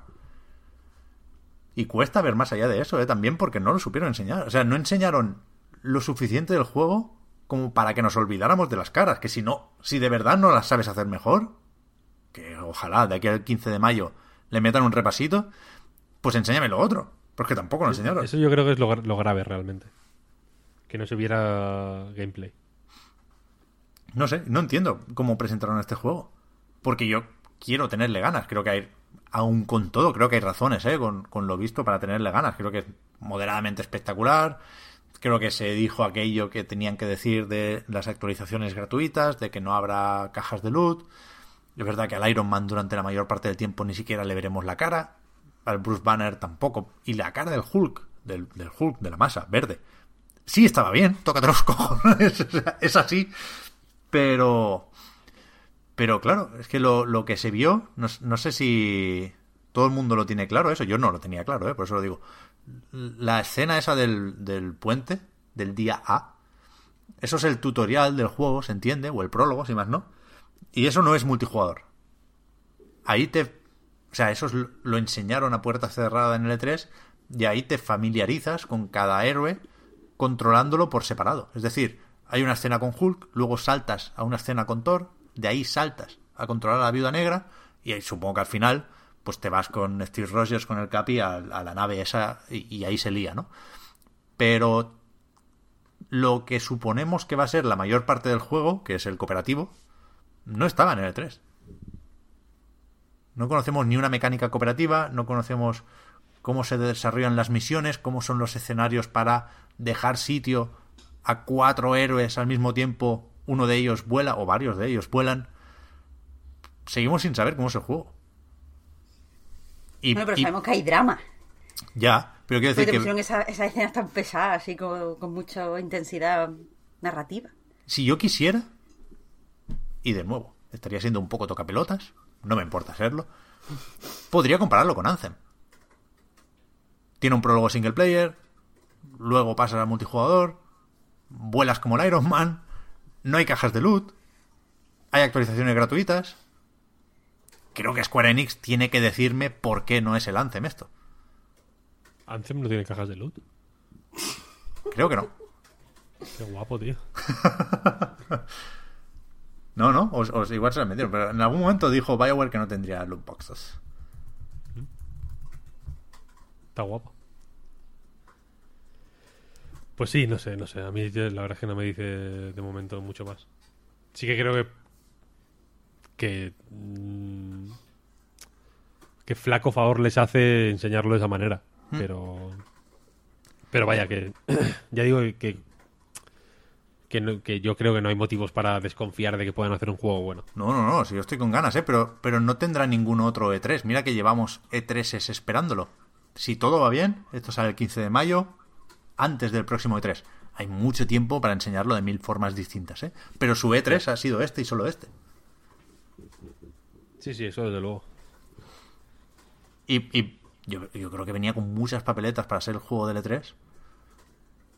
Y me cuesta imaginar a quien, a quien piense eso. No porque no vaya a ser de los mejores que han estado ahí, ¿eh? sino por cómo se ha presentado.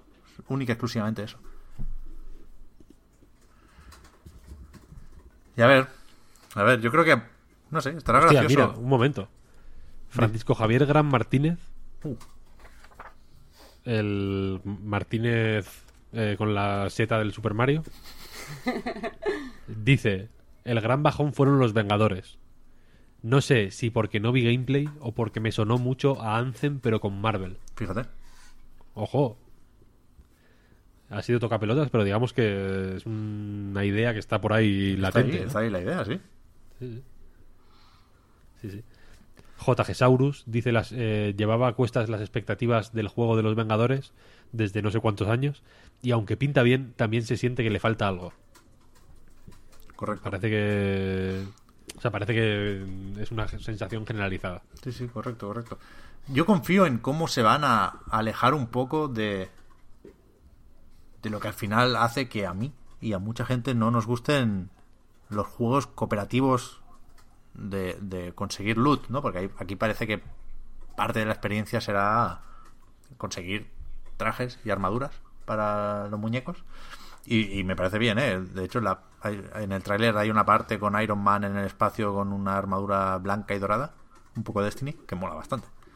Un poco Destiny esto habrá sido sacrilegio, ¿no? Porque eso saldrá en algún cómic y yo lo he comparado con, Con el Matamuche. con Bongi, pero, pero bueno, que, que- que no me parece mal que sea un juego de loot, ¿eh? Los Vengadores, pero creo que se van, por lo que decían, que va a tener cierta presencia la historia y, y- y que van a dejar que sean protagonistas los personajes, ¿no? Porque normalmente es eso, normalmente te tiran a la plaza y mata a toda la peña y a ver qué te cae. Y aquí se dio a entender que en algunas misiones solo estarían algunos héroes, con lo cual te obligan va a ir cambiando, hay una progresión independiente para cada uno. No, no sé si habrá pantallas que sean incluso single player por narices, ¿no? Creo que, que estaría bien, como el prólogo, que, que, que en ocasiones la trama del juego se imponga a ese ciclo de, del loot. Me gustaría que lo hicieran así. Que es, es algo que no ha hecho nunca nadie, en realidad, ¿no? El Destiny y compañía también. Al principio juegas solo, pero después ya todo es eh, lo bastante neutro y lo bastante poco guiado como para que puedas jugar con más gente. Sí, sí. A ver, yo confío en el juego, ¿eh? Confío. Goti 2020. No, Goti no, pero va a estar bien. Has tardado, has tardado un poquito en rebajar eso, ¿eh? Ya, ya, ya. No, porque estaba pensando, valorando la conferencia de Square Enix, que ya, ya digo, yo creo que podía haber tenido mucho más de Vengadores y mucho menos de otras cosas. Creo que, que hicieron un buen papel, ¿eh? Que, que está ahí, ahí, entre las mejores conferencias. Yo creo que si Es te que, preguntan cuál ¿sabes fue la mejor cosa? presentación, las únicas tres respuestas que yo he visto son Microsoft, Square y Nintendo. Y es que te voy a decir una cosa súper rápido porque estoy deseando hablar de Nintendo ya. Eh, hizo una cosa muy interesante Square Enix que en lo personal me gusta mucho, que es que le dio un sentido narrativo a su conferencia. Quiero decir, la chorrada esa de los cuadros Los cuadros.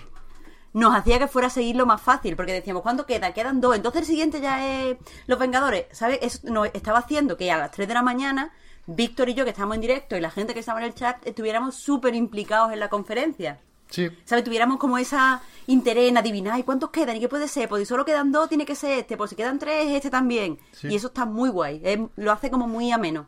Es verdad, y salió también el Outriders ese de People Can Fly, que de nuevo no sabemos qué tiene de distinto con relación a Anthem o a The Division o a Destiny, ¿no? Pero creo que ese se lo puede juegos, permitir de momento, porque ya lo veremos, yo que sé, no es tan importante como los Vengadores. Pero... Pero tampoco se presentó de una forma excepcional, creo yo. Y mira que esta gente es buena, ¿eh? De ahí puede salir un buen juego, en tanto que de ahí puede salir un juego en el que mole pegar tiros, ¿eh? Yo voy a decir una cosa que no quiero que suene faltosa, pero la voy a decir. Yo creo que la conferencia de Square no fue buena y que se le podría definir como un shit sandwich. En el sentido de que hubo dos panes, uno al principio y otro al final, y en el medio metieron un poco todo a, a lo loco. Ya. Sí, Sí, pues o sea, sí, quiero decir, no, sin orden ni concierto. Guay, evidentemente. Por eso no quería que sonara faltoso, porque el juego de People Can Fly, por ejemplo, no tiene la culpa de nada. Y probablemente esté muy bien. El remaster de Final Fantasy VIII entiendo que no le puede atraer a todo el mundo, pero creo que es una buena noticia, en el sentido de que eh, era un juego raro de... O sea, estaba en una posición rara porque habían perdido, digamos, los materiales y remasterizarlo les resultaba difícil, que es algo que, que de hecho el CEO de mm, Square Enix comentando que quería, o sea, que estaban sopesando la posibilidad de hacer un eh, un servicio de suscripción propio para meter su catálogo tanto nuevo como antiguo. Una de las dificultades que tenían era que, que muchos juegos no sabían dónde estaba el material, como que lo habían, los habían perdido. Entonces sí que hubo juegos eh, interesantes, pero también hubo no sé qué de móviles, el Final Fantasy Crystal Chronicles de Switch, Hmm. Octopath Traveler en PC, o sea, como, como un montón de cosas, un poco al tuntún, me dio la sensación. El truco de los cuadros, pues guay, mm, sí, sí que fue gracioso porque al final ya... O sea, yo al final estaba hiper confuso y no sabía si quedaban dos o quedaban tres o quedaba uno, en fin. Guay, entiendo que es una manera de de ir haciendo un poco cuenta atrás hacia inevitablemente el gran juego final, que era que, que estaba claro que iba a ser los Vengadores. Pero todo lo del medio me pareció eh, al tuntún, vaya, sin, sin un sin un qué. Irregular también, en el sentido de que algunos juegos los explicaron mucho y otros pasaron de puntillísimas por encima de ellos.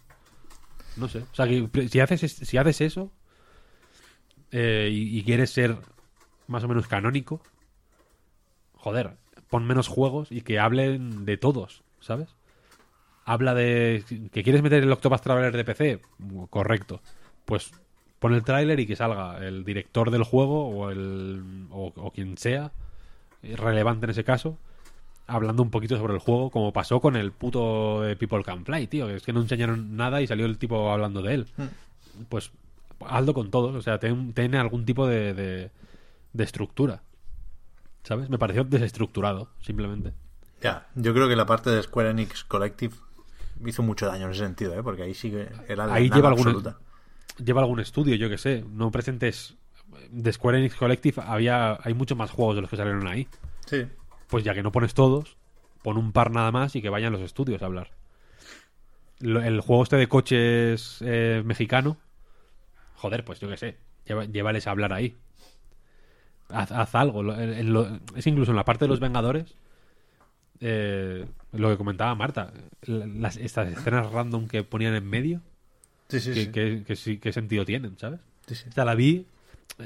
eh, o sea, enti- entiendo que se pueda considerar punto alto del E3, porque está Final Fantasy VII Remake, que es mm, sin duda el, el- O sea, no ha salido y es el mejor juego de la historia.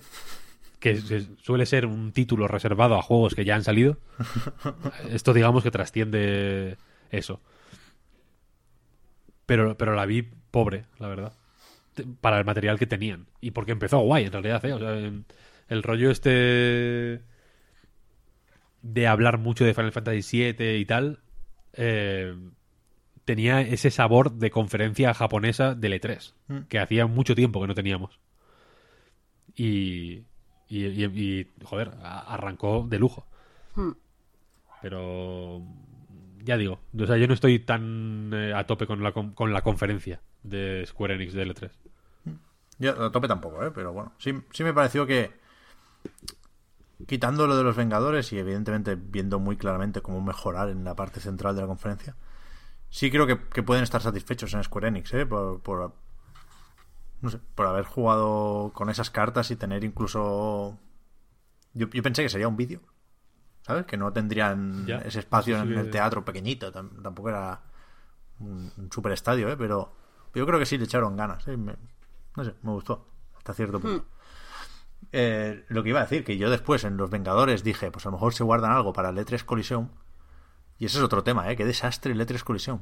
No, no, no hubo nada. Bueno, nada, no, pues no lo he visto todo. Eh, eh, Estuvo por ahí Will Wright, a lo mejor sale algo interesante de ahí. Pero todo lo que yo vi era.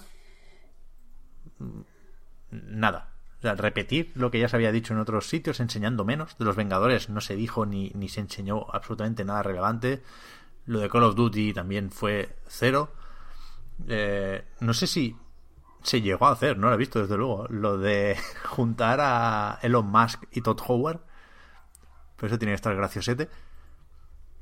Y además tenía el volumen muy flojo todo el rato. Mm, Una cosa que le dejo aquí al Kioff por si se lo quiere mirar Joder. de cada año que viene. Pero Sorprendente muy la poca presencia de Call of Duty, ¿no? En general. Bueno, es que Activision no fuera 3. Ya, hombre, pero un... el trailercillo en Xbox. No, hombre, no, pues están con Sony. Ahora están con Sony. Claro, Pues entonces nada, tío. claro, claro, claro. Pero yo también hubiera metido más Call of Duty de alguna forma, ¿eh? No sé. Otros años han hecho un evento propio, previo al E3 de Call of Duty, ¿eh? Recuerdo, no sé en qué juego era, con el Ghost algo así, porque saldría el perro, o con un submarino de estos portátil, ¿sabes? Lo típico de la intro del Metal Gear Solid 1. Algo de eso se hizo en un evento propio previo al E3. Pero no, es verdad que, que, que hubo poco de Modern Warfare. En cualquier caso, vamos con Nintendo. Para terminar, como siempre, son los últimos, tienen la conferencia o el Nintendo Direct, en este caso, justo antes de empezar el E3. Unos días antes habían hecho el Invitational, el torneito de Mario Maker 2 y Splatoon, estuvo bastante bien. Pero... Pero bueno, o sea, sin nadie en el escenario, sí sirvió el vídeo para presentar a Doug Bowser de una forma bastante graciosa y para enseñar no pocos juegos, ¿no? Decíamos al principio que, que nos convenció a los tres el direct. Mm, Sí, sí. Yo no, no sabría por dónde empezar, la verdad. Estoy intentando recordar el orden y podemos empezar hablando de, de lo del Smash, realmente, porque el vídeo empezó con el luminario, con el prota de Dragon Quest 11, que viene acompañado de de otras versiones, vaya, de otros personajes de otros Dragon Quest, que por lo visto es es importante esto, porque está el de Dragon Quest 3, que en Japón pues eh, es la hostia, vaya, es, es el, el más Toriyama de todos, creo yo, si lo veis, lo, lo- lo tenemos más o menos en, en mente todos. Y después, ese fue el primer anuncio y el último fue el Banjo, que será el siguiente, el tercer personaje del pase de temporada del, del Smash, que la verdad es que es bastante flipante como sin haber sacado tantísimas actualizaciones, hasta ahora hemos tenido el Joker de Persona 5 y poco más, sigue vigente el Smash, ¿no? Como si hubiera salido el mes pasado. Hombre, a ver, es que es un juego grande y si con nada lo pues como que lo revalorizan y a la gente le interesa, pues pues guay. No sé, a mí es que eso fue lo, lo menos interesante, porque lo del luminario venía porque sale, y, y siento saltar rápido, pero eh, que sale Dragon Quest en Switch y es un juegazo. Yo lo tengo a medias Está todavía, muy ¿eh? chulo. En, en la Play, Oh, pero... Pues no te... ¿Por qué no te convence? No, Fer? porque... O sea, el, el momento en el que te das cuenta de cómo de grande es el juego, cuando pillas el barco, ahí dije, Sí. vale, para el verano. Y ahí, y ahí se quedó, vaya. Sigo con ganas ¿eh? de jugar, pero, pero en verano falta poco. Sabemos, No, a ver, yo, los, yo tampoco lo he terminado. los juegos para el verano en nuestro caso son para el verano de, de, de- de cuando estemos ya en el ocaso de nuestra vida. En, la, en la residencia de ancianos, ¿no? En realidad. No, yo tengo esperanzas, ¿eh? De O sea, terminarlo. verano de cuando nos jubilemos, claro. Efectivamente. No, pero es- esta Gamescom será será poca cosa. Yo creo que en agosto tendremos tiempo para jugar, ¿no? Cosillas. Sí, sí, sí. Pues eso, pero sí que es verdad, vaya, que que la excusa del Dragon Quest 11 en Switch no, no es mala excusa, ¿eh? Además se ve bastante bien el juego, parece un port muy, muy, muy respetable. Sí, sí. Pero bueno, lo del lo del Banjo sí que fue más o menos sonado. Se, se rumoreaba Sí, sí, también, sí. Como, como casi todo. Sí, sí. Pero lleva años Sí. rumoreándose, quiero decir. Pero precisamente por eso yo no lo tenía nada claro. O sea, mucha gente de fiar había estado dando pistas moderadamente claras y aún así a mí me sorprendió el anuncio, la verdad. Por lo que comentábamos antes, ¿no? Porque no habíamos visto a Banjo en la conferencia de Microsoft. Raro sería que estuviese en la de Nintendo, pero sí. Pues sí, ahí estuvo. ¿Es tu main, Víctor, o no? O será tu main. No eres muy de Banjo. No, eh, bueno, soy de Banjo. Eh, pero debo decir que me gustó más el muñeco del Dragon Quest. ¿Sí? No porque me guste especialmente el muñeco de Dragon Quest, y me explico. Creo que ya hay demasiados fulanos con espada. No, el, el formato fulano con espada está trabajadísimo en Smash Bros. Mm, Hay eh, igual 15 fulanos con espada. No hace falta más. Creo que Banjo Kazooie pueden ser más. pu- Pueden dar eh, un tipo de juego un poco más. eh, ni, ni que sea divertido de, de- de ver cómo son sus movimientos, ¿no? En plan, la planta piraña. Sí. Que. Que más o menos te puedes imaginar cómo va a atacar el tipo del Dragon Quest. Pero eso, la planta piraña es sorprendente verla moverse y atacar y hacer de todo, ¿no? Porque es, un- porque es un personaje muy distinto a, a todos los demás. Y en ese sentido creo que Banjo y Kazooie. Hay que decir Banjo y Kazooie, ¿eh? No nos, no nos olvidemos de Kazooie. ¿Verdad? Porque, porque Pero hay que decirlo de, de corrido, como, como si fuera una palabra. O podemos hacer la separación. la cosa es que Banjo Kazooie. Banjo Kazooie. eh, es Que el como lo digo yo, por eso es te el- pregunto, porque lo has dicho con la de- I. Es el título de su. de su opus. Ellos son Banjo y Kazooie. Eh, entonces hay que decir Banjo y Kazooie. Quiero decir, no- eh, creo que no pido mucho. creo, que, creo que no. Vale, me lo apunto y no Claro, lo haré creo que no estoy siendo exagerado. No estoy pidiendo nada que, que no se pueda hacer con un poquito de esfuerzo y al final que va a repercutir en un beneficio enorme para todo el mundo. Así que. Así que eso, Banjo y Kazooie. Me, o sea, por un lado me gusta más eh, lo, que, lo que puede dar de sí el personaje o lo que puede ofrecer, pero no me gusta especialmente el aspecto que tiene, debo decir. Y en el caso del tipo de Dragon Quest, lo de que haya varias versiones me vuelve loco. Es una cosa que no, que no puedo. No puedo con ello. Vaya, es, es superior a mí. En el. Es como los. como los nietos o los sobrinos o los ahijados de Bowser, lo que sea, ¿sabes? Que las. que los colores alternativos sean muñecos distintos. No, no puedo con ellos, que no, es que es algo que, me- que es superior a mis fuerzas. En el Mario Kart me vuelvo loco. no esperaba que tú, que tú te, te vendieras tan fácilmente por una skin. Es que por no- es diferentes que es así, skins. es que es así. Yo, yo pensaba que tú eras un tío más, más cerebral. No, no, no, no, no. Ponme. Da igual. Da igual. Una piedra. Con 20 skins. Y yo voy a coger la piedra. Aunque pierda siempre, me da igual. Realmente De verdad. el Apex, el choqueada. Apex la ha cambiado, Marta. Es así. Ya, es verdad. ya, ya veo. Es que, es que no sé quién eres, no sé Te quién eres, un, Víctor. un blockhound de colorines y, y te nublas ya. Sí, sí, total. ¿Qué más hubo? No, no lo tengo apuntado, ni, ni creo que podamos repasarlo en orden todo el rato. A ver, el siguiente fue Luigi's Mansion. Eso voy a decir, pero sí quiero recordar que venía el Luigi ahora, ¿no? Que Sí. se mantiene lo de Mansion a pesar de que es un hotel, que van ahí como Sí. de vacaciones con Mario y con Peach y se lía de alguna forma. Yo no- lo digo ya, no he querido ver mucho ni de Luigi ni de Link's Awakening porque porque quiero que me sorprendan, vaya. Vi, vi lo del direct, evidentemente, no me tapé los ojos, pero en el Treehouse ya me fui. No, porque me parece, siempre lo decimos, ¿no? Me parece más spoiler ver cómo resuelvo un puzzle con el Luigi Moco que saber cómo acaba la trama, ¿no? Entonces yo no quiero que me cuenten ni un puzzle ni una mecánica nueva, lo quiero ver todo en la Switch, ahí tumbado en el sofá y sorprenderme. Y con estos dos juegos no he querido ver nada más. Así que poco tengo que decir de Luigi, más allá de que se confirma que lo hace Next Level Games y que parece que que, vienen con algunas lecciones aprendidas, ¿no? En el, en el Dark Moon había eso de que te obligaban hasta cierto punto a repetir varias veces las, las fases con distintos objetivos y aquí vuelven a una estructura más más tradicional y más agradecida, supongo que más parecida a la del primer Luigi's Mansion, pero supongo también que expandido, ¿no? Porque es es muy grande el hotel, tiene muchos pisos. Me encanta el rollo del hotel, además. O sea, que cada planta por fuera sea distinta, quiero decir. Que esté hecho como de retales. Sí.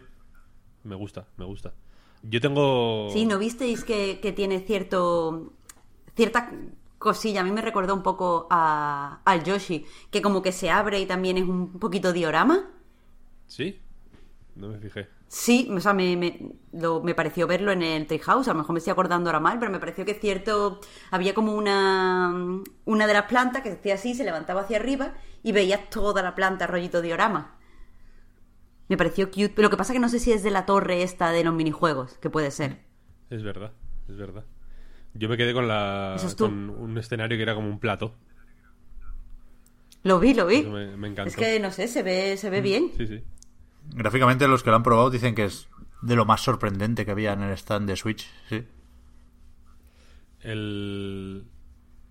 Yo espero, joder, que de alguna forma eh, traigan de vuelta el Luigi's Mansion original, porque es un juego que, que mola un montón y que es súper peculiar. Es un juego de lanzamiento extremadamente raro Mm. para una consola pues que también era peculiar, ¿no? Como GameCube. Eh, pero... O sea, y que creo que es relativamente complicado eh, y quizá por eso no lo traen de vuelta, replicar la forma de ser de ese juego, que era muy breve, era muy concreto, era muy preciso en lo que intentaba hacer, ¿no? Y el 2, que ya era de Next Level, eh, ten- era más tradicional en el sentido de que iba escalando la complejidad y la dificultad pues de una forma más normal, ¿no? Y Más, más esperable. Y este parece pues seguir por ahí mucho más. Pero lo, Y lo- aún- lo de traerlo de vuelta, Víctor, salió hace nada en 3DS. Medio retocado. Ah, Hostia, es verdad. Pero, o sea, Uno de esos que Claro. esperábamos en Switch, que no sé qué sentido tenía mandarnos a la 3DS a por el Luigi. Pero esto, Si están haciendo ¿esto cuándo fue, tío? Pues, Necesito informarme. pues no sabría decirte. Yo no, no le presté mucha atención por ser 3DS, pero hace... ¿qué? pero fue Sí, el año pasado, no hace tanto, ¿eh? Sí, sí. Sí, en, no- en noviembre creo, de hecho, porque yo lo tenía ya para diciembre. Nadie, esto no, no me... Pues, pues mm, recordémoslo, joder, Sí, porque es sí, un juego sí. muy, muy peculiar. O sea, te juro que ni, ni me acordaba, ¿eh? Es Mm. el típico lanzamiento de 3DS que se, que se pira. Efectivamente, en octubre del 2018. Fíjate. jugadlo, porque es un juego muy peculiar. mm, Teniéndolo en la 3DS, vaya, más o menos a mano. Y. Y eso, que es, que, que es relativamente complicado hacer un juego así de simple. Porque en ese momento entiendo que pasó un poco. Bueno, aparte de que es un juego. eh, joder, pues bastante bueno, ¿no? Y como muchos juegos de la GameCube, extremadamente raro. Porque el Mario Kart de la GameCube es raro, el Mario de la GameCube es raro. Como que todos los juegos son. son extraños. Eh, uno de los first party de la GameCube fue el puto Odama, que era un juego de pinball que se jugaba con un micrófono, quiero decir. Eh, y es un juego muy peculiar y tengo ganas de ver, eh, pues, en fin, eh, cómo, en qué medida solucionan los no muy graves problemas que podía tener el de el 2 de 3DS, que era un juego muy fino también. Yo me fío mucho de esta gente de, de, de Next Level, la verdad. Sí, Para ser gaijins lo hacen bien. yo esperaba que fuera de Nintendo, no porque no me fíe de ellos, sino porque suelen ser más... Un poco más voluminosos los juegos de la propia Nintendo, ¿no? No sé si porque les da menos miedo gastar dinero en ellos mismos o qué. Pero por eso decía lo de que parece grande el hotel y es una chorrada, puede parecer que sea solo una cosa para poner en la carátula. Pero yo quiero creer en, en que aquí habrá unas, unas pocas horas de partida. Al Luigi's Mansion le, le viene bien ser cortito. O sea, a mí no me gustaría nada que fuera, que fuera especialmente largo. Le viene bien ser una cosita pequeña y ya está, no sé. Yo creo que este va a ser tocho, ¿eh? ¿Tú crees que va a ser Sí, sí, tocho? sí, sí. Pero por lo mismo que dice Pep, de cómo se ve el hotel. Hombre, por, por sí, por la apariencia que da la cantidad de plantas que parece haber y tal igual. Y porque es... Bueno, debería ser el... Y porque tienen que apostar por él simplemente. vaya. Claro, eso iba a Es- decir. Tienes un juego tocho de... Bueno, ya también, claro. Sigue sin fecha, pero en principio, sabiendo lo que decimos siempre de que Pokémon va un poco aparte, En principio este es el juego grande de Switch para finales de año. Porque el, el que sabemos que es más o menos pequeño y que no deja de ser un remake es el Link's Awakening. Por bien que pinte y por mucho que pueda vender incluso más, porque es Zelda, yo creo que la, la apuesta es Luigi's Mansion. ¿No? Cuando ves los logos ahí del Treehouse, yo creo que este Sí, sí. es el importante. Pues han- se han equivocado. O sea, hon- honestamente, no, no, a ver, que me, que me encanta Luigi's Mansion eh, el 1 y el 2, a tope con ellos. Pero que, que en realidad está todo el mundo con, con el Link Awakening. O sea, ¿cuánto, cuánto duró la, la edición especial a la venta? Estuvo como menos de una hora y se vendió todo y no sí, sé qué. sí. O sea, la gente está a tope. Y, y desde que se vieron las primeras imágenes, la gente estaba mucho Claro, más a tope que con el Luigi's Mansion. Pero es más o menos pronto, sale el, el 20 de septiembre, creo recordar, ¿no? Y a partir de ahí todavía queda mucho año, insisto. Con Pokémon el día 15 de noviembre, ¿eh? Pero le falta algo más ahí para Claro. Black Friday. Yo creo que lo, lo de que sea largo y tal, yo, no lo veo mal si lo saben hacer. Y de nuevo, me refiero a los juegos de Nintendo más que a los encargos. Pero si esto es un encargo en el que Nintendo confía, digamos, aquí puede haber locuras tipo. Locuras, ya, ya me dirás tú, ¿eh? Pero me, me imagino, por ejemplo, pensando en eso, en un juego largo, en controlar a Mario en cierto momento. Que Luigi la lía o a Peach. Y de repente, ¿sabes? Alguien, alguien más de la familia coge la aspiradora. Espero que Mario. Ay, pobrecillo, no Luigi. Pobre, pobre Luigi, tío, ya pensando en quitarle protagonismo. Pero yo- Toad, No, no ha empezado ni el juego. Y yo, Víctor tira la Switch. Víctor Toad, sí, tira ¿Qué la Switch. tú aquí? Tochi, Ah, Tochi. Un, qui- un capitán quinopio que llegue, que llegue de pronto al rescate. Claro. Ese es el momento mágico. Eso es la hostia. Que llegue, que llegue Mario. Es una, fal- una falta de respeto que, que- que quiero decir que Nintendo se no la permite. Que no, que no te lo permite. No te lo permite. Yo creo que va- Llega Next Level, llega Next Level con la idea esa y cortan el contrato. Es como, no, no, no. Y los a tomar por el culo. Les denuncian incluso. aquí y ahora yo predigo girito en Luigi's Mansion 3. Va a haber giritos, sí, sí, va a haber giritos seguro. Pero a ver, eh, mójate. Girito de Mario 100%, pero... No, no, 100% no. 100% no. Sea, simplemente girito. Eh. 80% Mario, ¿eh? No. ¿Qué va, qué va? Es que no... El profesor, el profesor Fesor. Sí, hombre. Como la vieja del Watch Dogs. Es, como, es el Watch Dogs, eso iba a decir. Iba esperando tiros ahí a la gente. A ver, me, me- me sorprende. No, no me llega a dar miedo, pero me sorprende que no tenga fecha, ¿eh? Todavía. Hombre, eh, a mí me da mala espina en el sentido de que me huele a que están, que no saben si retrasarlo o no. De alguna manera. Ya. Es que queda poco espacio. Es que ese 15 de noviembre está muy, muy bien colocado ahí el Pokémon. Y es verdad que el Smash les funcionó muy bien en diciembre, por ejemplo. Se saltó el Black Friday, pero sí llegó a Navidades. Y a lo mejor repiten, pero es que sigue estando cerca de Pokémon. Es complicado, complicado. Y en octubre no sé si, o si lo van... Eh, podría ser octubre. Podría Y ser. antes es que ya no se puede, vaya, no, no da tiempo. No.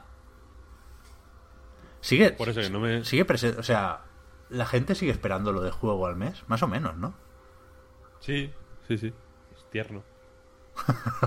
No, pero es verdad. El, el, el Fire Emblem, ¿cuándo sale? Eh, El 26 de julio. está Mario Maker en junio. Fire Emblem en julio. Astral Chain en agosto. Y, y Zelda en septiembre. Mm. Faltaría Lo octubre. tienen Faltaría octubre en Luigi's Mansion. Claro. Está todo Está pensado. hecho, está hecho. todo pensado. Mm. Nintendo llega a febrero con todos los juegos hechos ya, de ese año. Y a, partir de ahí los va, los va colocando. A mí me... O sea, la sensación que me da Nintendo es esa un poco, ¿eh? Sí, sí, sí. sí. Que los juegos los tiene terminados mm, mil antes de sacarlos. Eso dicen, eso dicen. ¿Habéis visto más del Treehouse o qué de, del Luigi? Ya digo, eh, que yo no hablo por hablar porque no, no quiero spoilers del moco. Yo no... Yo, No, yo no he visto nada del Treehouse. Pero en el Treehouse lo que sí he visto tiene súper buena pinta. No sé si lo habéis visto. Es el Trials of Mana. El tráiler me gustó. El tráiler tiene- me gustó. Entonces vi, vi precisamente Sí. un cacho del Treehouse Y. Y no, no me acabó. Vi al, co- al colega paseando por el pueblo. Y, y buah, y Sí. aquí yo tendría que entrar a contar manías otra vez. Pero el protagonista me parece el típico diseño de personaje. Que si lo ves de cara o de perfil, mola mucho. Pero si lo ves de espalda, con la melena esa, con, en plan Mufasa, no me gusta nada. Bueno, pero lo bueno es que puedes cambiar Ya. protagonista, puedes Pues cambiar el main. Pero esto es No sé, a mí es que me, me pareció mejor de lo que esperaba. Es un poco big Mejor lo deal, ¿no? Yo, yo no, no- lo tenía presente este Trials of Mana, vaya, no, no sabía que se había quedado en Japón, ahora está disponible ya el, el original en, en ese paquete de tres manas o manas. Pero el remake sí, no sé, parecía el típico que solo se hace de juegos importantes, ¿no? Está guay. Hmm. Se lo podría haber quedado Square Enix para su conferencia y se lo, se lo prestó al direct. Fíjate qué majos. Joder, fue- insisto, eh, el, el direct tuvo de todo y con un ritmo ahí, pam, pam, pam, pam, pam. Bromitas del Bowser. Estuve leyendo sobre eso, que hay un momento medio incómodo que se quedan Koizumi y, y Duck Bowser como quietos un rato, gesticulando de más. Y yo pensé que era lo, lo típico raro de claramente os están grabando en, en sitios y en momentos distintos, ¿no? Y no sabéis muy bien cómo interactuar. Claro. Pero resulta que era, era un tiempo que necesitaban en el direct japonés para explicar la broma. Porque Bowser ahí, el enemigo de Mario, es Koopa. Entonces el chiste no tiene ningún sentido en Japón. Y, te- y la anotación iba en ese momento. Cuando se estaban ahí mirando ponía asterisco. En, en Occidente Koopa se llama Bowser, como el colega este. Pero qué triste. Ya, Pobrecito los japoneses. Pero está bien. O sea, el, el chiste, los loles, han, han pasado por delante de. ¿No? De, de la importancia nipona. Eso, es- eso es esperanzador. Chiste, No. chistes sin fronteras. A ver, está bien. Claro, claro. Y es como Nintendo diciendo, no, venga, el E3, si el E3 es norteamericano, nos ponemos norteamericanos. Sí, y sí, está sí, guay. Lo que pasa es que me da topenita los japoneses. Ah, mira que es un chiste. Y no es para nosotros. Y es triste. Buah, joder. Anda que no Pero nos bueno. comemos nosotros de esos que vienen de Japón. Que no piensan, no piensan en lo que Ah, hay no, ni un minuto al día, los tíos. Normal, ¿eh? Por otro lado. Hombre, por, supu- por supuesto. Llego a saber yo japonés. Anda que te traduzco algo. Que os jodéis. Ya ves. Pues lo, lo del, lo del Trials of Mana sí que, no sé. No, no lo ubico, pero pare- parece importante. Me, me quedo con eso. Porque No sé, pues me- eso me sorprende que haya pasado tan, tan desapercibido. Porque se ve guay, se ve muy chulo. también es verdad que el, que el remake del Secret of Mana, que, es- que estaba bastante menos Zona. currado. Pasamos de él como... no, no me hagáis terminar la frase. Madre mía. Pero vaya, por eso, por eso, ¿eh? Porque era Pero- cutre como remake.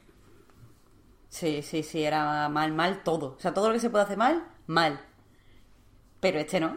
Entonces, si se hace bien, pues hay, hay que decirlo. ¿Qué más había? Uf, Estoy esperando, Pepa, que lleguemos al momento Astral Chain. Ya, ya, ya. Estoy intentando... eh, Me estoy, me estoy reservando, no estoy hablando mucho. Estoy... Es que, es que Venga, no- dale, low dale, dale. profile. Me lo tendría que haber apuntado, ¿eh? Porque se me están pasando muchas cosas por la cabeza. Ya que lo dices, Víctor, ¿de qué se habla primero? ¿De Astral Chain o de la ausencia de Bayonetta? A ver, yo creo que se puede hablar de las dos cosas al mismo tiempo.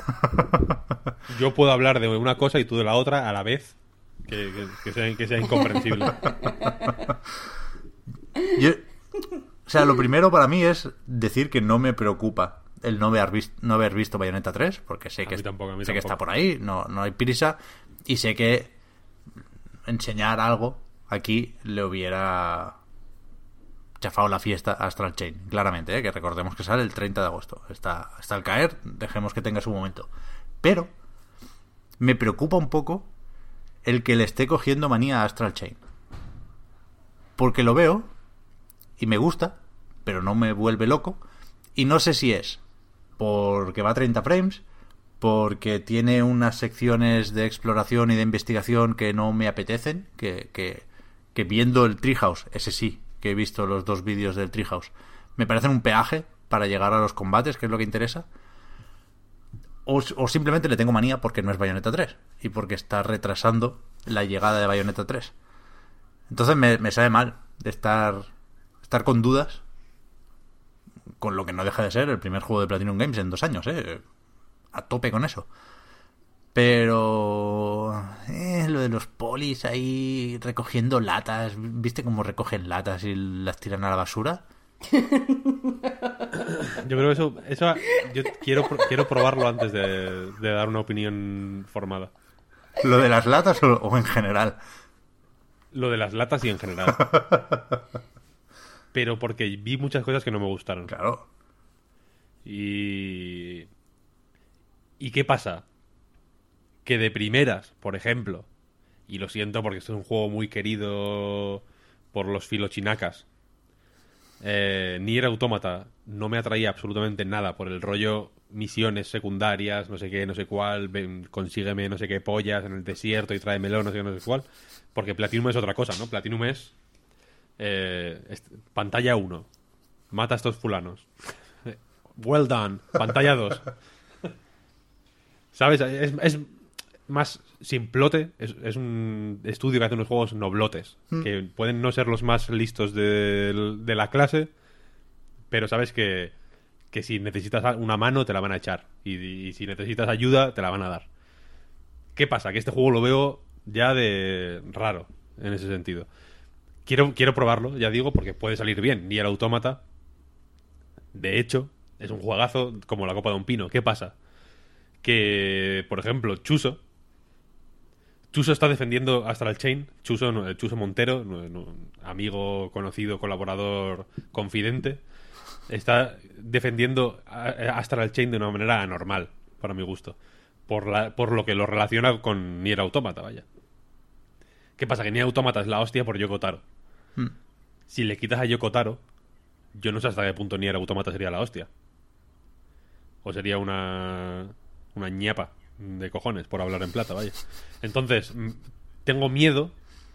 No digo que confíe. O sea, que desconfíe o que. O que. O que no crea que Platinum puede sorprender con los proyectos menos apetecibles, ¿eh? en realidad. Como Transformers, por ejemplo. Este, aparte, al ser propio, entiendo que pues eh, tiene más posibilidades de salir, de salir bien que un Tortugas Ninja, por ejemplo. Por decir un juego que, que, que cambia un poco la tónica general de los juegos de Platinum.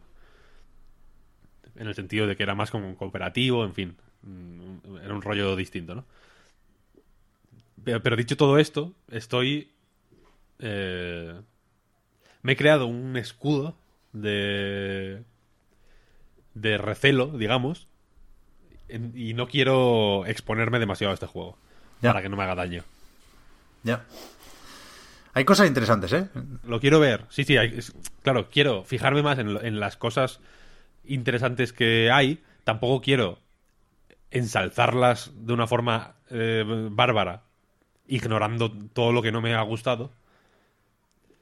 Que lo hagan, que lo disfruten, tienen que hacerlo. Yo entiendo que tampoco son una fábrica de hacer bayonetas. En ese sentido les doy todo el tiempo del mundo. Entiendo, como dices, que si metes Bayonetta 3 aquí, la gente diría Astral Chain, que, le- que me coma los cojones. Queremos Bayonetta, evidentemente. Porque es el porque entiendo que aquí también hay que saber medir los pesos. En el sentido que si enseñan, por ejemplo, Mario Odyssey 2, pues el Luigi's Mansion lo iba a querer la madre de Luigi. Y ni, y ni, y ni eso, porque es la misma madre que la de Mario. Probablemente quisiera, quisiera más el Mario. Entonces sería una situación incómoda. Yo entiendo que quieren evitarse esas situaciones incómodas. Correcto. El, el Astral Chain sale ya, el Bayonetta vete a saber. La situación es comprensible. Yo, yo creo que entra dentro de, la- de lo que podemos considerar normalidad democrática. Más raro es lo de Babylon's eh, Fall, sí. Fall. Sí, sí. Eh, Más, eh, más raro me parece eso. Pero ya digo que no, no quiero... No quiero en público al menos lanzarme a este juego con, con demasiada pasión. Cuando, cuando lo tenga, ahí ya la cosa puede cambiar. También lo, también lo digo. Pero ahora mismo, Ya. Yo me quedo con eso, ¿eh? Con, con las mecánicas que cabría esperar de atar a los enemigos con la cadena, hacerles la pirula cuando te embisten y hacer como un, una especie de catapulta con, con el enemigo usando la cadena. Lo, lo de cambiar de legions, de esos robots que te acompañan y que son al mismo tiempo un, arma, en cierto modo. Hay un combate, hay un momento en el que Taura, el director, se pone a jugar en plan pro contra un jefe cambiando de, de robot sin parar. Y el combate es, es guay, vaya, o sea, no. No me preocupa la, el sistema de combate, ¿no? Que al final es lo importante en un juego de platino. Me, me preocupa todo lo demás. Me, me preocupa lo que le puede hacer la puñeta al combate. Pero bueno, estoy igual que tú, ¿eh, Víctor? Estoy Day One, juego normal en vez de edición para coleccionistas, pero con, con cautela y con ganas. Ya, ya comentaremos, no sé si en agosto, pero si no, para la vuelta del podcast en septiembre puede ser una, una buena excusa para iniciar temporada. O sea, yo estoy de One edición de coleccionista, quiero decir. Tampoco Sí. te voy a decir. Hombre, claro, Sale evidentemente. un, un libro azul con un robot ahí raro, eh, más te da, tío. Pues imagínate que es la polla. No, yo qué sé. No, imagínate que, es- imagínate que de pronto dices, joder, es que es el mejor puto juego de la historia. Bayonetta es una mierda comparado con esto. Astral Chain Forever. Puede ser. Quiero decir, y cometimos ya el error en su día. Yo me- es que me acuerdo de esto todos los días, vaya. De no comprar todo lo que pudimos de Bayonetta 1 por. En fin, por. por, pues, por, por listos, básicamente. Ya. Y ahí estamos. Que el Ice of Bayonetta yo no lo tengo todavía. Como que no. Como que no. Porque no quieres, ¿eh? El, no, el Ice, of, el Ice of Bayonetta, no, digo el- un libro japonés. Espérate, el Ice of Bayonetta está, lo, lo tengo y, y tengo el del 2 también. Sí, yo también. ¿Cómo se llama el japonés, joder? No lo sé. O sea, yo lo, que sí me hace estar despierto por las noches es lo de no haber comprado la edición japonesa de Bayonetta 1 y 2, la Clima, Infinite Climax Edition, que venía con el 1 en cartucho. También, también. Eso sí que... uf, fatal, nunca más. Te voy a buscar el libro que te digo, porque porque tiene su tiene su chicha. ¿Y ya no se encuentra o qué? Ya no se encuentra. Se encuentra caro. Es típica mierda que es que se encuentra cara. No, yo, o sea, el Ice of Bayonetta con el DVD y toda la virgen, Sí. yo no lo tengo. Ah, bueno. Estoy seguro, estoy convencido. Pero esto no es difícil de encontrar, creo yo, ¿eh? Pero bueno, ya veremos. ¿Sí? A ver si, te- si dentro de unos meses alguien te lo cambia por, por el libro de arte de la Astral Chain. Ya, claro, tío. Hay The Ice of Bayonetta, Artbook and DVD. Claro. Hardcover, 250 euros, tío. Yo no voy a pagar dólares. Bueno, ¿Cómo va a costar 250 pavos? te lo, te lo prometo, tío. Me vendo, el, en- vendo el mío y me compro la Switch Lite, tío. En Amazon.com, tío. Qué maravilla. Voy a ir buscando en Play y todo. Dejamos ya, no, no, o sea, ¿qué es eso? No podemos volver a hablar de Platinum ya, ¿eh? Lo dejamos aquí. Hoy ya sí, ya el cupo está cubierto. Vale, vale. ¿De aquí dónde vamos? Al Zelda, por ejemplo. Por ejemplo. Link's Awakening, de momento. Que para mí es uno de los juegos de la feria, ¿eh? Lo voy a decir así. Tiene algo, este juego especial. Yo insisto, ¿eh? No juego el de Game Boy. No sé de qué va la cosa. Sé cuál es la sorpresa que Nintendo no está escondiendo de cara al remake en absoluto. Pero me parece increíble. O sea, es un juego del que enamorarse. Brutal, Pero brutal. Pep, ¿lo estoy, lo estoy recordando mal o tú cuando salió no estabas muy convencido? Yo sí. Es para preguntarte qué te ha hecho cambiar. No, no, yo a tope, yo a tope. A mí el rollo del plastiquete Ah, me, me, me, me ganó desde el minuto uno. Uf, es, que, es que es de bonito. Yo quiero hasta el amigo, tío. Hasta el amigo. Hombre, te diré, joder, me acabas de recordar, Marta, que tengo que buscar si ya está, que lo voy buscando. A ver si ya está para reservar. Que yo no tengo ningún amigo. Sí, sí, sí, yo también. Y con este voy loco. No tiene cero amigos. Cero amigos. Joder. He tenido algunos en la mano, pero de, de mi propiedad no tengo ninguno. Bueno, pues es este está muy bien para iniciarse. Leche es una preciosidad. Sí. No es, Igual que el juego, vaya. no es Detective Pikachu, pero A lo mejor tiene texturillas interesantes también, ¿visto? puede ser, puede ser, puede ser. Porque yo, yo tengo suerte, a mí solo me gustan los amigos de texturilla. O sea, tengo el del, el del Yoshi Volleyball que es de lana. El del Pikachu, que tiene la gorra esa chachiquais. Y este, que seguro que tiene algo especial también, porque si no, no me habría llamado tanta la atención. Bueno, el, el brillo, ¿no? No sé si es un, un barniz en spray o qué. Pero brilla, claro, es como un plástico más reluciente para, para imitar al juego. Está chulísimo. Que yo digo, el- el- el- he visto y he leído poco. Entiendo que para mucha gente no, no hay nada que contar de Link's Awakening, porque ya se lo saben de memoria. Pero yo tengo muchísimas ganas. Muchas, muchas, muchas ganas. Hay un, un punto negativo aquí, que es que he leído a bastante gente y escuché a Enrique decirlo también, que se quejaba del framerate.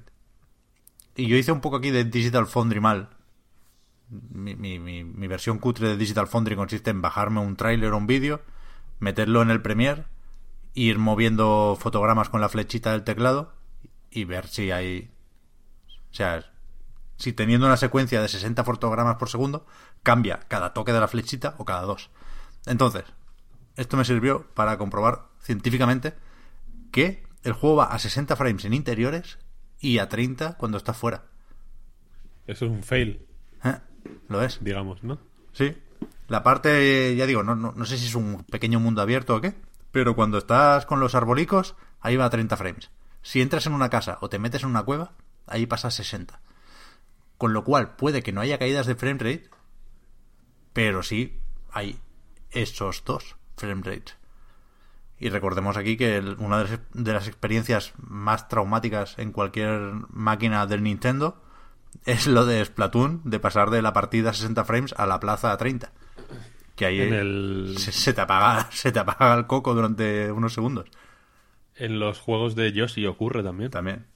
En Woolly World y en Crafted World te hacen ahí la la de Romario con el framerate, los cabrones.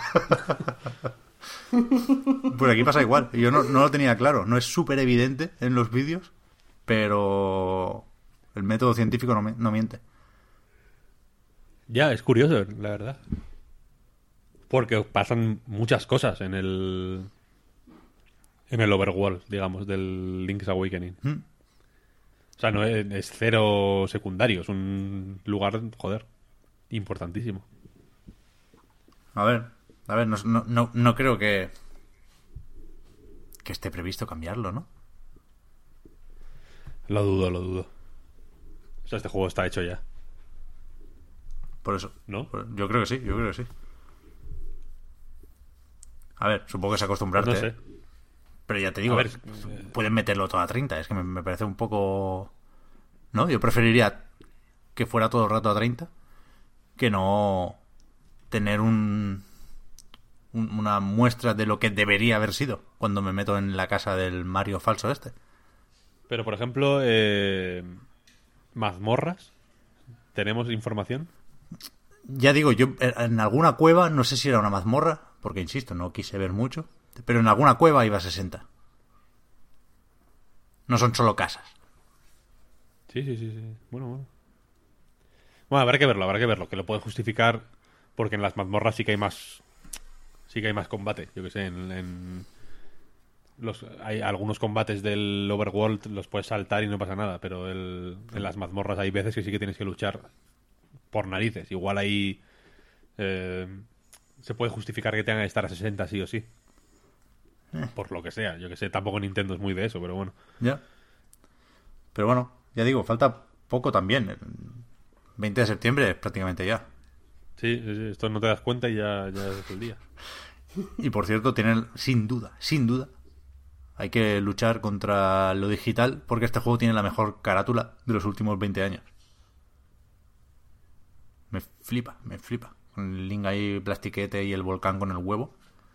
Eso. ¿Y la caja de metal de la Game Boy? ¿No te gusta? No. es que no me gusta mucho la Game Boy. es un no, hater. no me gusta mucho la Game Boy. la Game Boy. En esa época yo no era Nintendero todavía. Y entiendo que no van a poner una Game Gear. la caja metálica de Link's Awakening. Una Game Gear, para ti. no, no, pero la ca- lo más bonito, la caja. Increíble. Bueno, eso, pues si te gusta, no te pierdes nada de no tener la edición especial. Claro, claro, claro. Es que cómo iba a tapar esta maravilla con una puta Game Boy. A mí me. Ya, ya que hablamos de las ediciones especiales y lo habéis mencionado antes, eh, estoy ma- fascinado auténticamente por el, por el drama de la, de la edición especial de este juego. Me fascina. El que haya volado. Y, o sea, que haya volado, evi- evidentemente, pero me fascina que exista una eh, como una deep web de peña que, que usa scripts o no sé qué hostias. Es que el otro día estuve leyendo Twitter, o sea, echaba fuego el Twitter, eh, te, lo, te lo digo. Eh, de, de gente que estaba diciendo este se ha comprado ocho ediciones especiales y las está vendiendo en Wallapop, no sé qué, no sé cuál. Lo vi. El otro le contestaba, se metía otra gente a insultarles a todos, otro decía, tú eres gilipollas, este hombre puede mm, comprar y vender lo que quiera y el otro, pero tal, no sé qué, no sé cuál, la gente quejándose a Game, Game respondiendo. Game respondiendo como a la defensiva, o sea, fue era una, una cosa con muchos matices, quiero decir, no era el comunicado de Game no era una cadena de tiendas de videojuegos pues explicando la situación y ya, ¿no? Era como una cosa eh, eh, humana prácticamente, como pidiendo perdón pero poniéndose a la defensiva, muchas emociones en general para, para ser un Twitter de una tienda, quiero decir. Y me fascinó, me fascinó. Ya. Y la edición que, La joder, no, no quiero meterme donde no me llaman, pero tampoco es gran cosa, ¿no? Joder. Que con las, con, con las ediciones especiales de Nintendo da igual. Ya, ya, ya. Siempre, claro. siempre se Pero montan que- estos que pitotes, que- es brutal. Pero a ver, que, que sí que yo sí lo veo, gran cosa. Quiero decir, un juego precioso, el libro de arte es importante. Pero que va a ser pe- Sí, sí, sí. va a ser de los pequeños. A mí me obsesiona esta mierda. Los libros de arte hay que comprarlos aparte, porque estos son pequeños. Por muchas páginas que tenga. Bueno, no sé. A lo mejor la caja engaña, ¿eh? Pero yo entiendo que es de los pequeños este libro de arte, de, de los que están en horizontal, que parecen catálogo de muebles. Quita, quita, quita. Esto se compra en Amazon Japón cuando salga el grande, cuando salga bien, ¡pam! Te lo pillas. O sea, estás hackeando el sistema, Pep. No, no, no. La, ca- la caja de Game Boy, no, el libro de arte, mejor aparte, el no sé qué. Claro, no, no, por eso, por eso. Lo digo porque eh, el, el furor por la edición para coleccionistas me lleva a pensar que lo que quiere la gente es la caja de Game Boy, no el libro de arte. Porque es lo que quiere la gente, te lo digo. Claro, es que la caja a mí personalmente me mola muchísimo. Por eso, por eso. Eh, ahí- eso lo entiendo, lo, lo- lo comparto igual de poco, pero lo entiendo mucho más. Sí, sí. Ay, Dios mío. Ay, Dios mío. Pero, hostia, no sé si, si sacar aquí la teoría. Bueno, va, sí, ese momento.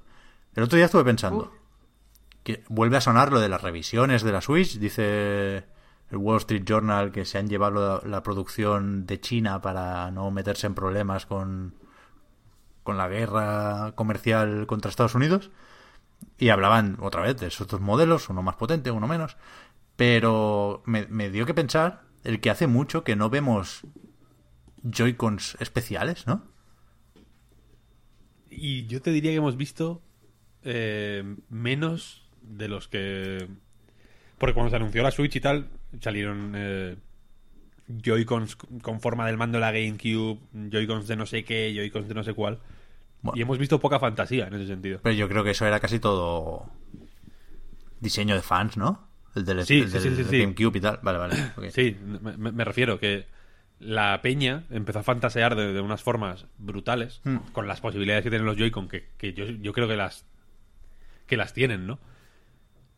Al mismo tiempo creo que sacar unos Joy-Con con una forma muy loca es pegarse un tiro en el pie, también. Sí. Pero eh, que, que- que- que ni siquiera se hayan hecho no oficiales, ¿sabes? Con formas locas, como hay mm, mandos no oficiales de, de, de mil y una maneras, me sorprende también.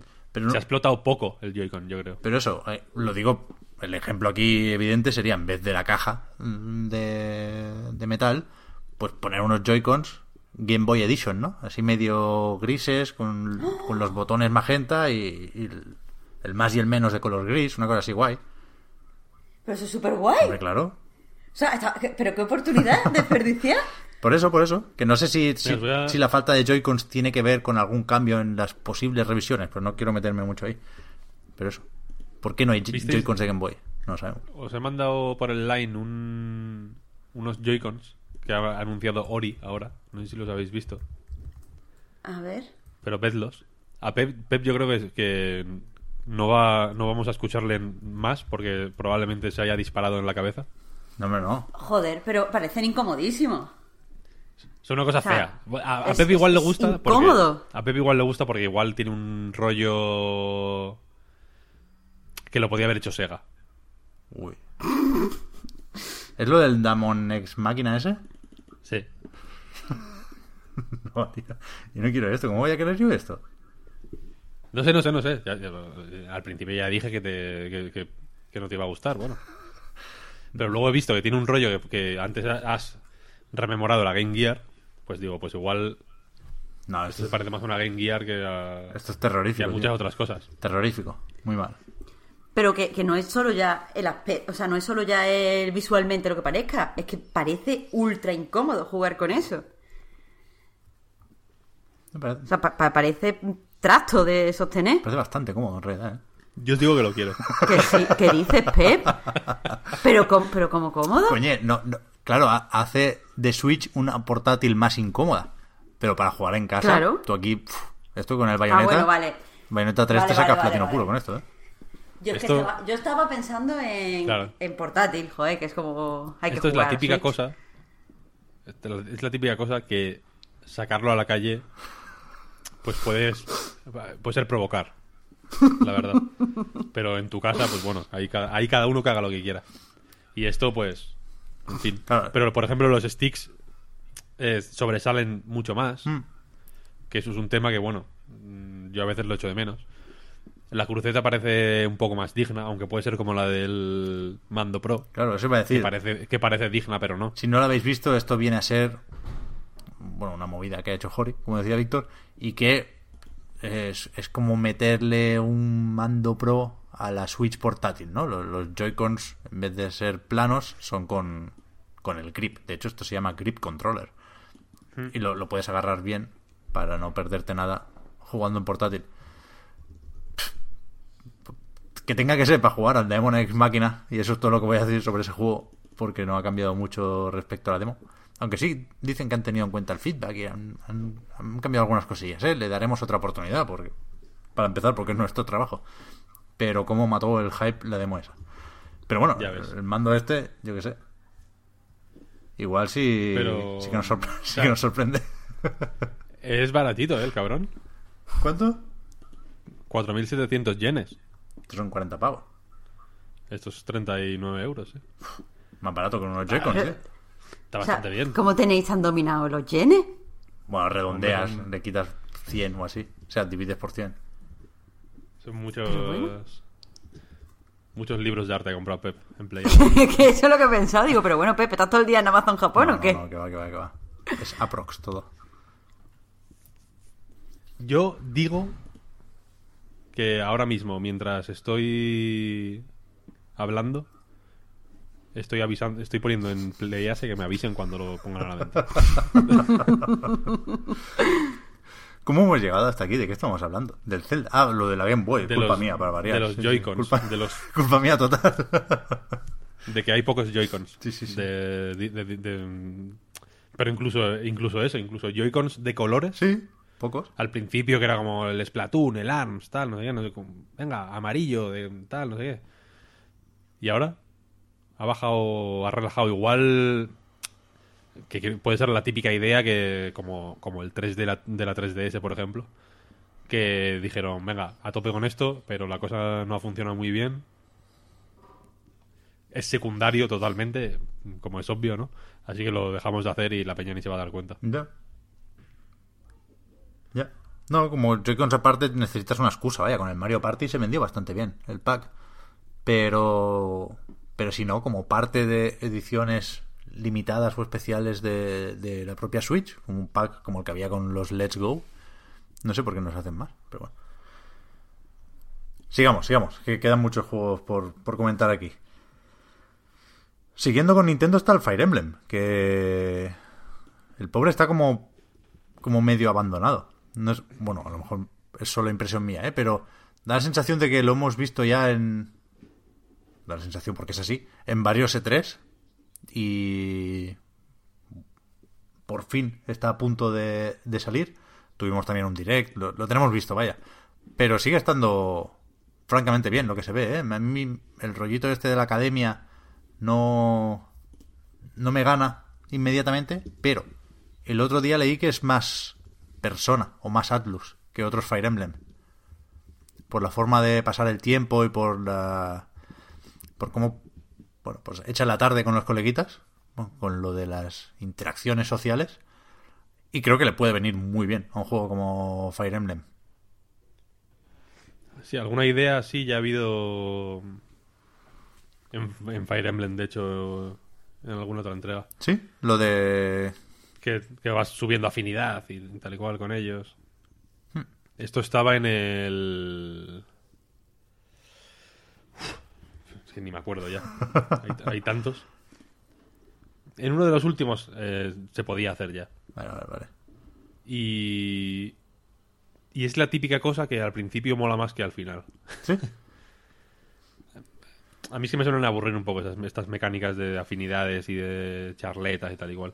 Mm, me suelen aburrir cuando no me interesa lo que me cuentan los, los muñecos, ¿no? Porque encima Fire Emblem tiene mucha facilidad pa- para que los personajes le den a la sin hueso como, como Dios, ¿eh? ya, ya. O sea, hablan, hablan mucho, sorprendentemente mucho. Y esto, que mm, igual ha sonado como una catetada de primera categoría, vaya. Pero. Pero creo que. Seguramente yo no sea yo el único que, piensa que los personajes hablan demasiado. Cuando lo. Cuando no todo el mundo.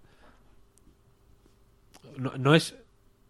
la- quiero decir, la barrera eh, de entrada a, a lo que tiene Fire Emblem de brutal, que tiene muchísimas cosas, es un juego de estrategia por turnos fantástico.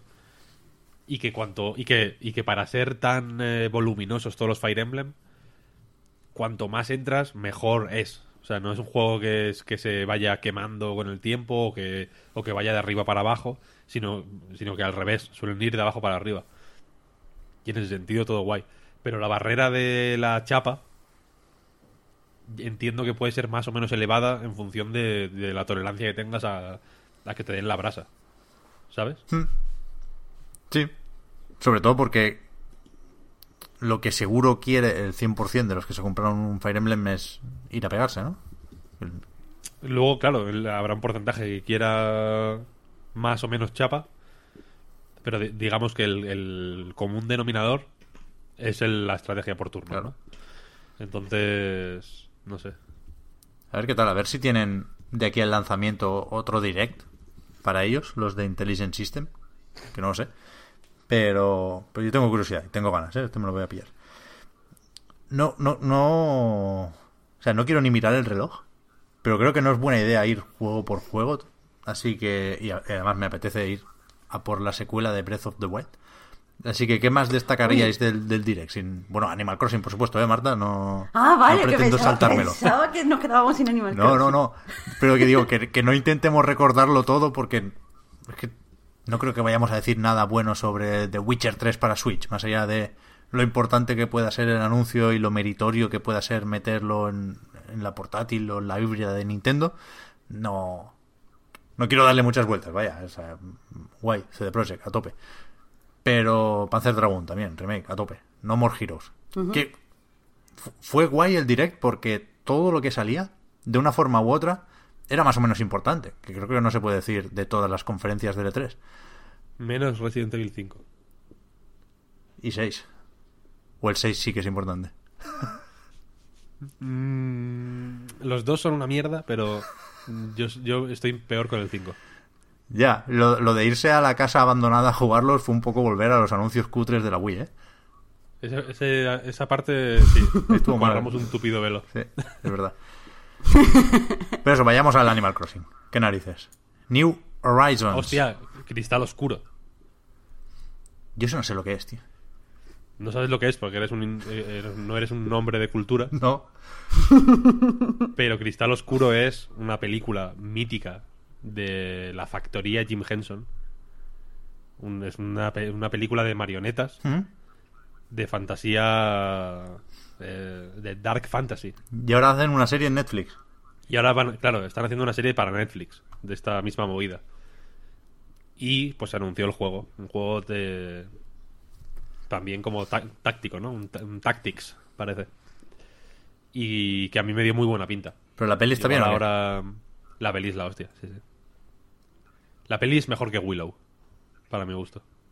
A mí no me gusta Willow. Pues esta te va a gustar. La voy a, Míratela si, míratela si puedes. la voy a ver. La voy a ver. Me daba muchísimo miedo de pequeño Willow. No sé por qué.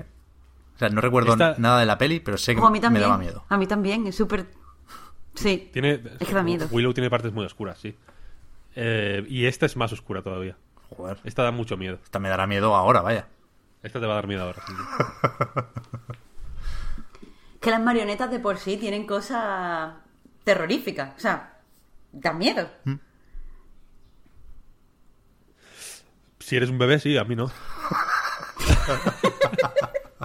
a, mí, a mí no me dan miedo.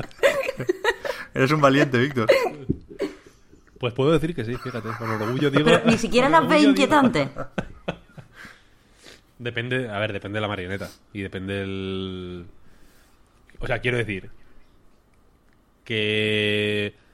Me despierto a las 4 de la mañana y con un poco de sed y voy a la cocina y abro el frigorífico y hay una marioneta. Pues sí. A ver, Ahí digo, a ver.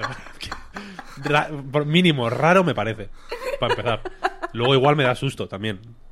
Ah, Entiendo que depende del contexto, ¿sabes? Así que eh, en una película, no, no me dan miedo. Ni me, ni me inquietan, de hecho, me, me encantan. Es una cosa que me da alegría. Me gusta mucho como... todo, todo el universo Jim Henson, digamos. eh, aparte de que me parece muy guay como... Como ficciones, digamos, como, como productos de ficción. eh, me encanta ver cómo hacían las marionetas, cómo las movían. Creo que hay un, hay un arte que a mí me lo aprecio un montón y me, y me encanta. Tío, pero, pero es que las marionetas parece que están sucias. O sea, eso es algo que me da especialmente miedo, que es que parece que las marionetas como que han estado abandonadas en la basura. Y están sucias, tío. Pero es todo, es todo ficción, Marta. No hay que. No hay que, no hay que temerle, en serio. No temáis a las marionetas. Es un mensaje de- de- del podcast Reload a toda la gente que me está escuchando. No temáis a las marionetas. Son vuestras amigas. Excepto la que os encontráis en el frigorífico cuando, cuando vais a beber agua a media de la noche. Esa, esa es malvada. Hombre, habría que mirarlo, según tu teoría. Hombre, quiero decir. eh, mm, pues a mí, a mí, por ejemplo. eh, yo qué sé. eh, ¿qui- qui- ¿Quién te voy a decir que me caiga bien? Que no pueda ser polémico. Eh, pues yo qué sé. eh, eh, José Mota me cae muy bien, por ejemplo. Pero si se me aparece en el frigorífico en medio de la noche, desconfiaría de él. No le pediría un chiste, desde luego, le daría una hostia. No, y, y- y yo sé que si me encuentro con José Mota de normal, no le voy a dar una hostia. Le pediré una foto, lo que sea. ¿Sabes lo que quiero decir? Que el, el- el contexto frigorífico invalida todo lo demás. Ahí no te lo puedes pensar. Ahí es- eres tú o, el- o la marioneta o José Mota o quien sea.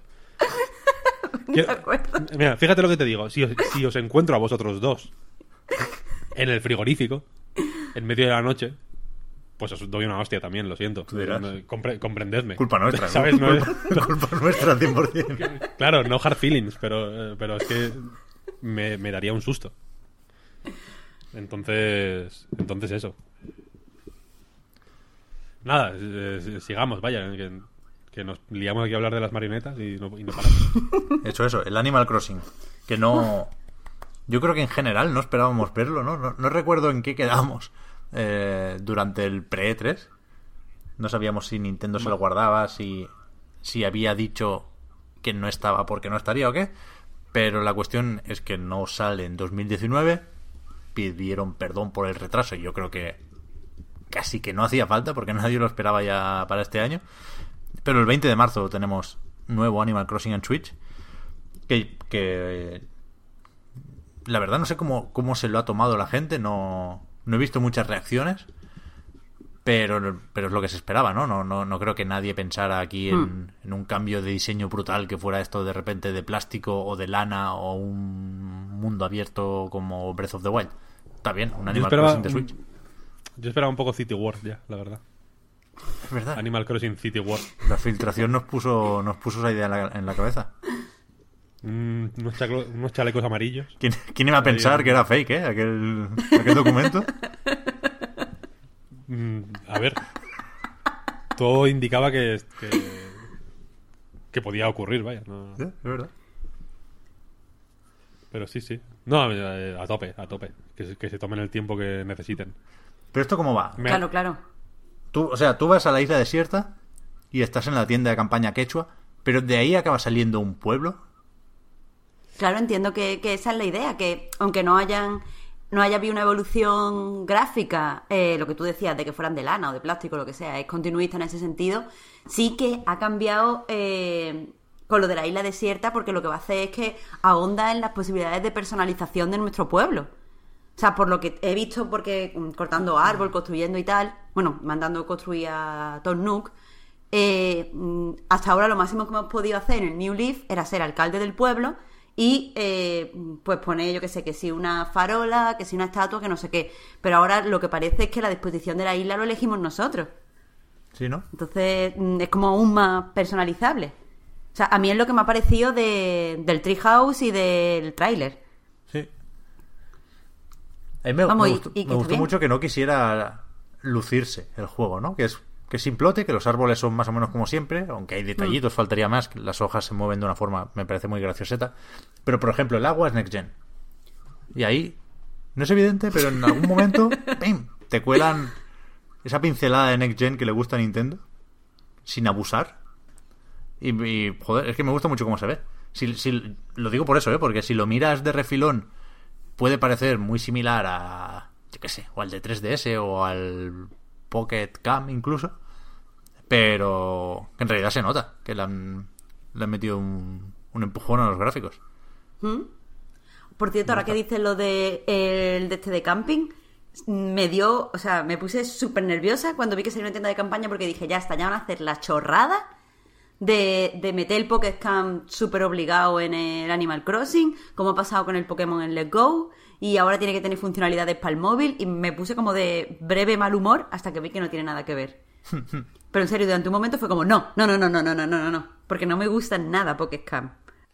Pues también estuvo en el Treehouse. Y tampoco lo he visto, ¿eh? la verdad, este porque no tuve tiempo. Pero, insisto, el tráiler me gustó. No, el, el New Leaf lo probé. Jugó bastante más mi mujer. Pero a este sí quiero, sí quiero jugar más o menos en serio. Me, pa- me parece muy, muy atractivo lo que se vio. Jo, pues a ver si. Ojalá juguéis los dos y podáis visitar mi isla. Joder, Víctor, sí, sí le echo más horas al New Leaf que... Sí, sí. Pero porque es espectacular y porque. Y porque jugar en serio a un Animal Crossing es extremadamente relajante. No es una cosa. No es en plan voy a ser pro del Apex. Es voy a dedicar No, pero- mi, mi media orilla diaria a, a cuidar a mis, a mis vecinos. Voy a dejarlo todo bonito, tal. Al principio sí que hay un poco más de movimiento, ¿no? Cuando tienes cuando pues consigues a mejor ritmo o a mayor ritmo eh, cosas para decorar tu casa, etcétera, etcétera, pero a la que lo tienes ya todo más o menos atado, tú vas jugando a, poquito a poco, tal, tal, tal, un poquito por la mañana, un poquito por la mañana y un poquito por la tarde, si quieres, y es súper relajante, extremadamente agradable, es increíble, increíble. Es que por eso hay gente, como la señora esta súper mayor, que salió su 3DS y la había llevado a reparar el nieto, algo así. No me acuerdo cuál era exactamente el- la forma de la que lo enteramos, pero se hizo noticia porque tenía más de mil horas o algo así al, al New Leaf. Pero claro, es que es tan fácil, o sea, es un juego tan poco demandante que, que con que le dediques un ratito todos los días, hables con todos los vecinos, mira a ver si tienes cartas, recoja los fósiles y poco más. Bueno, entres para que no tengas cucarachas en la casa. El juego va solo. Y, y sirve como, no sé, yo personalmente lo, lo siento como la meditación. Entras, te pierdes, te desconectas de todo durante 15 minutos, porque puedes hacerlo todo en 15 minutos si quieres. Y ya está, y ya, ya has jugado al Animal Crossing. Y por eso creo que a tanta Sí, gente sí. le mola tanto. Ya. Es fantástico, es fantástico. En Gamer, Gamers Mal, el programa que hacen Nus Cuevas y Omar Álvarez, hablan con. Conectan en directo a menudo con. en fin, con una conocida de Omar, que es una señora también de, de edad más avanzada que nosotros, digamos, que tiene varias 3DS. O sea, no, que, que tiene miles de horas en, en, todas, en todos sus Animal Crossing, pero es que encima tiene varias consolas para, para jugarlos en paralelo. Eso es lo más adorable del mundo. Y es, y es genial. O sea, yo a, a esta señora la conozco y es, un- es una maravilla de persona. Y juega muy en serio Animal Crossing, vaya. Y, y- O sea- y lleva a- años haciéndolo, quiero decir, no es algo que... y una cosa... eh, una cosa que dijo que me parece... Me parece una cosa que podría haber dicho, y esto no lo digo a la ligera, Keanu Reeves. Es la típica sentencia simple que esconde verdades atávicas. Una cosa que, va más allá de, de- nuestro hoy y de nuestra cultura. Que es que. No recuerdo cuándo, pues estaban hablando con la señora sobre el Animal Crossing y tal y cual, y alguien le preguntó, pero ¿y por qué juegas? En plan, ¿cuál es el objetivo, no? O sea, eh, ¿Cuándo te lo pasas? Y, ella dijo en plan, en plan, yo juego por, pues, por jugar, el objetivo es jugar. El objetivo es mm, jugar un poquito todos los días. O sea, que no, que no haya objetivo eh, es el objetivo. Es algo que yo creo que nosotros y, la gran mayoría de los gamers, digamos, eh, hemos olvidado. ¿Sabes? Que siempre hay que jugar por algo, ¿no? En plan, pues quiero subir niveles, quiero eh, ganar no sé qué, quiero estar en tal posición, quiero pasarme el juego, quiero... No, no, no, no. La, la,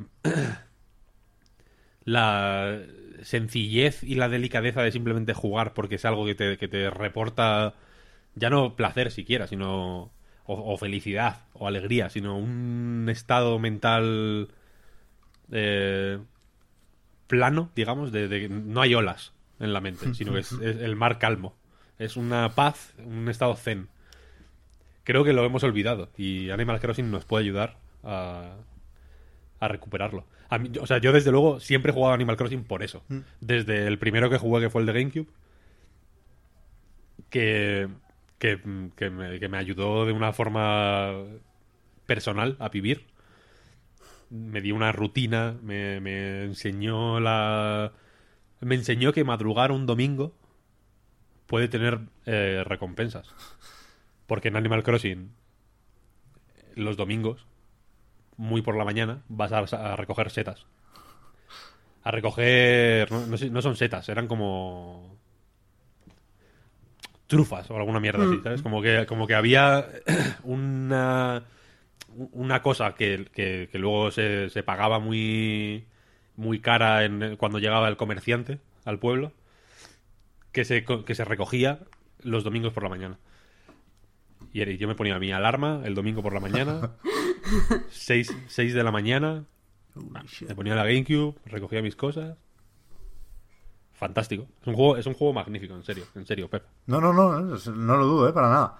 Pero Es la, es la antítesis del Honkai. ¿Sabes? En el sentido de que, de que no. En el Honkai yo entiendo que tú siempre juegas por algo, ¿no? Porque te dan un skin, porque hay un, un evento semanal. Mm. Como que siempre hay objetivos, Sí, sí. microobjetivos que, sí, que tienes que completar, ¿no?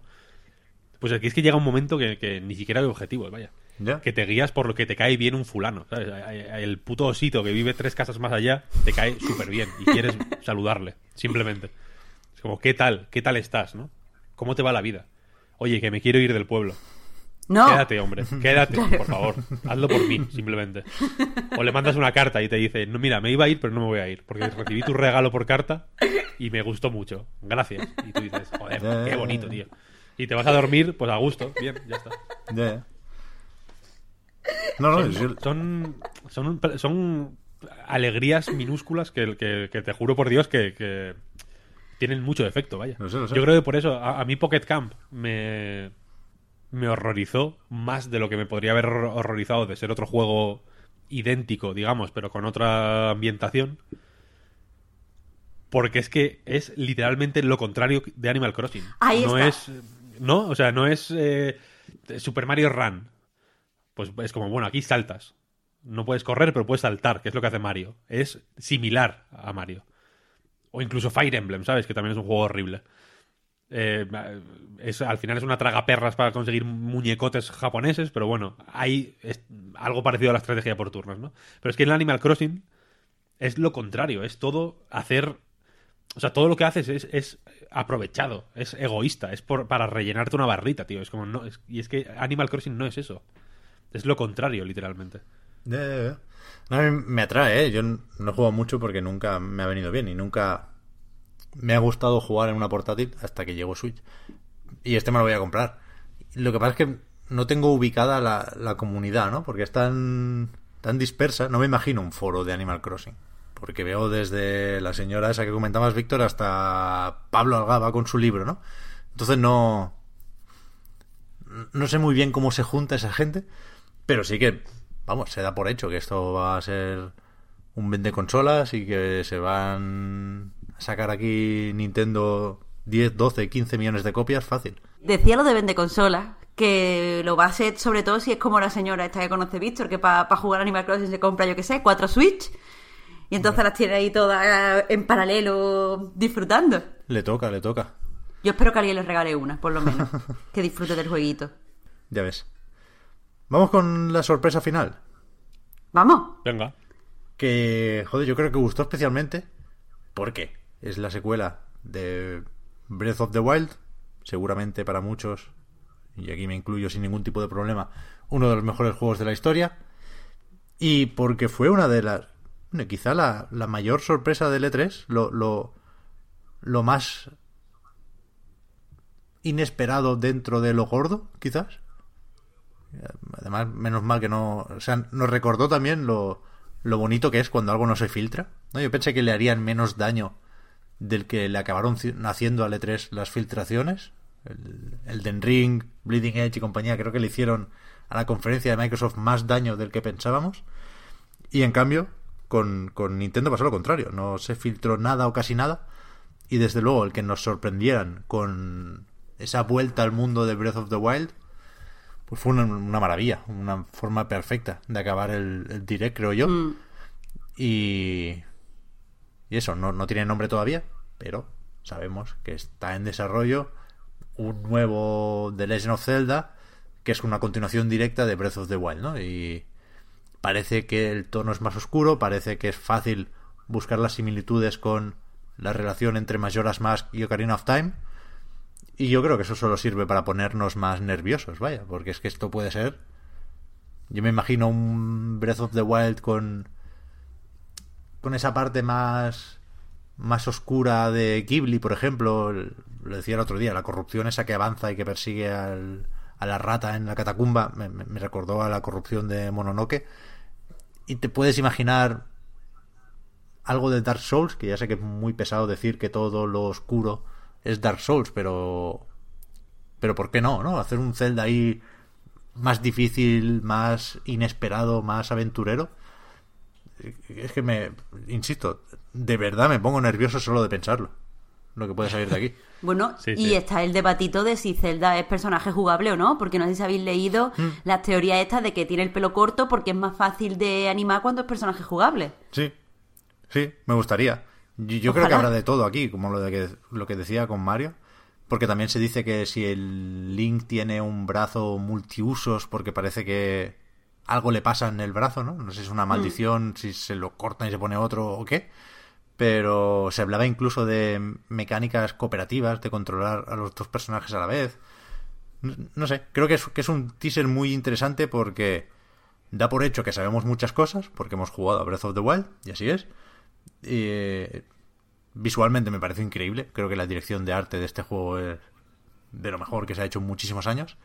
Y nos permite especular de una forma que, que yo creo que no se siente forzada, ¿no? Creo que, que, que el teaser busca eh, esa especulación sobre Zelda jugable, porque ya veníamos de comentar algo de eso con Breath of the Wild, ¿no? Recordad que, que con el primer teaser no, no quedaba claro si ese era Link incluso, o si era una Link femenina. Y yo creo que es consciente Aonuma de todo esto, y ya está jugando un poco al, al despiste. Pero vamos, eh, pase lo que pase, yo creo que esto va a ser otra vez un juego para enmarcar. Y también os digo que yo lo espero para el año que viene. ¿eh? Ya me, me vine arriba la última vez esperando este juego en esta conferencia y ahora me sumo al carro de los que piensan que esto es a finales de 2020 para poder decir, vosotros tenéis la nueva generación, nosotros tenemos el nuevo Breath of the Wild, a ver quién gana, amigos. Yo me lo veo.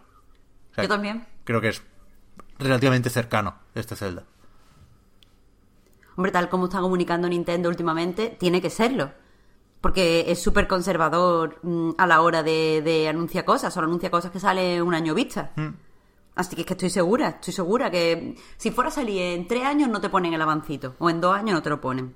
Te lo ponen porque está ya y a topísimo con eso. Y aparte lo que tú dices, Pep, decirlo de... Bueno, sí, pero es que el Switch, tienes esto y ya tienes la Switch, eso es goloso.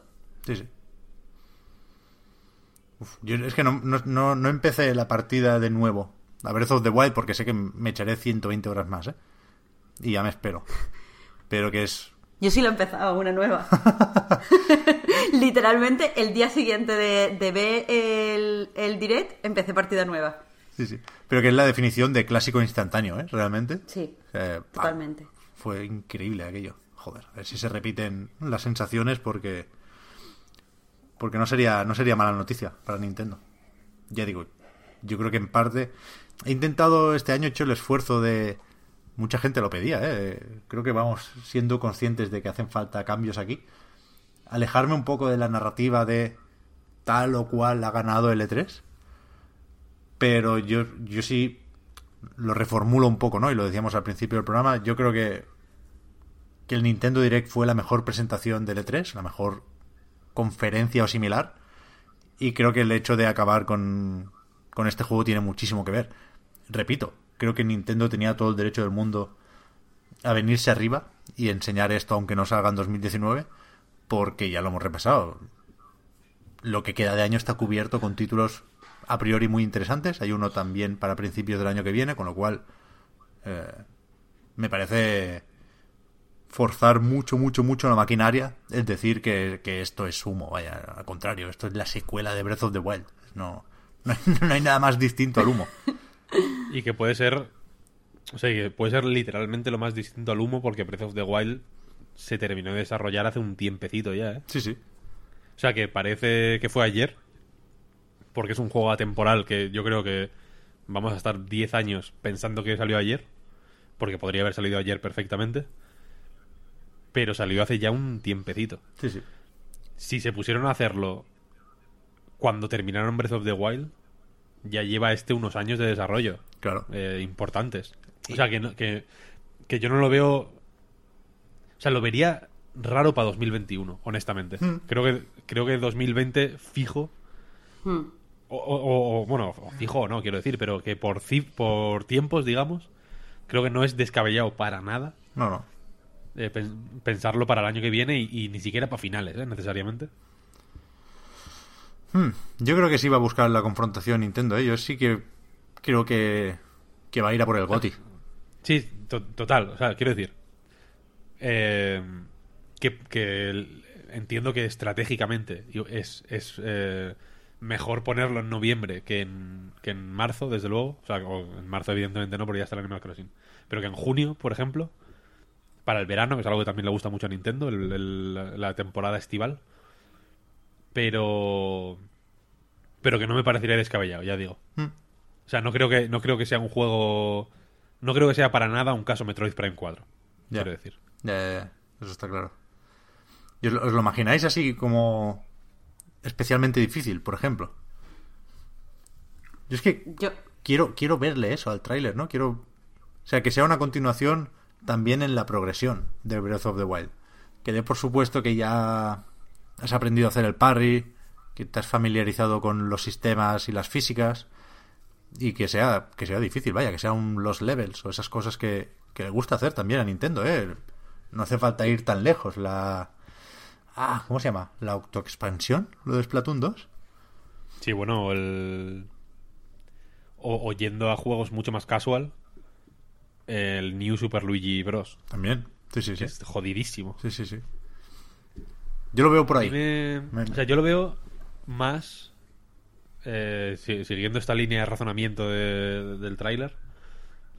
eh, más de mazmorras estándar. O más de, Hmm. de, esp- de espacios cerrados. Porque igual que en el, que el Breath of the Wild se, se anunció con la, con la inmensidad, digamos. Aquí es como un espacio. Como una caverna, ¿no? Hmm. Una cosa más eh, recogida. Y espero que sea Zelda la protagonista. Antes no lo he dicho, pero Hmm. lo espero. Mm, Ya bien, ya bien. Pues muy bien.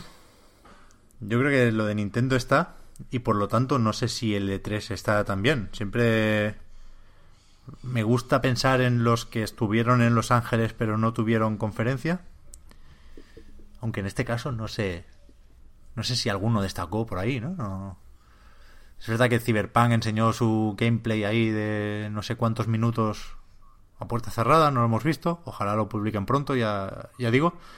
Pero no creo que, que hubiera muchas sorpresas fuera de, de las conferencias. Insisto, si no fue un buen E3, tampoco creo que fuera malo, ¿eh? Pero si no fue uno bueno o memorable, creo que fue por la falta de sorpresas. Y menos mal Sí. que tuvimos a Nintendo al final. Pero lo digo por eso, ¿eh? Porque no, ahora no, no sabría irme a repasar qué enseñó Sega. O qué enseñó... No sé, no, no hay muchas más. Que se vio por ahí que no, que no supiéramos ya. ¿No? Fue, fue una 3 que cuando acabaron las conferencias dijimos, vale, pues hasta aquí. Que lo disfruten los que estén en Los Ángeles, pero no... No, no, daba la sensación de que pudieran salir muchos titulares después del direct, vaya. Y así fue. Sí, sí. También es que veníamos de hacer cosas antes, ¿eh? que no lo hemos comentado hoy porque ya hicimos una pildorita donde sí entró eso, del Stadia y compañía. ¿no? El, el pre-E3 se está comiendo cada vez más al, al E3 en sí, pero eso, que, que llegamos con todo el pescado vendido ya. No sé si tenéis algún título por ahí apuntado que, que no haya cabido hasta ahora en el programa. Yo no. Estoy buscando opiniones del- de, la, de, la, de la community. Es verdad, el Patreon, que lo teníamos ahí abandonado. A ver si nos hemos venido arriba con Nintendo. Y Claro, es que también hay muchas conferencias, que lo que no te quepa en el PC Gaming Show es porque no quieres.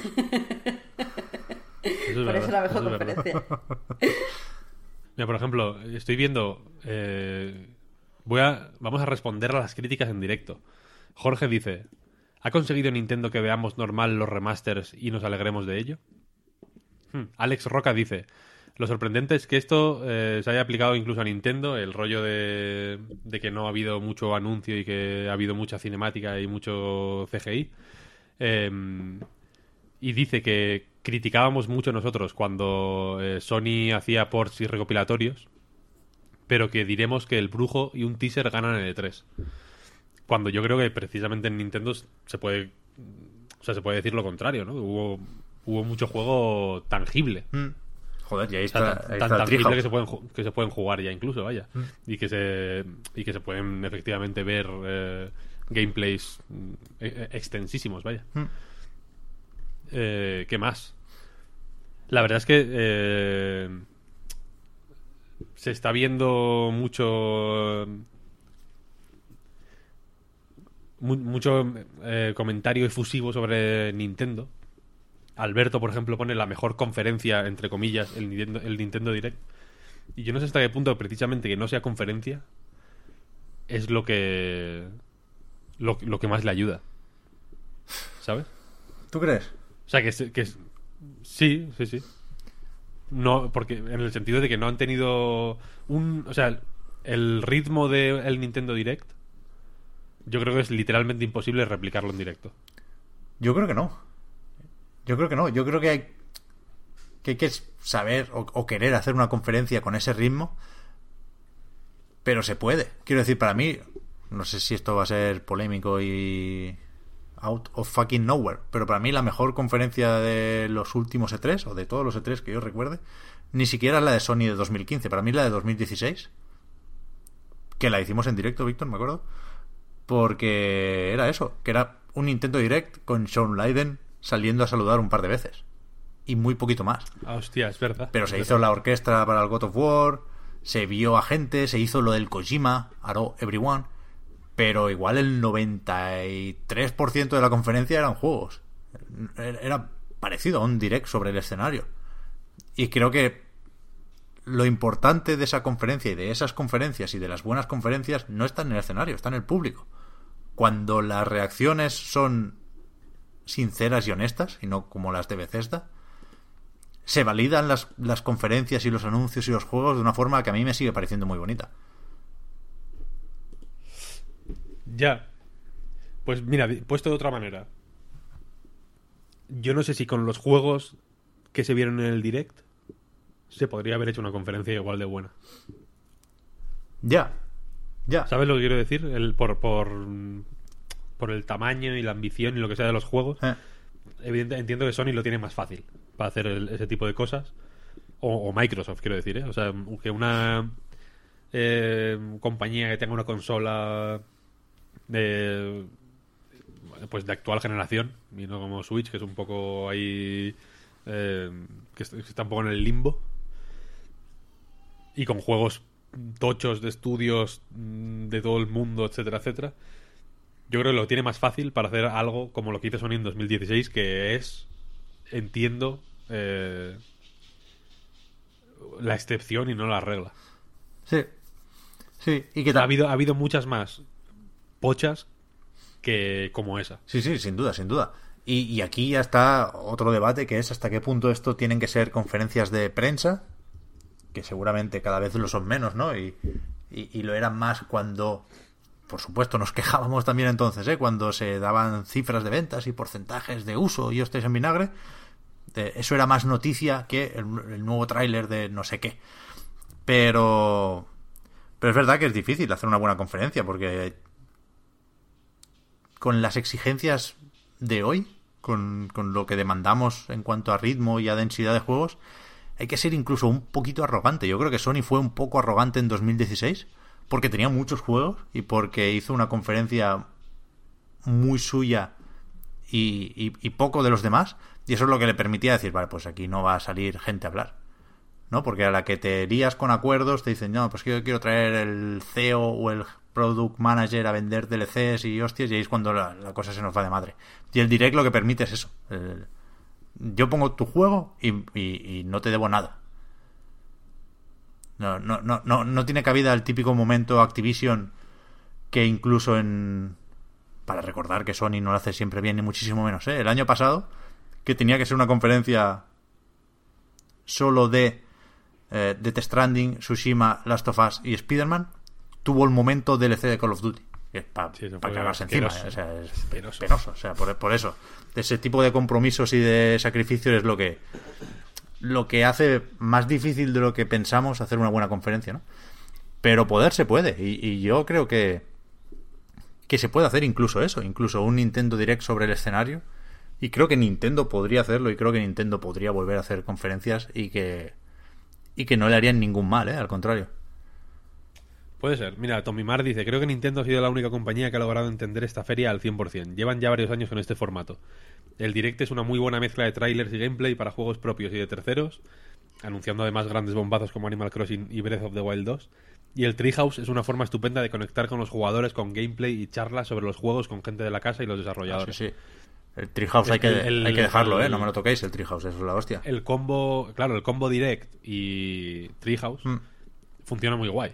También, y de nuevo, ahora, ah, me, me siento hasta sucio diciendo esto, pero volviendo a, a el EA Play, que creo que estuvo muy bien, el Treehouse funciona también por porque sabes perfectamente cuándo va a pasar cada cosa, ¿no? Mm. Eh, que, que- o sea, es una, igual, es- igual parece una tontería, pero es que la peña no tiene todo el día para estar mirando internet a ver qué pasa, ¿no? Entonces, eh, si te atraen estos dos juegos, sabes cuándo tienes que conectar. Incluso si no quieres verlo en directo, lo puedes ver cuando te salga de los huevos, ¿no? En realidad, es, eh, es un, es un formato muy agradecido en ese sentido. Y, y- y no, y no sientes que te estás perdiendo nada. En una conferencia, yo entiendo que parte de la gracia está en verla en directo, como en un partido de fútbol. Un partido de fútbol tú los puedes ver perfectamente en diferido, pero no es lo mismo. Claro. Obviamente, aunque sea exactamente el mismo partido, ¿no? Y aunque no sepas quién ha ganado, y aunque no sepas absoluta. Aunque, lo- aunque te lo pongas a ver en, en el minuto mismo que termina en directo y no sepas absolutamente nada de lo que ha pasado. No es lo mismo. Un directo tú lo puedes ver cuando quieras, porque es, parecido. No, no hay. Tiene, digamos, la, pues la ilusión de. O la, o la- Bueno, sí, la ilusión de directo, de ver la emisión en vivo y comentarlo igual en el WhatsApp o en el Twitter o lo que sea. Pero desde luego es un vídeo pregrabado que, que lo puedes ver cuando quieras sin problema.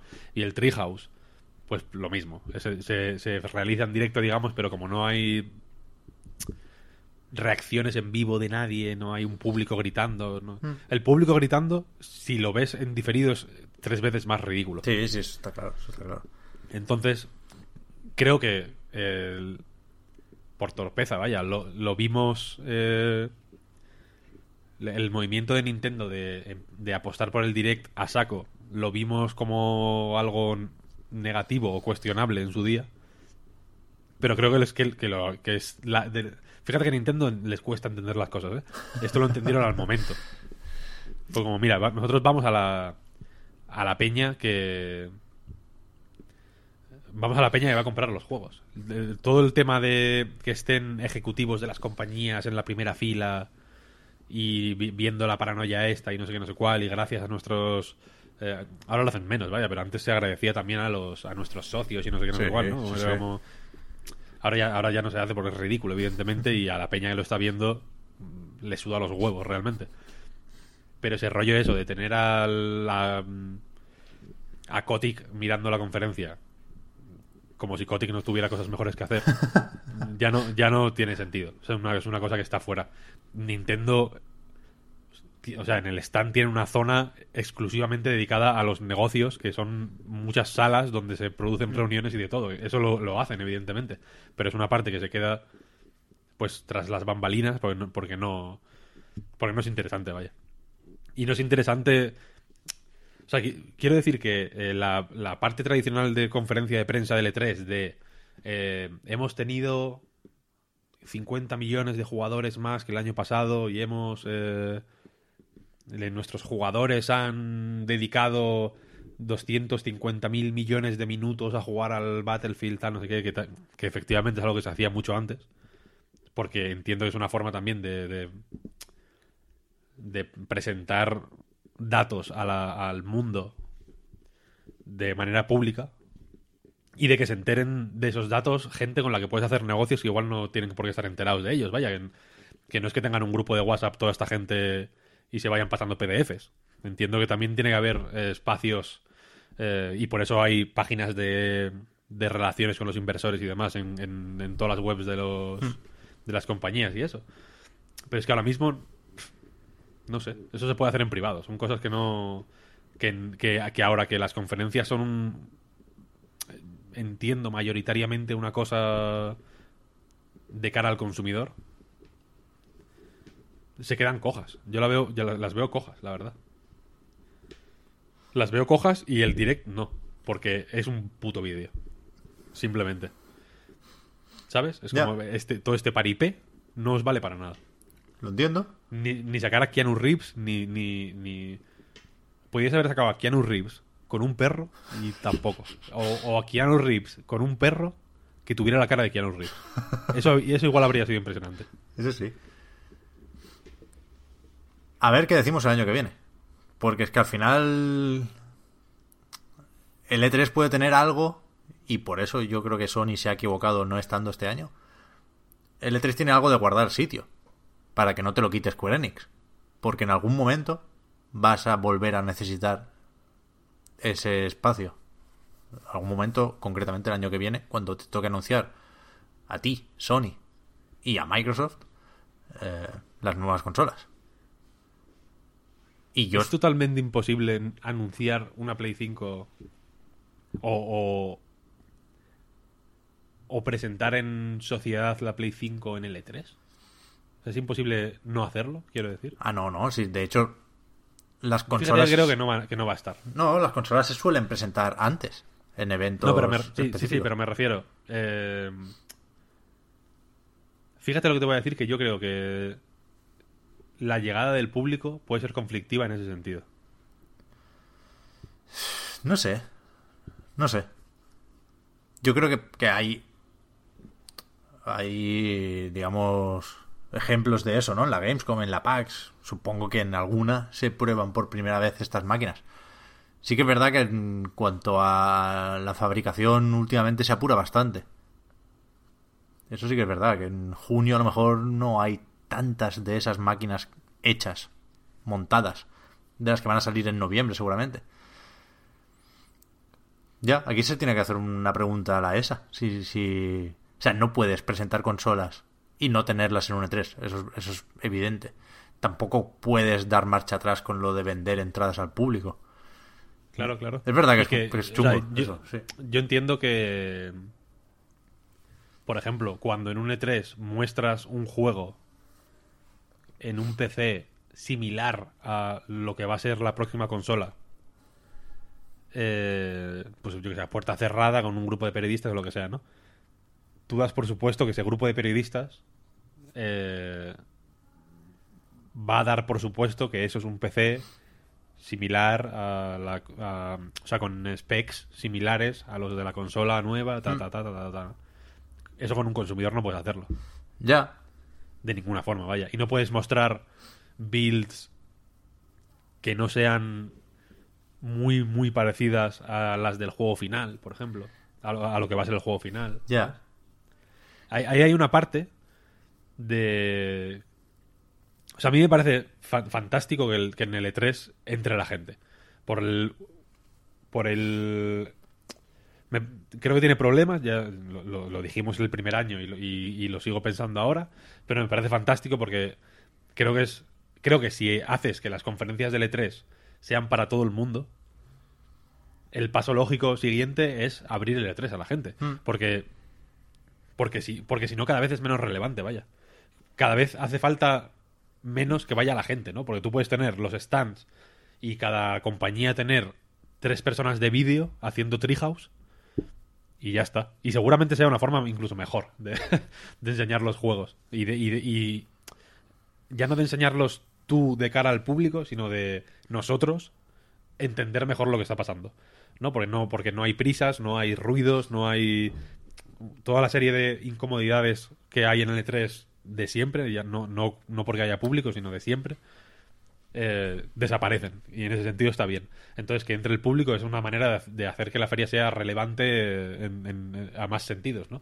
Puedes meter cosas que tradicionalmente a, los medios especializados pues nos importan menos, como los esports, por ejemplo, hmm. o el Fortnite, que entiendo que tiene que estar el Fortnite en el puto E3. Si no está el Fortnite en el E3, ¿de qué estamos hablando? Es el juego más popular del mundo ahora mismo. No tiene sentido que no, que no haya una presencia grande del Fortnite en el E3, en mi opinión. Pero al mismo tiempo, me da un poco de pena porque pierde ese valor de vistazo al futuro de los videojuegos. Porque no puede ser un vistazo, un vistazo al futuro de los videojuegos eh, a no ser que consideres el futuro de los videojuegos dentro de dos meses cuando salga el Fire Emblem. que, es que, probablemente sea el pasado de los videojuegos. Aunque, ocurra en el futuro, probablemente sea el pasado. ¿Sabes? está viejo el E3 En el E3 nosotros hemos visto movidas eh, loquísimas, tío. El Bloodborne, por ejemplo, yo lo vi muchísimo antes de que saliera. Hmm. Pero muchísimo antes de que saliera. Hemos visto builds que no tenían absolutamente nada que ver con el juego eh, final. Hemos visto builds que se rompían por todos los lados. Hemos visto builds que se rompían por todos los lados mientras los desarrolladores estaban al lado pidiendo disculpas, solucionándolos, riéndose en plan, hostia, esto no lo habíamos visto nunca. ¿Sabes? Eh, había un, un, rollo de estos juegos se están haciendo ahora. Joder, realmente son el futuro, ¿no? Este juego va a salir dentro de dos años y estamos aquí viendo incluso, joder, incluso prototipos con checkerboard hemos visto en, en, espacios sin texturas y sin hostias, simplemente para mostrar cosas increíblemente específicas.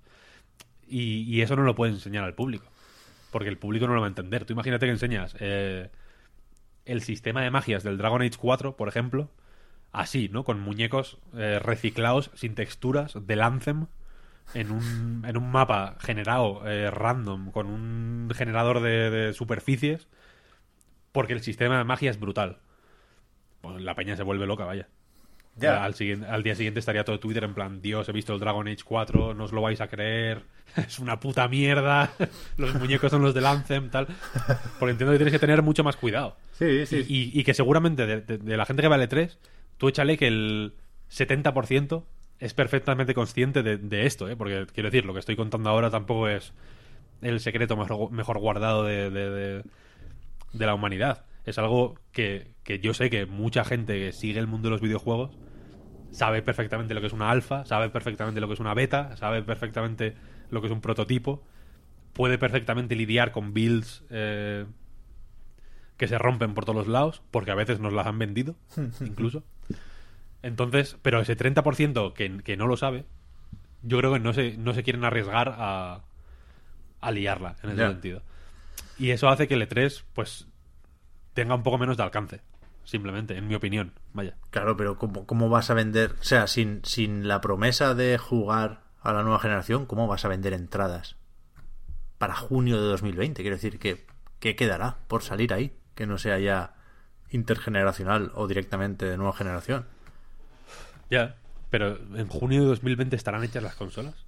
Ya, ¿No ya, que va a haber una Play 5 en junio de 2020? No lo sé. Desde luego, si, si la hay, también, y no, no es por dudar de la gente, ¿eh? ni, ni, ni por mal pensar en ningún sentido, pero si la hay, desde luego no la pondrán detrás de un mostrador que no sea blindado. Es es, es complicado, se viene trabajo para la ESA, insisto, ¿eh? de cara al año que viene, pero pero no sé, a ver, espero que estemos aquí para volver a, a contarlo y hacer coberturas y ser ya unos a ver pasaba ninja en Twitch por ejemplo para cuando hagamos las conferencias del año que viene Estamos cerca ya. ¿ves? por eso no lo veo no, lo- no lo veo imposible ya va a ser emocionante lo has dicho tú antes Víctor lo de que lo bueno de cada tres es empezar a, esperar al siguiente yo creo que esto es especialmente cierto este año y y eso la verdad es que, que quedan muchas incógnitas abiertas aunque también lo decíamos al empezar el cartelico de nos vemos el año que viene estaba ahí con lo cual lo, lo hacemos extensivo al podcast y, y a todo lo que tenga que ver con anightgames.com. Lo digo mientras miro el reloj y ahora sí que sí, que creo que hemos pasado el récord de duración y que Stadia va a funcionar mal por el hecho de tener Google este podcast en YouTube. Ya estamos aquí jodiendo el ancho de banda del Phil Harrison que ni te lo imaginas. Así que nos vamos despidiendo. Eh, no sin antes recordar que este rato que hemos pasado aquí ha sido posible gracias a vuestras generosas aportaciones en patreon.com barra reload.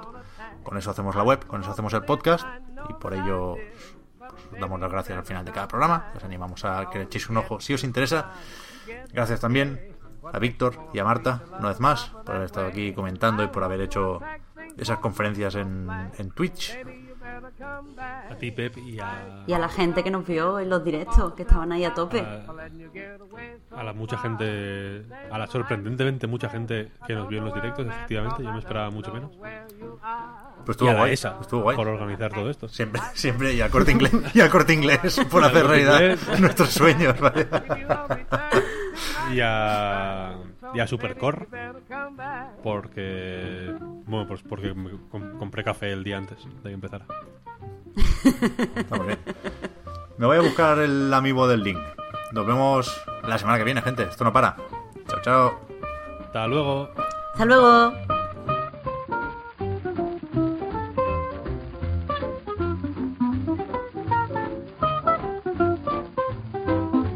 I call myself in, I ball myself out for letting you get away so far. Then life seems flat, I don't know where I'm at, cause I don't know where you are. So I hop in a hack, I'll send you the jack before I lose my head and put a match to the shack. If you don't return, tonight it will burn. So baby, you better come back and hit the sweepstakes. Baby, you better come back, the rent ain't paid. Baby, you better come back, you hear me talking. Baby, you better come back to me. Selling a little or a lot? Shopify helps you do your thing however you cha-ching. Shopify is the global commerce platform that helps you sell at every stage of your business. From the launch your online shop stage to the first real life store stage, all the way to the did we just hit a million orders stage.